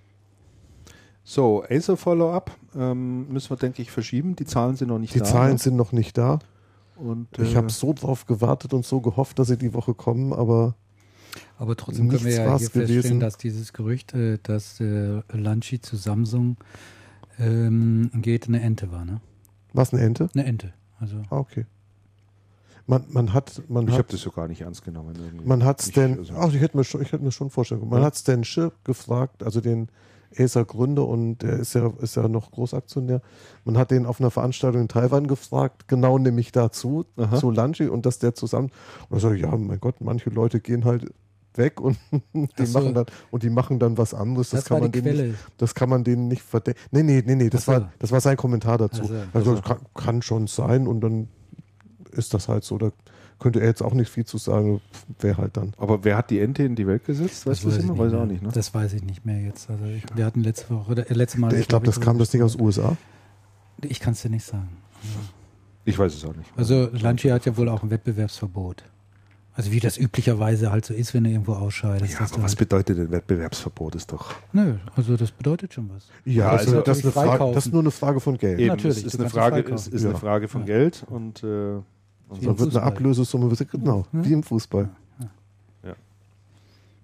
BenQ steigt übrigens auch in den LED- und Solarpanelmarkt ein. Ne? Brav, sehr gut. Das erinnert Also- mich wieder an meine Extron-Aktien. Du bist im Moment aber auch wirklich gebeutelt. Das ist ja unglaublich. Ja. So, jetzt kommen wir mal zum ganz anderen Thema. Ähm, und zwar wollte ich mit euch zumindest mal ein bisschen in das Thema Social Media einsteigen. Ähm, wenn ihr so unterwegs seid im Netz auf Händlerwebseiten seid, zudem sind wir ja alle selber in Facebook sind wir vertreten. Andreas und ich sind zumindest schon in Google Plus, den Damian werden wir Ja. da auch mal irgendwann reinziehen. Ich bin da schon drin. Ach, du bist schon drin? Ja, nur völlig inaktiv bislang. Okay, dann äh, auf Twitter sind wir noch unterwegs. Der eine mehr, der andere weniger. Also in Xing natürlich sind wir unterwegs. LinkedIn findet man wahrscheinlich auch den einen oder anderen. Mhm. Mich würde mal so von euch interessieren, ähm, wenn ihr da im Netz unterwegs seid, fallen euch heute schon Handelsunternehmen in irgendeiner besonderen Art und Weise auf? Hersteller ja, kein Thema. Da ist es natürlich ein gern genutztes Marketinginstrument und ähm, aber so ein Handelsunternehmen, Ja. ist da für euch jemand so visibel? Ja, Notebooks billiger. Zweifelsohne. Mhm. Def- Die machen da sehr viel. so. Die sind da total rührig. Also Ja. ich finde das wirklich klasse, was die Ja. machen, gerade auch auf Facebook. Ja. Die nutzen da wirklich die Möglichkeiten, die ähm, Facebook bietet, hervorragend aus.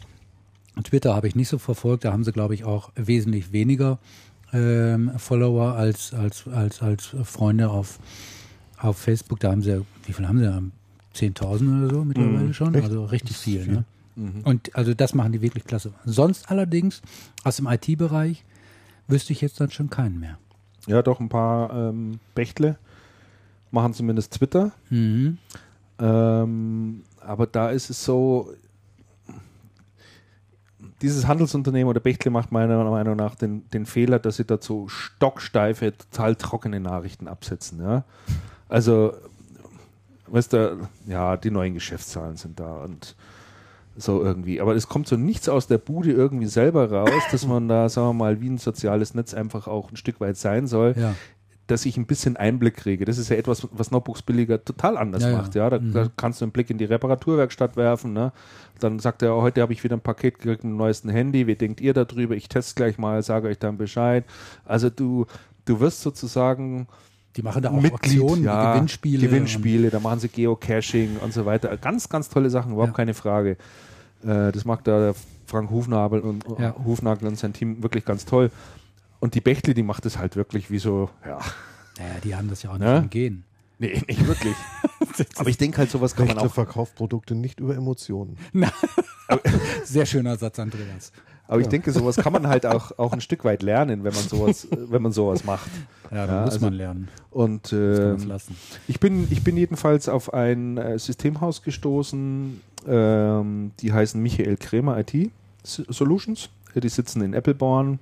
Das ist im Saarländischen.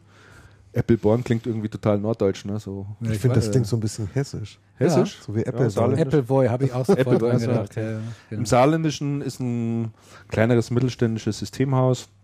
Äh, ist ein, äh, haben, glaube ich, so rund 40 Mitarbeiter. Mhm.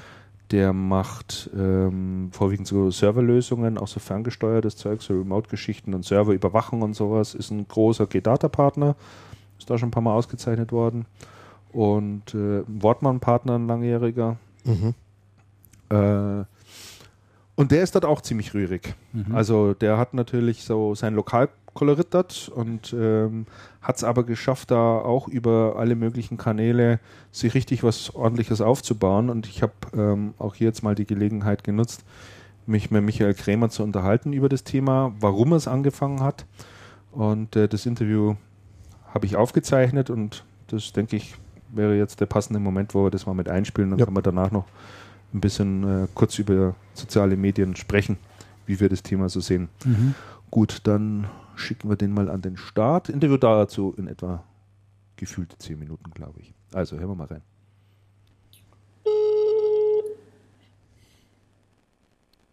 Immer? Hallo Herr Kremer, hier spricht Christian Mayer. Ich grüße Sie. Hallo Herr Meier, ich grüße Sie. Herr Kremer, ich wollte mich mal etwas mit Ihnen über das Thema Social Media unterhalten oder soziale Netzwerke, wie man auch so schön sagt. Wir beide sind ja da relativ viel unterwegs. Also Sie sind mir da zumindest in äh, einigen sozialen Netzen auch äh, durchaus aufgefallen. Die Besonderheit oder das Besondere finde ich ja, ähm, äh, dass Sie ja ein, eigentlich ein kleineres und mittelständisches Systemhaus sind. Und da fand ich es äh, doch etwas ähm, unüblich, ähm, dass Sie da unterwegs sind. Aber vielleicht können Sie uns mal kurz erklären, ähm, wie Sie das Thema eigentlich für sich erkannt haben und was Sie dann letztendlich auch veranlasst hat, in dem Bereich tätig zu werden. Also erkannt haben wir das ja schon vor einigen Jahren, weil wir bei Xing schon sehr lange aktiv sind. Da sind also einige Mitarbeiter von uns mit drin. Wir haben da auch zwei Gruppen, die wir betreuen und die wir zur Verbreitung von Informationen nutzen. Allerdings hat sich jetzt, ja, seit Jahresanfang würde ich das fast sagen, ein regelrechter Hype durch Facebook und Twitter ergeben. Mhm. Und durch die Erfahrungen, die wir bei Xing gemacht hatten, sind wir da eigentlich relativ früh mit einer Unternehmenspage gestartet und äh, bieten Informationen an. Der Vorteil, den wir sehen, ist, dass wir eine große Anzahl von Personen hier quasi erreichen können, dadurch, dass jetzt Facebook und Twitter doch sehr, sehr weit verbreitet ist und prozentual mittlerweile die ja, größte Verbreitung hat. Mhm. Und was man ganz klar sehen muss, man erreicht neue Zielgruppen. Mhm. Ganz anders als bei konventionellen Medien erreiche ich hier Zielgruppen, die ich auf anderem Weg nicht erreiche. So haben wir beispielsweise Probleme gehabt, für dieses Jahr unsere Auszubildendenstellen zu besetzen. Ja. Ich sage das jetzt mal ein bisschen provokativ. Die Auszubildenden bei uns im Systemhausgeschäft, die, die wirklichen Techniker, die Menschen- und äh, Frischluftscheu sind, die lesen nicht die Süddeutsche, um Ja. die Stellenanzeigen zu sehen, sondern die sitzen eher zu Hause an ihrem Computer. Und da hatten wir beispielsweise sehr gute Erfahrungen gemacht. Wir haben zwar da Werbeanzeigen geschaltet, aber über diesen Kanal in Verbindung mit unserer Facebook-Präsenz konnten wir da sehr viele und auch qualitativ gut geeignete Bewerber finden, sodass wir das jetzt dieses Jahr relativ schnell und gut besetzen konnten, dank Facebook. Das ist ja ein durchaus spannendes Thema, das ist richtig. Da habe ich sogar noch gar nicht drüber nachgedacht. Ja, zunächst denkt man ja immer erstmal, äh, äh, die Kunden dort irgendwie anzusprechen, aber dort äh, so in Richtung Ausbildung, ja, das leuchtet durchaus ein. Ähm, welche sozialen Netzwerke nutzen Sie denn überwiegend und, und was passiert dort dann genau? Also ähm, was machen Sie dort für eine Ansprache? Also das, was wir im Moment am stärksten nutzen, das ist Facebook. Ja, Ähm, bei Facebook verbreiten wir zunächst einmal die Informationen, das, was man klassisch früher immer in Newslettern versendet hat, ähm, was man in Rundmailings versendet hat, das stellen wir halt hier unseren, wie sich das bei Facebook ja auch wiederum neudeutsch nennt, Fans zur Verfügung, mhm. die ähm, diese Informationen genau dann abrufen können, wenn sie Zeit dazu haben, sie auch raten können, ähm, sodass auch eine gewisse Sortierfunktion und eine gewisse Prioritätsfunktion enthalten ist Mhm.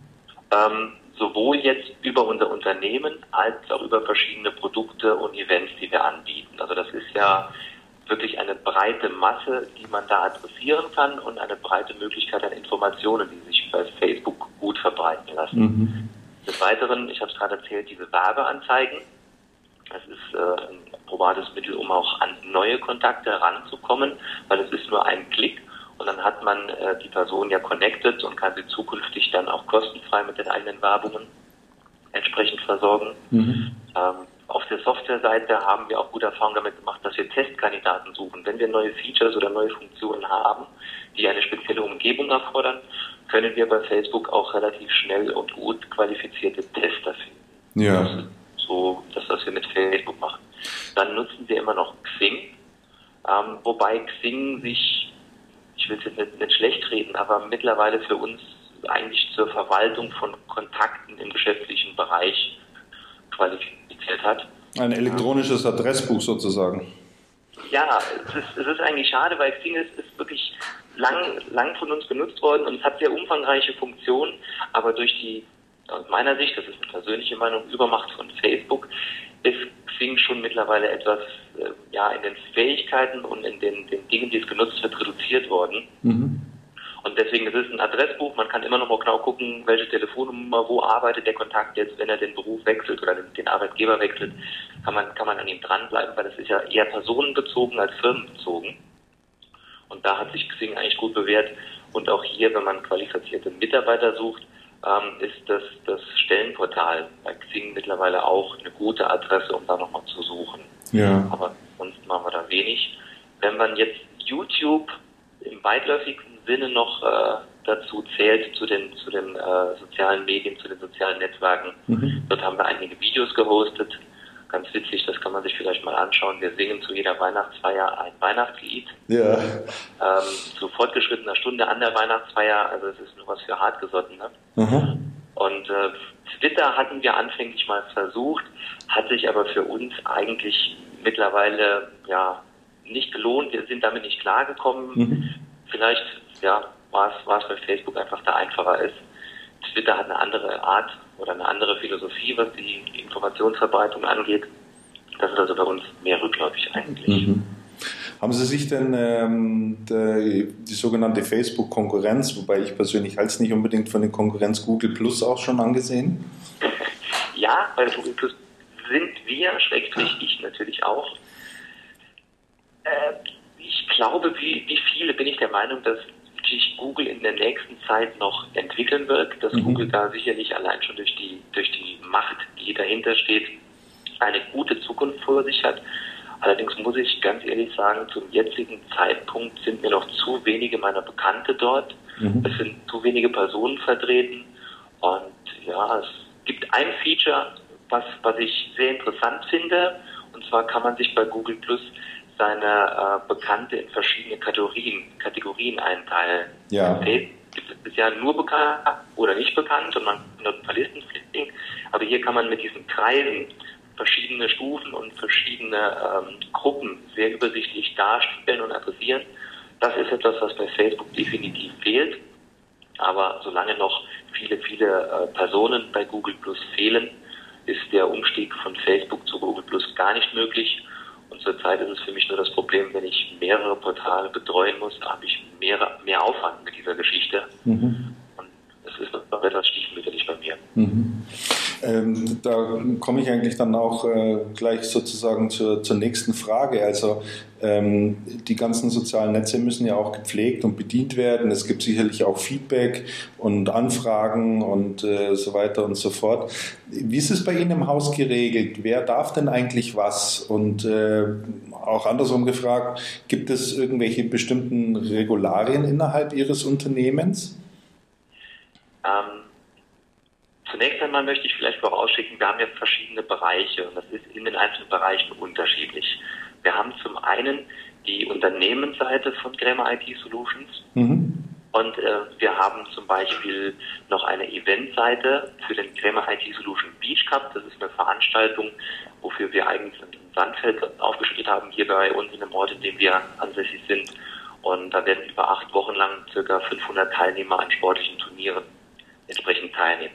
Beides sind klassische Seiten, die zur Imagebildung und zur Werbung genutzt werden.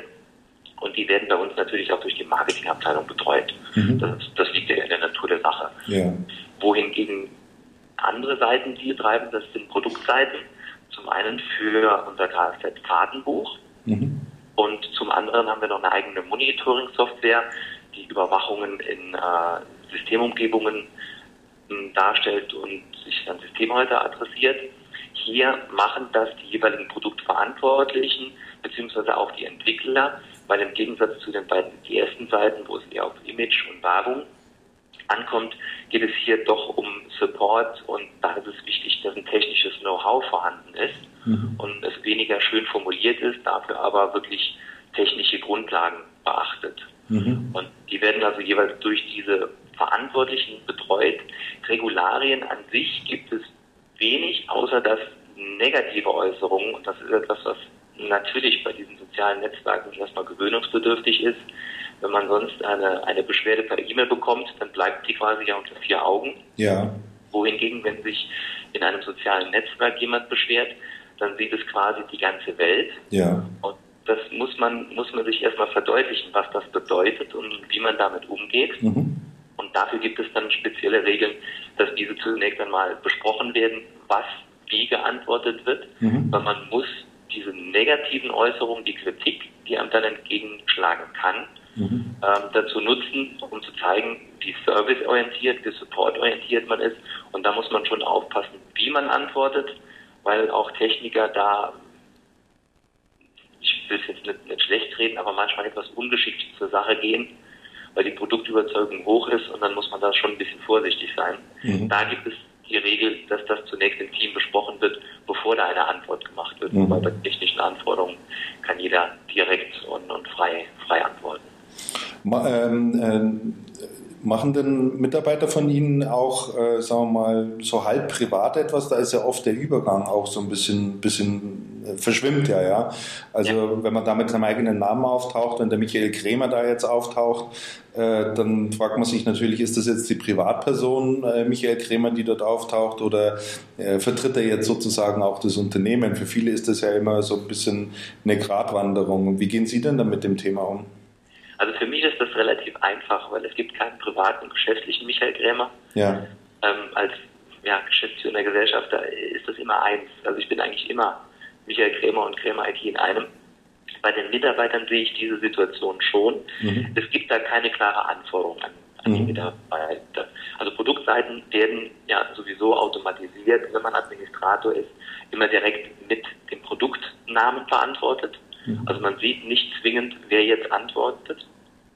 Allerdings, ähm, die Mitarbeiter sehen das schon unterschiedlich. Also es gibt Mitarbeiter, die klicken dann auch regelmäßig auf Gefällt mir oder teilen Informationen, die über Produkte verteilt werden. Es gibt aber auch Mitarbeiter, die sagen, nein, das ist mein Privataccount, das möchte ich nicht vermischen. Ähm, sonst habe ich nachher noch Kundenanfragen irgendwo in meinem privaten Bereich, was man nicht mehr trennen kann. Ähm, da gibt es keine klare Regelung. Also das ist jedem Mitarbeiter überlassen, wie er das machen möchte. Ähm, ich kann beide Seiten nachvollziehen und von daher verlasse ich mich darauf, dass, dass die Mitarbeiter das schon so entscheiden, für alle Beteiligten sinnvoll ist. Ja. Jetzt fragen sich natürlich äh, viele Ihrer Kollegen auch, ähm, ob sie äh, dort einsteigen sollen in den Bereich oder dort tätig werden sollen. Und da kommt ja immer die typische Frage, äh, welches dieser sozialen Netze soll ich denn überhaupt nutzen? Wo macht man denn die besten Erfahrungen? Ähm, wo lohnt sich da auch äh, Zeit zu investieren? Und auch, ja, natürlich muss sich auch jemand drum kümmern, rein personell gesehen. Kann man denn dann da überhaupt eine klare Antwort darauf geben? Oder hängt es, so wie ich Sie verstanden habe, ein Stück weit davon ab, welche Botschaften man transportieren will? Absolut, welche Botschaften man machen muss. Sowohl die Frage, ob man überhaupt sich daran beteiligen soll oder nicht, Mhm. ähm, und auch in welchem Bereich und mit welchem Medium. Weil es gibt, gibt da klassische Unterschiede zwischen den einzelnen Medien. Wenn ich jetzt zum Beispiel Twitter nehme, ist das ein rein informationsbasiertes Netzteil. Das sind ja diese Kurznachrichten, schnelle, kleine Informationen zu verteilen, die auch sich gut verbreiten können, wenn sie denn interessant sind. Facebook hingegen hat mehr multimediale Inhalte, hat viele zusätzliche Funktionen, Videos, Bilder, Chats, Abstimmungen etc., die ich nutzen kann. Mhm. Und Xing ähm, auch wiederum eher, eher der Business-Gedanke, um Kontakte zu hegen, auch zu kommunizieren und Gruppen zusammenzuhalten. Mhm. Also das hängt von dem Produkt im Unternehmen ab. Ähm, auf der anderen Seite kommt es immer darauf an, wie man, man situiert ist. Also wenn ich ein kleineres Unternehmen habe, muss ich natürlich auch äh, die Ressourcen aufbringen, um es zu betreuen. Aber was man auf keinen Fall machen darf, ist es halbherzig zu betreuen.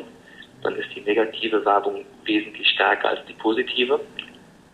Und zum anderen muss man noch gucken, was möchte ich erreichen. Also man muss ein klares Ziel definieren. Und nur wenn das Ziel halt auch womöglich über, über die Medien erreichbar ist, kann man in diesen Bereich gehen. Ein ganz, ganz wichtigen Tipp, der damit zusammenhängt, ist, man diese, diese sozialen Netzwerke nur nutzen, wenn man auch authentisch sein möchte und kann. Ja. Und das habe ich jetzt oft gesehen, dass ein Unternehmen auf der eigenen Webseite oder wenn man persönlichen Kontakt hat, ein ganz anderes Image hat, als es dann versucht, in diesen sozialen Netzwerken aufzubauen. Und das wird sich aus meiner Sicht ganz, ganz schnell äh, umkehren, sodass man da negative Effekte da, dadurch haben wird. Also man sollte sich schon darüber im Klaren sein, dass man, äh, wenn man so in die Öffentlichkeit tritt, einfach als Mensch, als Person äh, dort äh, aufschlägt und sich einfach auch so gibt, wie man, wie man ist, also sich gar nicht erst versucht, in irgendeiner Form zu verstellen.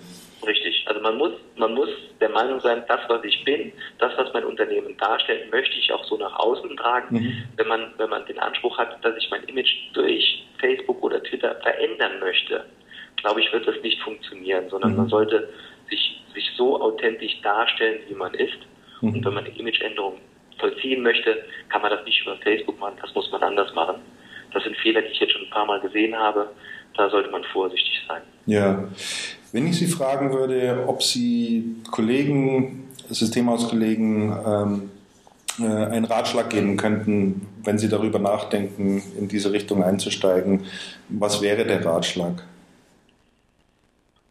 Der Ratschlag wäre, wenn es passt, grundsätzlich hier einzusteigen. Mhm. Wirklich, weil es gibt mehrere, die sagen, Unternehmen, die in Zukunft nicht in diesem sozialen Netzwerk aktiv sind, werden an Sichtbarkeit am Markt verlieren. Weil wenn man die Trends und die Entwicklungen der sozialen Netzwerke sieht, ist im Moment immer noch recht am Anfang. Aber es wirklich starke Wachstumsprognosen und es wird sich zukünftig zu einem wichtigen Bestandteil in der Unternehmenskommunikation und im Unternehmensmarketing entwickeln, sodass man jetzt schon die ersten Erfahrungen sammeln kann, um dann langfristig zumindest mit ein paar Informationen präsent zu sein, um den Anschluss in diesem Bereich nicht zu verpassen. Also mein Rat wäre nach Möglichkeiten zumindest in einem kleinen überschaubaren Maße auf jeden Fall in diesem Bereich teilzunehmen. Mhm. Gut, prima. Ja, Herr Kremer, da sind wir auch schon am Ende des Gesprächs. Ich äh, möchte mich ganz herzlich bedanken für die sehr interessanten Informationen. Ich glaube, es ist ganz wichtig, da auch mal mit jemandem zu sprechen, der eben als Systemhaus und klassischerweise eigentlich eher B2B-Kunden äh, betreut, äh, danach zu fragen, äh, wie es ihm dort geht mit dem Thema soziale Netzwerke. Fand das sehr interessant. Ich lese da Ihre Einträge immer sehr, sehr gerne, muss ich ehrlich sagen. Äh, auch toll gemacht. Und äh, ja, wir begegnen uns dann auch weiter auf Facebook, Xing, Google und wie sie auch immer heißen. Ne? Gut. Alles klar, Grimmer, dann wünsche ich Ihnen noch einen schönen Tag und alles Gute.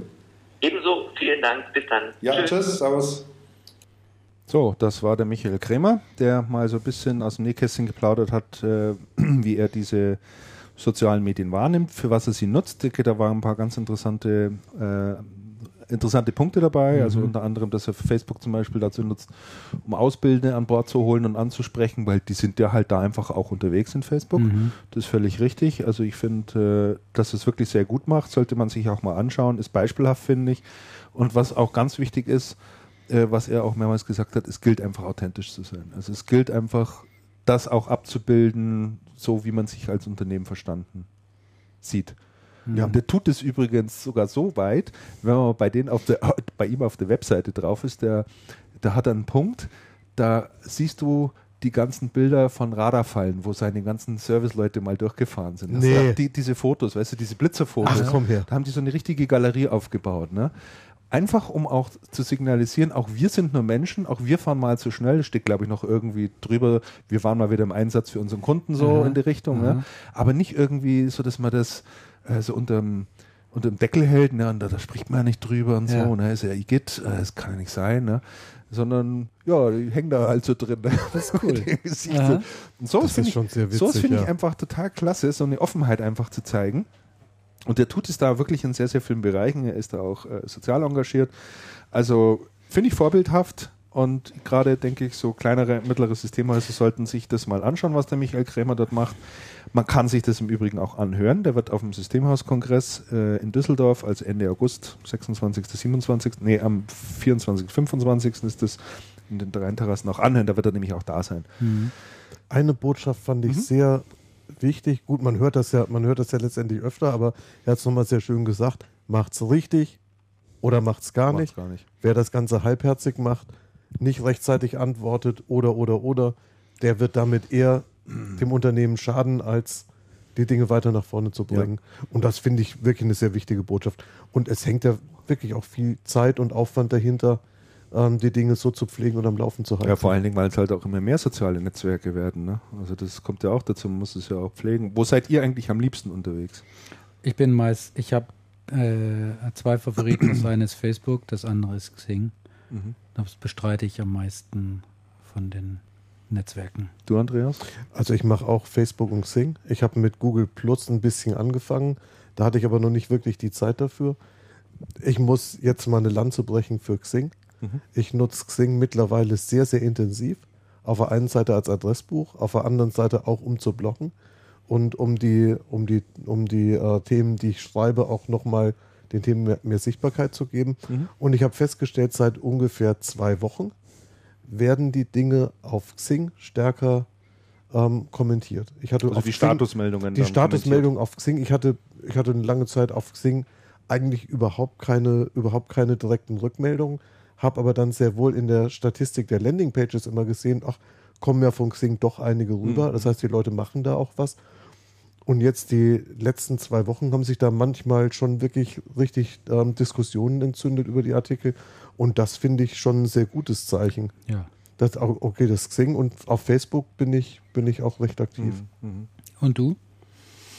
Ja, Christian? ich nutze nach wie vor eigentlich ähm, Google Plus. Facebook sehr stark und gehe jetzt langsam immer stärker in Richtung Google Plus. Deutlicher Trend sichtbar. Muss man wirklich sagen, Herr Meier, der Trend geht nach Google Plus. Geht in Richtung Google Der Meier-Trend, oder? Der Meier-Trend. Ja. Der Meier-Trend. Hat aber auch einen Grund. Also mal, und zwar der Grund liegt eigentlich dahingehend, dass der ganz große Teil meiner Twitter-Follower auch auf Google Plus sind. Mhm. Und ich Twitter zusehends vernachlässige. Mir ist Twitter einfach ein Stück weit zu schnell. Also ich hole dort keine Nachrichten ab, ich poste dort gerne mal was rein. Wenn ich eine Nachricht absondern will in irgendeiner Form, in der Hoffnung, es, es mag sie irgendjemand lesen, aber ich informiere mich relativ wenig über Twitter. Das ist mir einfach ein bisschen zu, Geht mir genauso. ein bisschen zu schnell. Ich Dann- poste nur auf Twitter, aber dann nachlesen- Facebook natürlich äh, insbesondere deswegen, weil dort der Umgangston sehr locker ist, weil man Ja. dort auch mit seinen Business-Kontakten auf eine Art und Weise zusammentrifft, die ich erfrischend finde. Also die so ungezwungen ist irgendwie. Das finde ich total schön. Man muss einfach sagen, man muss sich, wenn man da in sozial, so in sozialen Netzen unterwegs ist, muss man sich auch dahingehend gehen lassen. Also man muss, man muss dann auch wirklich authentisch sein, äh, darf sich da auch nicht irgendwie verstellen. Xing klar, wobei das für mich lange, lange Zeit nichts anderes war als ein elektronisches Adressbuch. Hm. Ähm, mit den Statusmeldungen geht es langsam so ein bis- bisschen los. Ich glaube, das haben die Leute halt von Facebook gelernt. Ja. Und deswegen wird das ein bisschen mit rein transportiert. Und Google Plus finde ich insbesondere deswegen sehr schön, weil es eben dieses, ähm, weil es diese asynchrone Kommunikation erlaubt. Also anders als bei Facebook muss ich ja mit jemand befreundet sein, damit ich lesen kann, was er schreibt. Und er muss, wir müssen gegenseitig, müssen wir uns lieb haben. Ja, aber wir müssen ja befreundet sein. Und äh, Google Plus verfolgt ja das Konzept wie Twitter. Also ich kann Leuten folgen, die ich interessant finde, die müssen aber mir nicht folgen. Und dann stelle ich mir meine Interessengruppen zusammen. Die haben dort diese sogenannte Circles, nennt sich das, oder Kreise. Da kippe ich dann rein, was weiß ich, äh, IT-Hersteller und Agenturen und äh, Manager und was weiß ich. Kannst du dir selber zusammenstellen. Und dann kannst du diese Streams, also diese Nachrichtendienste, sehr schön einzeln darstellen und hast dann Ja. nicht so diesen Information Overflow, sondern du kannst es wirklich gezielt schön durcharbeiten. Das finde ich sehr, sehr schön. Man kann gleichzeitig natürlich auch drin chatten. Äh, man kann Videokonferenzen machen. Also Google hat sich da sehr viel Mühe gegeben, wie ich finde. Die haben auch gut gestartet. Die haben jetzt schon 25 Millionen Mitglieder. Mhm. Das ist enorm Ja, viel Ja. und ist ja immer noch in der Closed Beta. Das heißt, man kommt im Moment auch immer nur noch auf, auf Einladung rein. Also insofern finde ich, das äh, entwickelt sich ganz, ganz toll. Und es gibt eben schöne Tools, wo ich von Google Plus aus Facebook und Twitter mitbedienen kann. Mhm. Ja. Und das finde ich halt auch sehr angenehm. Mhm. Also es gibt ja Leute, die der, der strikten Meinung sind, dass man in Google Plus und Facebook und Xing und Twitter jeweils andere Sachen schreiben muss. Ach, das, Und das finde ich einen totalen Das sind Blödsinn. Leute, die zu viel Zeit haben, was zu schreiben. Glaube ich auch irgendwie. Ja, ist doch wahr. Für mich Also, ist das hallo? eigentlich das Thema einfach nur meine Nachrichten oder das, was ich zu sagen habe, wo ich Leute daran teilhaben will, zu distribuieren. Und da kommt mir im Prinzip sozusagen jeder Kanal recht. Sicher. Und wenn einer sagt, naja, was der Meier da auf Facebook schreibt, sch- das lese ich auch dauernd auf, auf, auf Twitter, dann soll er mich einfach entfolgen. Ja, und dann braucht er mir da einfach nicht mehr folgen und fertig aus. Also das hat man ja selber in der Hand. Äh, Ja. Aber ansonsten finde ich dieses Google Plus wirklich, äh, wirklich klasse gemacht. Mhm. Bin mal gespannt, wie es dann aussieht, wenn die dann mal anfangen, Werbung einzublenden. Im Moment ist ja dann auch, auch alles werbefrei äh, und sehr schlicht vom Design her. Äh, aber mal sehen. Ja. Seit es Google Plus, Plus gibt, seit ich in Google Plus bin, nutze ich auch die anderen Google Tools deutlich mehr. Ja. Also Reader und Ja. ähm, Docs, okay, für unsere Redaktionsplanung Ja. hier ja sowieso. Aber ich benutze es deutlich, deutlich mehr. Und das Gesamtpackage bei Google ist einfach sehr stimmig. Also man kriegt einfach sehr viel. ja. Die haben das mit Google Das ist, ein, das ist ein vollständiger Desktop. Ja, brauchst du eigentlich, haben- brauchst eigentlich wenig anderes. Und das Definitiv. Google Plus integriert das alles ganz nett, finde ich. Ich Die haben, die haben mit Google Plus haben sie es das erste Mal geschafft, ihre ganzen Services von Foto über Dokumente, über Chat Ja. super zu integrieren, sodass das aus einem Guss ausschaut. Also vorher hatten Ja. die ja immer teilweise ganz komische Designs und da hast du Mhm. überhaupt nicht gewusst, was ist denn das jetzt so. Aber das haben sie jetzt wirklich gut Ja, da hingekriegt. wusstest du ja gar nicht, wo du Dienste überhaupt findest. Ja. Da musste man immer suchen und jetzt hast du das wirklich schon übersehen. Finde find ich wirklich gut. Ja, das haben sie, haben sie wirklich ganz gut hingekriegt, das ist richtig. Äh, was wollte ich noch sagen? Ja, Channelcast findet man natürlich auch auf Facebook. Wir Mhm. haben auch einen Twitter-Account, Ja. channelcast-de, da kann man uns auch folgen. Äh, wir alle drei sind natürlich über Xing, Facebook äh, auch verfügbar. Ähm, irgendwas wollte ich noch loswerden zum Thema Social Media. Jetzt fällt es mir aber nicht mehr ein. Kann dann so wichtig nicht gewesen Christian, sein. ich. in dich. Hä? Geh in dich. Geh mal einen Moment in mich. Was ich, einen sehr, was ich einen sehr interessanten Ansatz finde, ist, und womit ich gar nicht gerechnet habe, dass es das eigentlich in der Form gibt, finde ich alle Dinge, die so auf YouTube mittlerweile laufen. Mhm. Also das finde ich mittlerweile eine sehr, sehr inter Plattf- interessante Plattform, auch für, für so Business-Dinge. Also das, YouTube kann man schon mal ein Stündchen verbringen, ne? das, So. hat mir, das hat mir doch, das hat mir mir- doch wirklich ja, sehr viel gebracht. Guter Punkt, äh, Andreas. Äh, da ist mir nämlich, mir ist der Computer Center äh, sehr positiv aufgefallen, muss ich sagen. Ähm, die, ähm, du kommst halt von deren Homepage, kommst du dann auf äh, so YouTube-Videos. Und zwar nutzen die äh, YouTube vor allen Dingen ähm, auch in ihrem Karrierebereich. Ne? So um, äh, um äh, zukünftigen Mitarbeitern oder Leute, die sie gerne ansprechen und erreichen möchten, einen Eindruck zu vermitteln, wie läuft das eigentlich Ja, das so bei uns? was Idee. sind wir für eine Company und Sehr wie sieht das Idee. hier aus? Was sind das hier für Leute, die bei uns hier rumlaufen? Ja. Und das haben die wirklich klasse realisiert. Also sehr, sehr professionell, sehr sympathisch Das ist doch daherkommend. klasse. Ja. Äh, nicht nur ein Video mal eben schnell dahingerotzt, sondern eine ganze Reihe von, von Da Videos. senkt man so die Berührungsängste und sagen wir mal die, die, die, die Hemmungen. Da, Ja. Das ist. Absolut, Würde ja. doch sonst niemand hingehen und da mal unten klingeln beim Pförtner und sagen, ich überlege mir eventuell bei Ihnen zu arbeiten. Ich, darf ich mal so ein bisschen hier durchschlendern? Richtig. Ja. Ne? Ja. Ich wollte mal Ihre Kantine sehen und was weiß Aha. ich, keine Ahnung. Ja. Ne? Ja. Aber sowas kannst du über so ein Medium halt Ja. toll machen. Wirklich ich auch eine gute Idee. Zumal eben ja die viele Unternehmen halt eben das Problem haben, das hat ja der Krämer auch vorhin angesprochen, Mitarbeiter zu bekommen. Das fängt beim Auszubildenden an und geht wirklich zum High Potential Mhm. weiterhin durch. Die Leute, die von den Unis kommen, derzeit, also die äh, können sich wirklich aussuchen, wo sie hingehen. Fast alle fäll, dem fällt immer zunächst Google ein, da möchten sie gerne hingehen. Früher war es ja immer noch IBM Mhm. äh, von den Automobilherstellern jetzt mal äh, abgesehen. Ich rede jetzt nur über die über die äh, IT-Branche und da ist es gerade dann auch für Unternehmen, die sagen wir mal jetzt nicht in der ersten Reihe stehen, was jetzt Größe betrifft, Bekanntheit und so weiter und so fort, denke ich mal ein ganz hervorragendes Tool auch über diesen über diesen Kanal dann sich sich darzustellen, Mhm. zu präsentieren und für sich Werbung zu machen.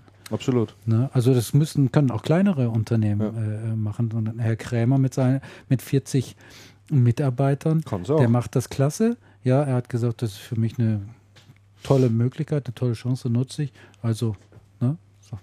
Feuerfrei. Kann ich wirklich jedem anraten, das selber zu probieren.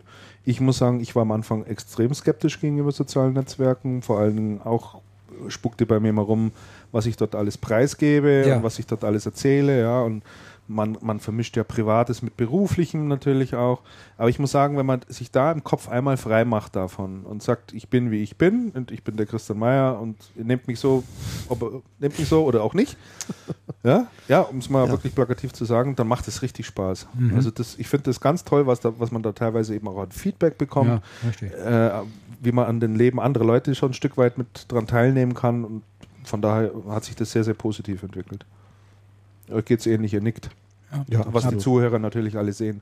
Wo, wobei, wobei, wobei ich denke natürlich, es Wir ist, nicken eine, heftiger. es ist natürlich auch eine Frage der Erwartungshaltung, mit der man da anfängt. Ja. Und man muss sich einfach auch darüber im Klaren sein, was man da treibt. Ja. Also man muss sich das, du hast jetzt Freimachen gesagt, ich würde sagen, man muss sich einmal darüber klar werden, was treibe ich hier eigentlich, Ja. Wer sieht hier was, was will ich kommunizieren, mit welcher Erwartung tue ich das. Und ich glaube, dann kann das schon sehr, sehr gut funktionieren. Ja. Und, und man muss sich halt damit abfinden, dass man in solchen Plattformen schon eine teilweise öffentliche Person ist. Punkt. Ist so. Ist Jetzt, so. sind, jetzt sind wir natürlich das gewohnt, weil unser, unser aller Bilder waren ja jahrelang oder sind in Zeitschriften zu sehen und auf Online-Plattformen und mag, für, mag nicht für jeden dann, dann so das Ding sein, aber ich finde das gut. ja. Also manche Ich machen mach das, das, auch richtig ich mache das sehr gern. Wobei zur Zeit der richtig auffällig, der Volker Schwellenberg ist da in Facebook. Ne? Der hat binnen drei Wochen Vor- 1200 Freunde oder Moment, 1500 ich- Freunde Ich, angesammelt. ich schaue mir mal den, ich schau mir mal den, ich schau Keiner mir den weiß. Zwischenstand an. Volker Schwellenberg, 1559. Wahnsinn. gibt's nicht. Das war vor kurzem was noch irgendwie eine Handvoll. Ja. Ja, kürzlich hat er die 1000 überstritten. Und dann habe ich noch geschrieben, als er die so knapp über 900 war, habe ich noch gesagt 10% Überschneidung, weil wir haben 93 gemeinsame Freunde damals gehabt und bis heute hat sich das nicht geändert. Das heißt, die ähm, 600, die dazugekommen sind, sind mir gänzlich unbekannt. Also der Volker, Kommen nicht aus der Branche, das ist total. Wisst ihr, Volk, wisst ihr was Volker? Schwellenberg, wisst ihr, wisst ihr ja früher Actebis, dann NT Plus Geschäftsführer, dann aus der Branche oder da raus. Ich habe mit ihm telefoniert übrigens. Ach, schau an. Ja, Ach. Sehr gut. doch, er hat mir auch Sehr erzählt, was er macht, aber ich sag's noch nicht. Sehr Ach komm, wenig freu uns Nee. nicht so auf Nein. die Folge. Du, Damian, du weißt, das hier ist ein Format, da Nein. müssen wir einfach, Nein, ne, wir haben das schon so oft, wir, Das- denk an Acer, ne? Ja. denk an Hardy Köhler und SAP, komm. nein, ich stehe Nee, mehr oder weniger im Wort. Ja, dann musst du Und das auch tun. ich muss das auch, ich brauche das äh, auch noch für meine andere äh, Aktivität bei Heise. Da möchte ich das gern zuerst platzieren. Aber eins kann ich euch sagen, er macht echt eine interessante Geschichte, die mit der IT-Branche nichts zu tun Nichts hat. zu tun hat. Schon, oder? Und vor Ja. diesem Hintergrund stehen auch diese vielen Facebook-Freundschaften, Ja. die er da knüpft. Ja, kann man durchaus vorstellen. Ja, irgendeine, irgendeine Bewandtnis muss das haben. Ja, ja. Ich habe mir auch gedacht, das gibt es überhaupt nicht, dass er da so viele Freunde in völlig anderen Branchen hat. Ja. Kann ich mir irgendwie nicht vorstellen. Ja. Das ist interessant. Gut, dann wollen wir mal zu den Picks kommen, also Ja. zu unseren Empfehlungen. Auch da haben wir wieder ein paar Sachen rausgesucht. Es ist wirklich schön auch und ähm, wir kriegen da auch ein bisschen Feedback, dass es toll ist, dass wir dieses Format auch noch machen oder da so Sachen aussprechen. Ähm, hat sich doch der eine oder andere mal bei mir auch gemeldet und gesagt, war eine gute Empfehlung, habe ich mir mittlerweile auch angeschafft und das freut dann dann auch immer, wenn man dann andere Leute glücklich machen kann damit. Nicht nur deine Frau. So, Damian, du Da sagt darfst mal anfangen. dazu. Ja, gerne. Ähm, ich habe mich inspirieren lassen, äh, Christian, und ich war da total beeindruckt. Äh, du hattest vor einigen Folgen mal diesen Staubsauger vorgestellt, der selbsttätigend deine Wohnung immer reinigt. Jawohl. Ja. Und jetzt habe ich nämlich festgestellt, so etwas gibt es nicht nur für, für ähm, innerhalb von vier Wänden, sondern auch außer. Äh, au- äh, fürs, für, für draußen, also draußen zu Hause. Für die Straße, oder? Fährt dann die B, B223 einmal, einmal ab, oder wie meinst du das? Ja, das sind diese großen Dinger, diese Die Orangen. Orangenen mit Genau. den drauf. Nein, ein Rasenmäher. Also es gibt es auch als Rasenmäher. Ähm, da muss ich jetzt mal eben meine Brille abnehmen, sonst kann ich es gar nicht mehr lesen. Der heißt, der ist ein Rasenmäher Roboter Automover Hybrid heißt der. Und der ist von der Firma Husqvarna. Also ähm, Husqvarna Motorradhersteller, Motorradhersteller gehört ja zu BMW, aber ich glaube, die BMW äh, haben damals diesen Teil von Husqvarna nicht mitgekauft. Die haben nur die Motorradabteilung gekauft.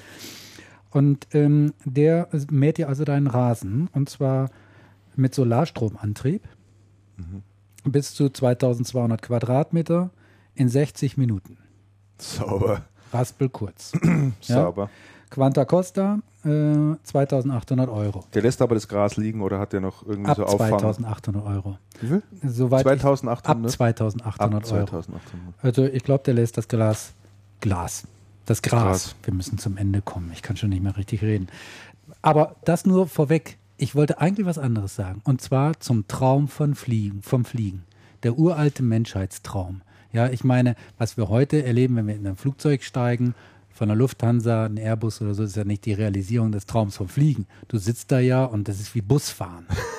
Das ist ja, Ja, o- oder ne? oder guckst Fernsehen, Ja. guckst dir ein Video an oder so. Das ist ja, nein. Und hier gibt es halt äh, jetzt einen Teil, da kannst du deinen Traum vom Fliegen wirklich realisieren. Und zwar hat der finnische Luftfahrtingenieur Aki Suokas, den wir natürlich alle kennen, der hat ein Ein-Mann-Wasserflugzeug äh, aus Carbon gebaut. Und für dieses Flugzeug brauchst du keinen Pilotenschein. Das Toll. heißt, mehr oder weniger jeder kann den fliegen. Weil, Warum weil es nur einen Meter hoch fliegt, oder? Ja, so über Wasser, ne? Ja, ja, ja. Das kommt drauf an. Nee, du brauchst äh, deshalb keinen Pilotenschein, weil das Ding leichter als 70 Kilo ist. Da scheint es wohl offensichtlich eine, eine gesetzliche oder eine Regelung zu geben. Ab 75 Kilo wird geflogen, Muss- vorher wird nur in die Luft gegangen. Ja, kann sein. Ne, kannst du also ohne Pilotenschein fliegen. Du kannst damit 140 Kilometer pro Stunde äh, fliegen. Also ich könnte mir- 140? 140 Das ist ganz ordentlich. Stundenkilometer. Also Das ich ist denke, das. Das ist echt ganz ordentlich. das ist schon, oh, da hast du schon ein richtiges Flugerlebnis. Schafft allerdings auch nur 70 Kilometer Reichweite. Ne, also ist der kannst, motorisiert? kannst also einmal über so, ein- so, so ein Propeller links und ja, rechts? oder? vorne, vorne, vorne so ein Vorne. Propeller Mhm. dran. Und, Und ist das Ding jetzt, äh, ist das eine Konzeptstudie oder gibt es das Ding echt, echt zu kaufen? du und kannst zu es ordern? kaufen. Ab 30.000 Euro. Ab 30.000 Euro. Also, Na gut, kostet ein Auto ja ganz, mal ganz locker, ne? ja, Aber du brauchst ja immer irgendwo ein Gewässer, wo du starten kannst, ne? das wäre schon mal nicht Du brauchst so eine schlecht. Startbahn. Ja. Also du hast unten keine, äh, kein Wasser. Fahrwerk das ist sozusagen. ein Wasserflugzeug. Ne? Du, du, du, startest Du im kennst ja Wasser und Wasser- musst auch im, im Wasser landen. Ne? Genau, also du startest, hast du denn nie irgendwie Flipper geguckt oder so früher? Doch, doch. Da waren doch auch immer Wasserflugzeuge und so, ne? Ja, das stimmt. Ne, Das ist die- richtig. Ja. Ja, ja, ich weiß, ich weiß schon, wie, mir schon klar. Ich habe ein Bild, ich kann es jetzt leider äh, den Hörern nicht zeigen. Ich habe hier, Sieht ein bisschen aus wie eine Ente, oder? das sieht Aber da können wir doch mal einen Link reinmachen. schon spektakulär Ja. aus, oder? Oder? Ja. Das ist ja äh, klasse Design. Und ich denke, für das sind ist doch ist super für Leute, die sich jetzt einen Grill kaufen für 3000 Euro äh, und ansonsten äh, Harley Davidson fahren. Ja. Schönen Gruß nach Dornach. Ja. Äh, ne, und die sagen, jetzt hole ich mir nochmal so ein Teil ja. und schipper damit mal eben kurz über den Starnberger See. Oder so. Bin gespannt, ob du einen Flugerlaubnis kriegst. Was ist das? Ein Norweger, hast du gesagt? Finne. Oder ein Finne? Ja, die. Finnen, die haben Die ja haben sowieso ja- immer so abgedrehte Ideen. Ja? Die haben auch genügend Seen. Das stimmt. Also da kannst Genau. du äh, Ja. Seehopping machen, den ganzen Tag lang. Ne? Du bei euch in der Redaktion, der Armin Weiler, der ist doch da in Schweden. Direkt Richtig. hat er da sein Ja. Häuschen Am See übrigens. am See. Direkt am See, ja. Für Also ihn wäre das doch See. mal was. Für ihn wäre das, werden wir Ne? mal vorschlagen. Ja. Aber der kommt mir dann am Montag gleich mit einer Gehaltserhöhung daher. Weiß nicht, ob das so eine gute Idee ist. Naja, Nee, klasse. das war's von mir. Andreas, Ich habe mir Schacks gekauft. Ich kaufe im Moment ganz wenig Sachen. Und bin so konsumunfreund, äh, äh, so konsumunwillig. Aber ich habe mir, neulich, ich hab mir neulich neue Turnschuhe gekauft, Schacks. Und zwar nicht die aus Stoff, sondern die aus Leder, schwarz mit einem Stern an der Seite drauf. Aha. Ich, ich halte die, mal- ich halt die mal hoch Ja, für euch beide Ah, sehen. zum, zum. Sehen. Die sind die, Die Schnürsenkel sind noch richtig weiß hier. Die Schnürsenkel sind noch richtig weiß. Das hier vorne ist auch richtig weiß, Mhm. weil da gibt es so ein, ähm, ja, so eine, so eine Reinigungsflüssigkeit dazu. Die Speziell so für diese einer- Turnschuhe? Speziell für diese Turnschuhe. Die ist in so einer Flasche mit einer Bürste oben drauf. Gott. Und das funktioniert tatsächlich. Und ich kann nur sagen, sind bequem. Ja, haben die sich Fußbett? gut drin. Haben die ein Ähm, Fußbett, Haben so ein bisschen Fußbett, nicht so wirklich. Also ich würde da nicht drin Sport machen, aber so für ein, fürs tägliche Rumlaufen zwischen der Arbeit und zwischen Schreibtisch und Küche sind die absolut ideal. Was zahlst du dafür? Oh, haben gekostet? Weiß ich nicht mehr. Gab es im Ungefähr. Angebot. Mhm. Im Angebot im Schuhladen in Rosenheim kann man aber auch online kaufen. Mhm. Und was man dabei be beachten muss, es gibt Zwischengrößen, die werden nicht immer angeboten. Es gibt Zwischengrößen und es ist sehr sinnvoll, dass es sie gibt. Mhm. Hm. Also den, man muss auch auf jeden Fall anprobieren, sonst, sonst Ja. wird das nichts. Die fallen etwas anders als, aus als normale Schuhe. Ja. Also ich, ich ich fand die ja so von außen gesehen So. immer total unbequem, weil ich mir gedacht habe, die sind ja null gefedert, das ist ja eine hauchdünne Sohle im Die Prinzip. Sohle ist, re ist relativ dünn, aber es läuft sich gut drin. läuft sich gut Ja. drin, ohne dass man Rückenschmerzen kriegt. Die haben doch früher in den 70er Jahren oder so tatsächlich in den USA mit Basketball Die haben dann mit gespielt. Basketball Ja, ja. gespielt, das ist ja die Geschichte. Ja. Also Die bei der wirklich- Bundeswehr damals waren ähnlich. Ja? die Bundeswehrtour um Diese schwarzen Ja, ja, ich kenne ja, ich kenn die noch. Oh ja. Ja, die waren ja grauenhaft. Also die waren, die waren wirklich nicht richtig, die waren nicht gut. Nee. Also das hier ganz anderes, ganz anderes Ding. Außerdem ist das cool. Das war so ein cool. Ich habe ja die, die, die anderen aus den 70er Jahren. Wie heißt die Marke nochmal? Brütting. Brütting. Das sind Marathonschuhe aus den 70er Die. Marathonschuhe aus den 70ern und die trage ich total gerne, muss ich sagen. Die sind super bequem. Mhm. Also auch ganz klasse. Gibt es bei Manufaktum für viel Geld. Und wer sie kauft, zwei Nummern größer bestellen. Die Mhm. fallen extrem klein aus, ja. Extrem klein aus. Die Links packen wir da mal mit rein. Die brauche ich dann noch von dem Flieger und dem. Was, Tollen was Rasenmäher. übrigens sehr empfehlenswert ist, und das bringe ich an der Stelle auch gleich mal an, ähm, weil wir doch alles alte Zeitschriftenleute sind und ähm, Jetzt nicht mehr. und dann viel und dann viele sagen und dann viele sagen, also online ist ja das Ding und Zeitschriften ist ja komplett tot. Ja. Möchte ich hier mal eine Lanze brechen für die schöne Zeitschrift Beef. Fleisch. Fleisch. Ja, ja. Das, es, Die es, immer mit dem Schnitzel aufmachen. die hat, die Steak machen auf mit dem Steak oder mit Würsteln oder mit dem Fisch haben sie neulich mal aufgemacht. Ist eine sensationell gut gemachte Zeitschrift. Es geht um, es geht um Fleisch und neulich war mal eine Beilage drin, da ging es um Bier. Es ist, ähm, es ist sehr ansprechend gemacht, das ist ein sensationell tolles Layout. Und was man, und was man dem Heft ansieht und was man dem Heft ähm, anliest, wenn man es wenn man's liest, da sind Leute am Werk, die wirklich Spaß an der Sache haben, die wissen, wovon sie, wovon sie, da, wovon sie da sprechen und die wirklich mit Elan dabei sind. Kannst du die das nächste Mal mitbringen? Hast du da eine? Ich, ja, ja, ich bringe die das nächste Mal mit. Das Das nächste Mal mit? Mal wirklich eine interessante Geschichte. Und da stand dann vom Sommer standen so, so, so Sachen zum, zum Grillen und es sind immer Pizzarezepte drin und hinten drin ist auch sensationell, ist eine Glosse auf der letzten Seite, eine Glosse, ähm, ein und dieselbe Tätigkeit vom Mann und von einer Frau ausgeführt. In der, Fünf Schnitzel im Vergleich. in der, in, der ersten, in der ersten Ausgabe war das so ein Ding, der Mann kommt nach Hause und überlegt sich, muss noch was essen, was mache ich? Ah, ich mache mal einen Salat. Hm, Ist noch ein bisschen was da. Macht den Kühlschrank auf, denkt, man, oh, Speck ist da. Und okay, so, schneidet das alles und mischt das zusammen und isst dann also den Salat aber mit und, und denkt sich, also Salat ist ja super, müsste ich öfter machen. Und bei der Frau ist dann so, die kommt in die Küche und denkt, was esse ich? Oh, alles, alles zu heftig, esse ich nur einen Salat und macht dann den Kühlschrank auf und denkt schon, oh Gott, da ist ja, nee, das hat viel zu viel Pute, viel zu viel Kalorien und macht sich dann so einen ganz dürren Salat denkt, oh, was eine Strafe und, und, und das ist immer sehr amüsant gemacht. Das ist ein wirklich tolles Heft, die haben eine Online-Seite auch, aber das Heft, das ist eine Zeitschrift, die absolut auch für Leute, die, die, die sich nicht für das Thema interessieren, absolut anschauenswert ist, weil die halt wirklich toll gemacht ist. das ist vor allen Dingen mutig, so eine Zeitschrift zu machen, muss ich sagen. Ne? Und die, und die Zeitschrift ist politisch total inkorrekt. Und ich kenne aber auch sehr viele Frauen, die sagen, müssen wir unbedingt haben, haben wir jede Ausgabe gelesen. Ich hätte dann. Weil eigentlich steht drauf für Männer. Achso. Und eigentlich steht drauf so, so, ein, ähm, so, ein, so ein Magazin für völlig Für Männer und Quatsch. Karnivoren. Also man Ja, darf ja, ja, kein, genau. kein, äh, kein Vegetarier sein. Nein, Ne? Für Veganer ganz- scheidet ganz aus. Veganer ist ganz schlecht. Wie ging nochmal, wie ging noch mal dieser Witz? Der passt vielleicht. Da kommt ein Jude in eine Metzgerei und zeigt darauf so ein Stück Schweinefleisch und sagt, ich hätte gern den Fisch. da sagt, da sagt der, der Metzger, das ist kein Fisch, das ist ein Schwein. Da sagt der Jude, ich will nicht wissen, wie der Fisch heißt, ich will einfach nur den Fisch.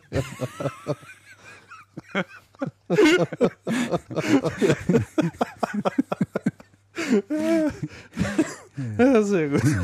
Ja, toll. Ah. So, fragt mich mal einer, was ich Ja, empfehlen will. also, das, das wollte ich die ganze Zeit, jetzt habe ich das über meinen Witz vergessen. Was, was empfiehlst du denn? Außer deinen Schuhen. Ach, ja. ich empfehle heute was Kostenloses. Ah, das ist gut. Ich mal die Brille runter tun. Lauf die Tränen runter hier. So, also ich empfehle was Kostenloses. Und zwar von einem Anbieter, über den wir heute schon öfter gesprochen haben, nämlich Google. Google Maps kennt wahrscheinlich jeder und hat der ein oder andere sicherlich auch schon mal für die Routenplanung genutzt oder um mal nachzuschauen, wo liegt welcher Ort. Jawohl. Da kann man ja so toll rein und rauszoomen. Und dann gibt es auch diesen Street View. Und äh, das ist eh schon eine tolle Geschichte, wie ich finde. Also ich kann, ich kann da stundenlang auf diesen Karten surfen, also noch viel lieber in diesem Google Earth. Finde ich total klasse. Aber Google Maps ist jetzt um eine klasse Funktion erweitert worden und zwar blenden die jetzt äh, aktuell und quasi in Echtzeit den, die aktuelle Verkehrslage ein. Aha. Und das finde ich richtig klasse. Das heißt, du öffnest hier Google Maps, gibst München ein, siehst dann äh, München komplett und siehst dann nicht nur das komplette Autobahnnetz um München herum, sondern wirklich, ob in der Maximilianstraße gerade Stau, Stau ist, runtergebrochen bis auf kleinere Straßen, also Ein- und Ausfallstraßen in München. Ähm, siehst du wirklich ganz aktuell, wie da die Verkehrslage ist. Das machen die dann Das in Farben. Grün, freie Fahrt, kannst du also fahren. Äh, dann gibt es gelb, dann heißt äh, es wird schon ein bisschen. Schau mal, da oben kannst du das einstellen irgendwo. Gibt es irgendwo Verkehr? Und ähm, äh, dann gibt es rot, das heißt es stockt. Und dann gibt es äh, schwarz-rot, da heißt dann stehender Verkehr. Mhm. Und ich finde es äh, total klasse, weil ich jeden Morgen immer vor der Entscheidung stehe, fahre ich durch die Stadt oder fahre ich an, ja. ja, siehst es. Äh, oder fahre ich, äh, und du kannst eben bis auf kleine Straßen runter. Oder fahre ich äh, außen, außenrum über die Autobahn. Ist gut. Und München früher habe ich mich da halt, Altstadtring. ja, siehst du. Und früher habe ich da mich halt teilweise ein bisschen auf die Verkehrsnachrichten verlassen. Äh, und da muss ich einfach feststellen, die stimmen also fast nie. Hm. Also wenn Bayern 3 gesagt hat, äh, frei, äh, der Stau ist auf der A99, dann, dann, äh, dann wusste ich, dass ich freie Fahrt habe. und. Komplett, komplett unpräzise. Ist mir, die- Also ist mir in letzter ist- Zeit so häufig aufgefallen. Das ist Wahnsinn. da um, um, um, um Stunde, um eine Stunde, dreiviertel Stunde verschoben Ja. und das ist einfach, das funktioniert dann schon nicht. Und äh, das geht also nicht nur für, für München, sondern das gilt, äh, kann man in ganz ähm, in der kompletten Bundesrepublik sozusagen machen, auch im Ausland. Ich sehe auch in Italien, in, in Rom, in Madrid, keine Ahnung, kann ich mir den Städten äh, nachschauen. So, und jetzt mache ich es halt so in der Früh. Ich rufe schnell Google Maps auf, hier vom Smartphone, schau kurz nach, wie ist die aktuelle Lage und fahr los. Das ist wirklich klasse. So, super, und- super Hinweis. Und Mhm. diese, diese Geschichten, also für mich ist das so das langsame Aus für die Navi-Hersteller. Also TomTom macht was ähnliches mit HD Traffic. Da verlangen die aber äh, äh, Geld dafür, ich glaube 30, äh, ich glaub 40 Euro im Jahr, Mhm. äh, damit du sowas angesagt bekommst. Google macht es ähnlich wie HT Traffic, das heißt, die sammeln, werten im Prinzip Handydaten aus. Also die haben Mhm. irgendeine bestimmte Funkzelle, wo das Handy eingebucht ist und die messen sozusagen, wie schnell bewegt sich dieses Handy. Mhm. Ja, und dadurch äh, rechnet die das sozusagen hoch und kommt dann zu diesen Werten. Also ich finde es super gemacht. Die nächste Stufe bei Google Maps wird sein, dass sie dann noch Turn-by-Turn-Navigation mitliefern. Das Mhm. heißt, du kannst dann also wirklich ähm, dir ansagen lassen und zeigen lassen, wie du jetzt zu fahren hast, links und rechts. Und damit brauchst du eigentlich kein Navi mehr. Was ich heute schon, was ich heute schon wirklich super finde, Google Maps kriegst du auf jedem Handy zu benutzen. Ja. Auf, auf jedem Handy, mit dem du online gehen kannst. Und ich suche mittlerweile auch nicht mehr nach Straße und schaue nicht mal nach, wo die Firmen sind. 90 Prozent der Unternehmen sind auf, auf Google Maps. Du gibst es ein mit der Stadt und es führt dich direkt hin. Und ich finde das, hin, ja. und ich finde das wirklich gut. Jetzt müsste man von der Stelle eigentlich sagen, Leute, die in München unterwegs seid, meidet den Stachus. Laut Google Maps geht da gar nichts. Geht da im Moment gerade gar nichts. Ja. Jetzt habe ich aber eine eine andere Empfehlung, wo du sagst, Mhm. habe ich gar nicht dran gedacht. Es gibt tatsächlich bei der Bahn den Live-S-Bahn-Fahrplan seit kurzem für München. Ja. Den kann man aufmachen und sieht tatsächlich, wo sich die S-Bahnen gerade befinden. Mhm. Das ist, ähm, das ist eine Fragt Adresse nur, bei der Bahn. Also sa sagen wir Ich mal so, nett, ich fahre fahr öfter mal S-Bahn und der S-Bahn-Verkehr ist so unzuverlässig. Unregelmäßig, oder? Es ist so unzuverlässig, es ist Wahnsinn. Da Und lohnt sich da, mal rein. Und da ist schon interessant, dass man zumindest mal einen groben Anhalt hat, ob das Ding jetzt überhaupt fährt oder nicht und ob da noch mal eine irgendwann kommt. Es gibt einige dieser, dieser Dienste. Also es gibt zum Beispiel einen, äh, da wird in Google Maps eingeblendet, der weltweite Schiffsverkehr.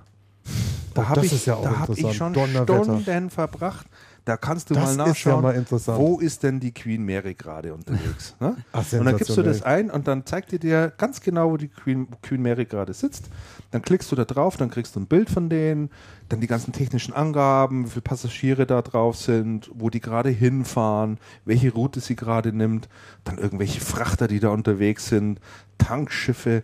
Also das kannst du da alles dort live verfolgen und dich über jedes Schiff dort äh, ausgiebig informieren. Das Ganze gibt es für den Flugverkehr, wo du den ganzen kompletten Ach, weltweiten. Flugverkehr siehst. Jedes einzelne Flugzeug siehst du, Reisehöhe, wo es hinfliegt, Wahnsinn. Reisegeschwindigkeit, kannst du alles in Echtzeit abprüfen. Also da diese Dienste, die nehmen immer mehr zu. Ganz toll. Also statt Fernsehen kann man da mal, Mhm. Das Echt? ist Nee, schon, finde das ich ist schon interessant. kann man sich echt verlieren da drin. So, dann muss ich von euch dann noch die ganzen, also ich werde das dann alles wieder in die Shownotes reinmachen auf der Webseite. Ähm, wahrscheinlich dann aber erst die Tage. weiß nicht, ob ich das heute noch alles schaffe, weil mir da jetzt auch ein paar Sachen fehlen, aber wie auch immer. Ja, dann kommen wir schon langsam ähm, Richtung Ausklang. Ich muss jetzt noch ein äh, bisschen Asche auf mein Haupt streuen. Ich habe es total verpeilt. Ähm, den Belgian Aircast, den ich das letzte Mal vorgestellt habe, diese echt klasse Lösung, wie man via Bluetooth übers Autoradio ähm, Musik hören kann. Unter anderem natürlich auch den Podcast und natürlich auch Oh, unseren noch Podcast. aus, ja. Das steht noch aus, das wollten wir eigentlich verlosen. Bin ich irgendwie nicht dazu gekommen, also ich habe es echt verpeilt. Äh, tut mir wirklich leid, äh, aber das holen wir nach. So, dann nochmal unser Hinweis auf die Amazon-Wunschliste. Äh, wir freuen uns natürlich riesig, wie zum Beispiel über die Gummibärchen, die wir heute vom Andreas Gott bekommen haben, oder über den tollen Präsenter von der IME. Ähm, die ist auch auf der Webseite zu finden.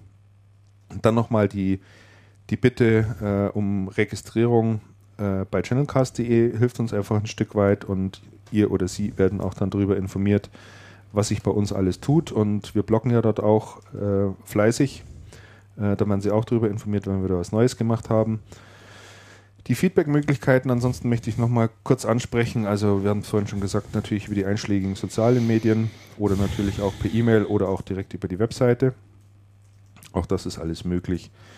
Und jetzt kommen wir noch zum Termin der nächsten Sendung. Mhm. Da gibt es eine Besonderheit. Da sagst du vielleicht mal ein bisschen was dazu, Damian. Ja, gerne. Also, ähm, wir haben ja jetzt gerade Sommerzeit und wir machen jetzt auch mal ein bisschen Urlaub.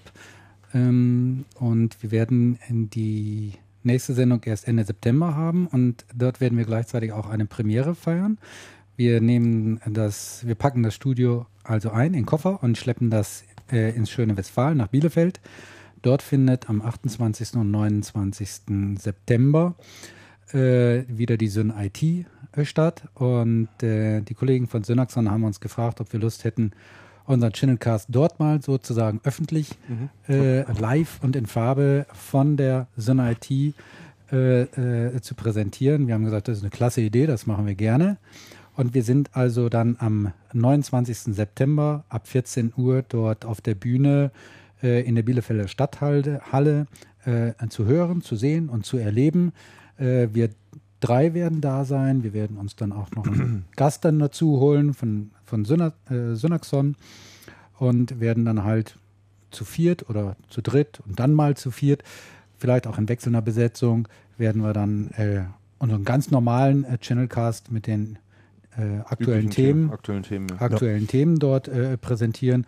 Sicherlich werden wir auch an der einen oder anderen Stelle auf die Veranstaltung eingehen. Wenn wir schon da sind, natürlich. Ne? Und äh, also wir freuen uns da sehr auf diese Ja. Sendung. Ist absolut eine Premiere für Ja. uns. Wir sind super gespannt. Äh, Super Äh, aufgeregt vor allen Dingen, ob und natürlich Technik schon- alles hinhaut.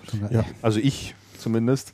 Also ich habe ja mit der Hanne Kaup von, äh, von Synaxon, die dort äh, verantwortlich ist für die Syn IT, gesprochen und die hat gesagt, die hat mir versprochen, das wird alles ganz wunderbar Okay. laufen. Ich habe äh, gesagt, Christian, dass dir ganz wichtig ist, dass ein großer Tisch da ist und dass ausreichend kalte ähm, Club Mate Getränke zur Verfügung super. stehen und sie hat mir versprochen, das wird alles zu unserer besten Zufriedenheit dort vorhanden sein. Klasse. Wie aber bekommen wir denn das Sofa hier nach Bielefeld? Ja, da da gibt es schöne Stühle. Das ist ja schon auch eine wesentliche Geschichte. Wahrscheinlich gefällt es uns dann so gut, dass wir dann mal äh, ernsthaft überlegen, hier, ob wir das Studio hier mal entsprechend ausbauen und es uns so richtig gemütlich machen, so wie wir das haben wollen. Ja, ja, ja. Ich meine, so das Sofa finde ich ja nicht- so nicht schlecht, aber Ich finde das ich, Sofa sitz eine halt, ganz gute Ja, ich Lösung. sitze halt so neben dir, du musst dich ständig hin und her drehen. Ne? Mhm. Wenn du Ja, mit das Damian sprichst oder wenn du mit mir sprichst, da geht der Kopf und sitzt her. Ja, schon und dann macht er wenigstens ein bisschen Sport, der Andreas. Macht er- ja, Nacken, Bewege ich mich wenigstens einmal am Ein Tag. bisschen ein bisschen, Nackensport ja. macht er, aber mehr nicht. Genau so sieht das aus. Ne? Dann hat er immer sein, sein MacBook hier auf, auf den Schenkeln liegen hier, die schon ganz rot sind, weil, äh, weil, weil die. Kiste so heiß wird, oder? weil die Kiste Das so geht heiß wird. Geht es geht noch. Ja, das läuft nicht so richtig. Ja, Ja, das passt schon. ja, und auf dem Tisch so ein Quadratmeter mehr könnte man dann auch vertragen. Aber Ja, das ist definitiv richtig. Aber sonst geht's uns gut. Macht total Spaß hier. Ich finde es super gemütlich. Ja. Es ist auch immer total schön bei dir, Damian. Du versorgst uns mit kalten Getränken. Danke, das freut mich zu hören. Wir stehen anschließend immer noch zusammen, trinken noch ein Bierchen Ja. und quatschen immer noch ein bisschen. Das finde ich total. Der also, Raucher unter uns raucht noch eine. Ja, total angenehm. Oder? So, und heute, Ist es, heute, ist es heute, definitiv. heute haben wir keinen großen Zeitstress gehabt. Es läuft alles ganz locker und easy. Ich glaube, wir haben die längste Sendung der Geschichte. Kann das sein? Naja, das glaube ich auch. Das nicht. glaube ich Ehrlich, nicht. wir Gut, sind wir sind jetzt bald bei dreieinhalb Stunden. drei Stunden acht, ja, ein bisschen weniger. Der sagt hier 0, 0, nee, 3, drei Stunden 5, ja. Nee, wir haben mehr. Ja, das ist mehr. Wir sind Nee, ja um Viertel nach sagt 0, fünf. 0, 0, 55. Das kann, ja- Oh, kann ja auch nicht Christian, sein.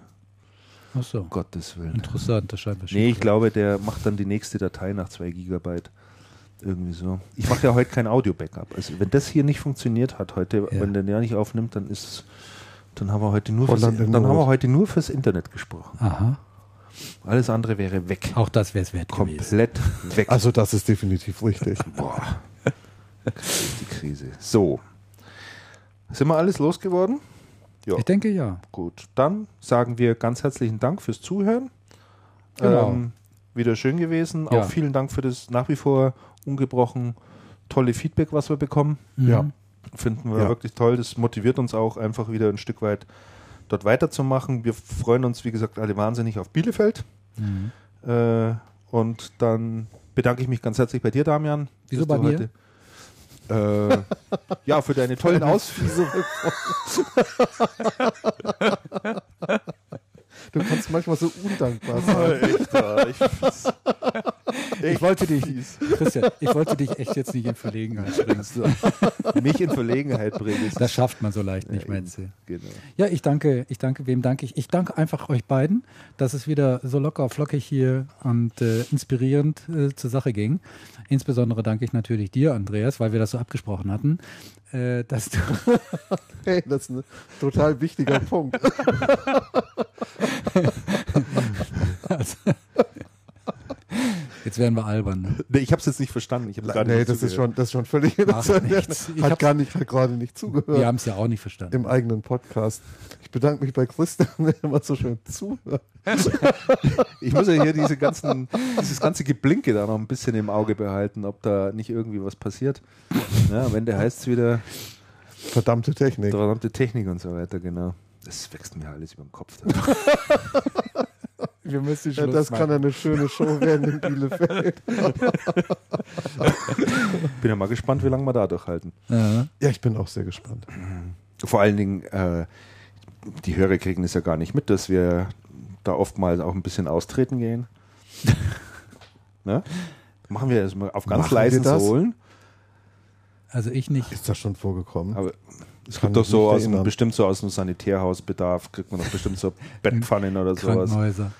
Die, da, weil ich meine, ich sag mal, drei Stunden oder dreieinhalb Stunden da oben sitzen, die ganze Zeit Mate trinken. Ja. Ja, da kann schon mal sein, ne? ja, sicher. Ja, ja, ja, ja. Also die gute Frau, wie heißt sie nochmal? Haupt. Haub, Ja. die soll bitte dann auch gleich immer so einen Weg ausweisen in direkter Art. Ich, wir Ähm, wollen das jetzt nicht vertiefen. Ich denke auch. Das Das, ist jetzt ein Thema ein bisschen abseitig. Gut, also so, dann kommen wir zu unserem letzten Stück, das wir traditionell immer einspielen. Irgendwas Witziges, was ich schaue gerade mal, was wir alles da haben. Ach, heute hören wir mal ein sensationell gutes Stück vom Sidney Carden. Äh, Das letzte Mal war es ja ein Liedlein über die Mittelaltermärkte. Ja. War auch sehr schön. Äh, heute machen wir was. Äh, Sidney Carden, ja, das ist ein schönes äh, Ja. Telefonstück. So, also dann sagen wir auf Wiedersehen. Bis Ciao. zum nächsten Mal. Tschüss, bis gut. zum nächsten Mal. Ade. Servus, ciao. Jungformat, hallo? Hier ist Sidney Carden, Ah. guten Tag. Hallo? Können Sie mir bitte Ihren Second oder Ihren First Drunken Trash Cutter geben, bitte? Oh, ich, Je, je, je nachdem, wer gerade greifbar ist. okay. Billerbeck. Sagst du bitte den äh, Herrn Bescheid, ich habe ein Telefonat mit Deutschland, geht jetzt nicht. Hallo, sind Sie schon dran? Ja, ich bin schon dran. Ja, Billerbeck. schön. Guten Sidney Tag. Carden, Frau Billerbeck, I call from Australia. Geben Sie mir doch mal den Heavy Overdose Administrator in Ihrer Firma. Wen bitte? Bitte noch mal ein bisschen langsamer. Den Chief of ähm, Permanent Lightning and Strike Detonator. Wer soll denn das bitte sein? Sie sind jetzt eine Werbeagentur Jung von Matt, das ich weiß. Sie, ja? Haben Sie keinen Head over Heel Incoming Combinaten? Ich weiß nicht, was das sein soll. Entschuldigung. Können Sie das mal auf Deutsch sagen, was Den- das sein soll? So viel ich weiß, ist das der Herr Ackermann. Den gibt es bei uns gar nicht. Ich glaube, da haben Sie sich ich völlig verwählt. Sie sind in Arbeitet der Werbeagentur Jung von Matt in Hamburg gelandet. Der war doch bei Ihnen Roadrunner für Lightning and Strike Detonator, oder nein, nicht? nein, nein, nein, nein. Werbeagentur. Dann geben Sie mir doch einfach mal den Support and Product Senior Stylistic Supervisor, dann rede ich mit dem weiter. Sowas gibt es bei uns auch nicht. Wer macht denn da bei Ihnen die Post? Die Post macht bei uns die Zentrale. Den Head over Heels Incoming Communications Assistance? Haben Sie sowas? Dann gebe ich Sie doch einfach in die Personalabteilung. Das wäre doch vielleicht am einfachsten. die Heavy Overdose Ad- Admin- Administration, oder Ich wie das gebe Sie heißt. mal runter an die Hm? Personalabteilung. Danke. Moment mal bitte. Carola Wendt, hallo. Carola, hier ist Sidney Carden. Ich hätte gern den Second oder den First Junk and Trash Cutter gesprochen bei Ihnen in der Firma. Haben Sie sowas? Sorry? Den Junk and Trash Cutter. Wer ist das? Sorry, dass ich da nicht auf der Höhe bin. Ja, das muss doch der Herr Ackermann sein. Oder ist er jetzt bei Ihnen schon Chief of Permanent Outgoing Incomes? Das kann natürlich sein, dass der aufgestiegen ist. Wer ist Herr Verbi- Ackermann? ver- verbinden Sie mich einfach mit dem Roadrunner für Lightning and Strike Detonator oder mit den Head Head over Heels Incoming Communications Assistance. Was- Und wenn der nicht, wenn der nicht greifbar Wo- ist, dann nehme ich gern den. Head of Overdub Loop Coordinator. Oder wenn, wenn, wenn, wenn alle Stränge reißen, dann geben Sie mir den Chef, den äh, Direct Art and Production Support and Product Senior Stylistic Supervisor. Äh, Vielleicht können Sie mir ganz kurz sagen. Nochmal langsam, okay. Support and Product. Ja, Senior. es bei Ihnen geht, bei Ihrer Anfrage. Vielleicht können Sie mir ganz kurz sagen, worum Auch ich bin auf der Suche nach einem alten Schulfreund, dem Herrn Ackermann. Der ist mir hier nicht bekannt. Seien Sie mir nicht böse, aber Nicht, ich dass der jetzt bei der Herrn Konkurrenz Ackermann ist. gar nicht. Wie Hm. heißt er mit Vornamen? Äh, Wilfried, glaube ich. Wilfried Oder Ackermann Jochen. war nie in dieser Oder Agentur Jochen. tätig. Gut, Frau Ackermann, dann bis hierher. Mein Name ist Wendt. Frau Wendt, Mhm. dann ist hier doch äh, eher das Radio PSR sinnlos Telefon. Oh Gott.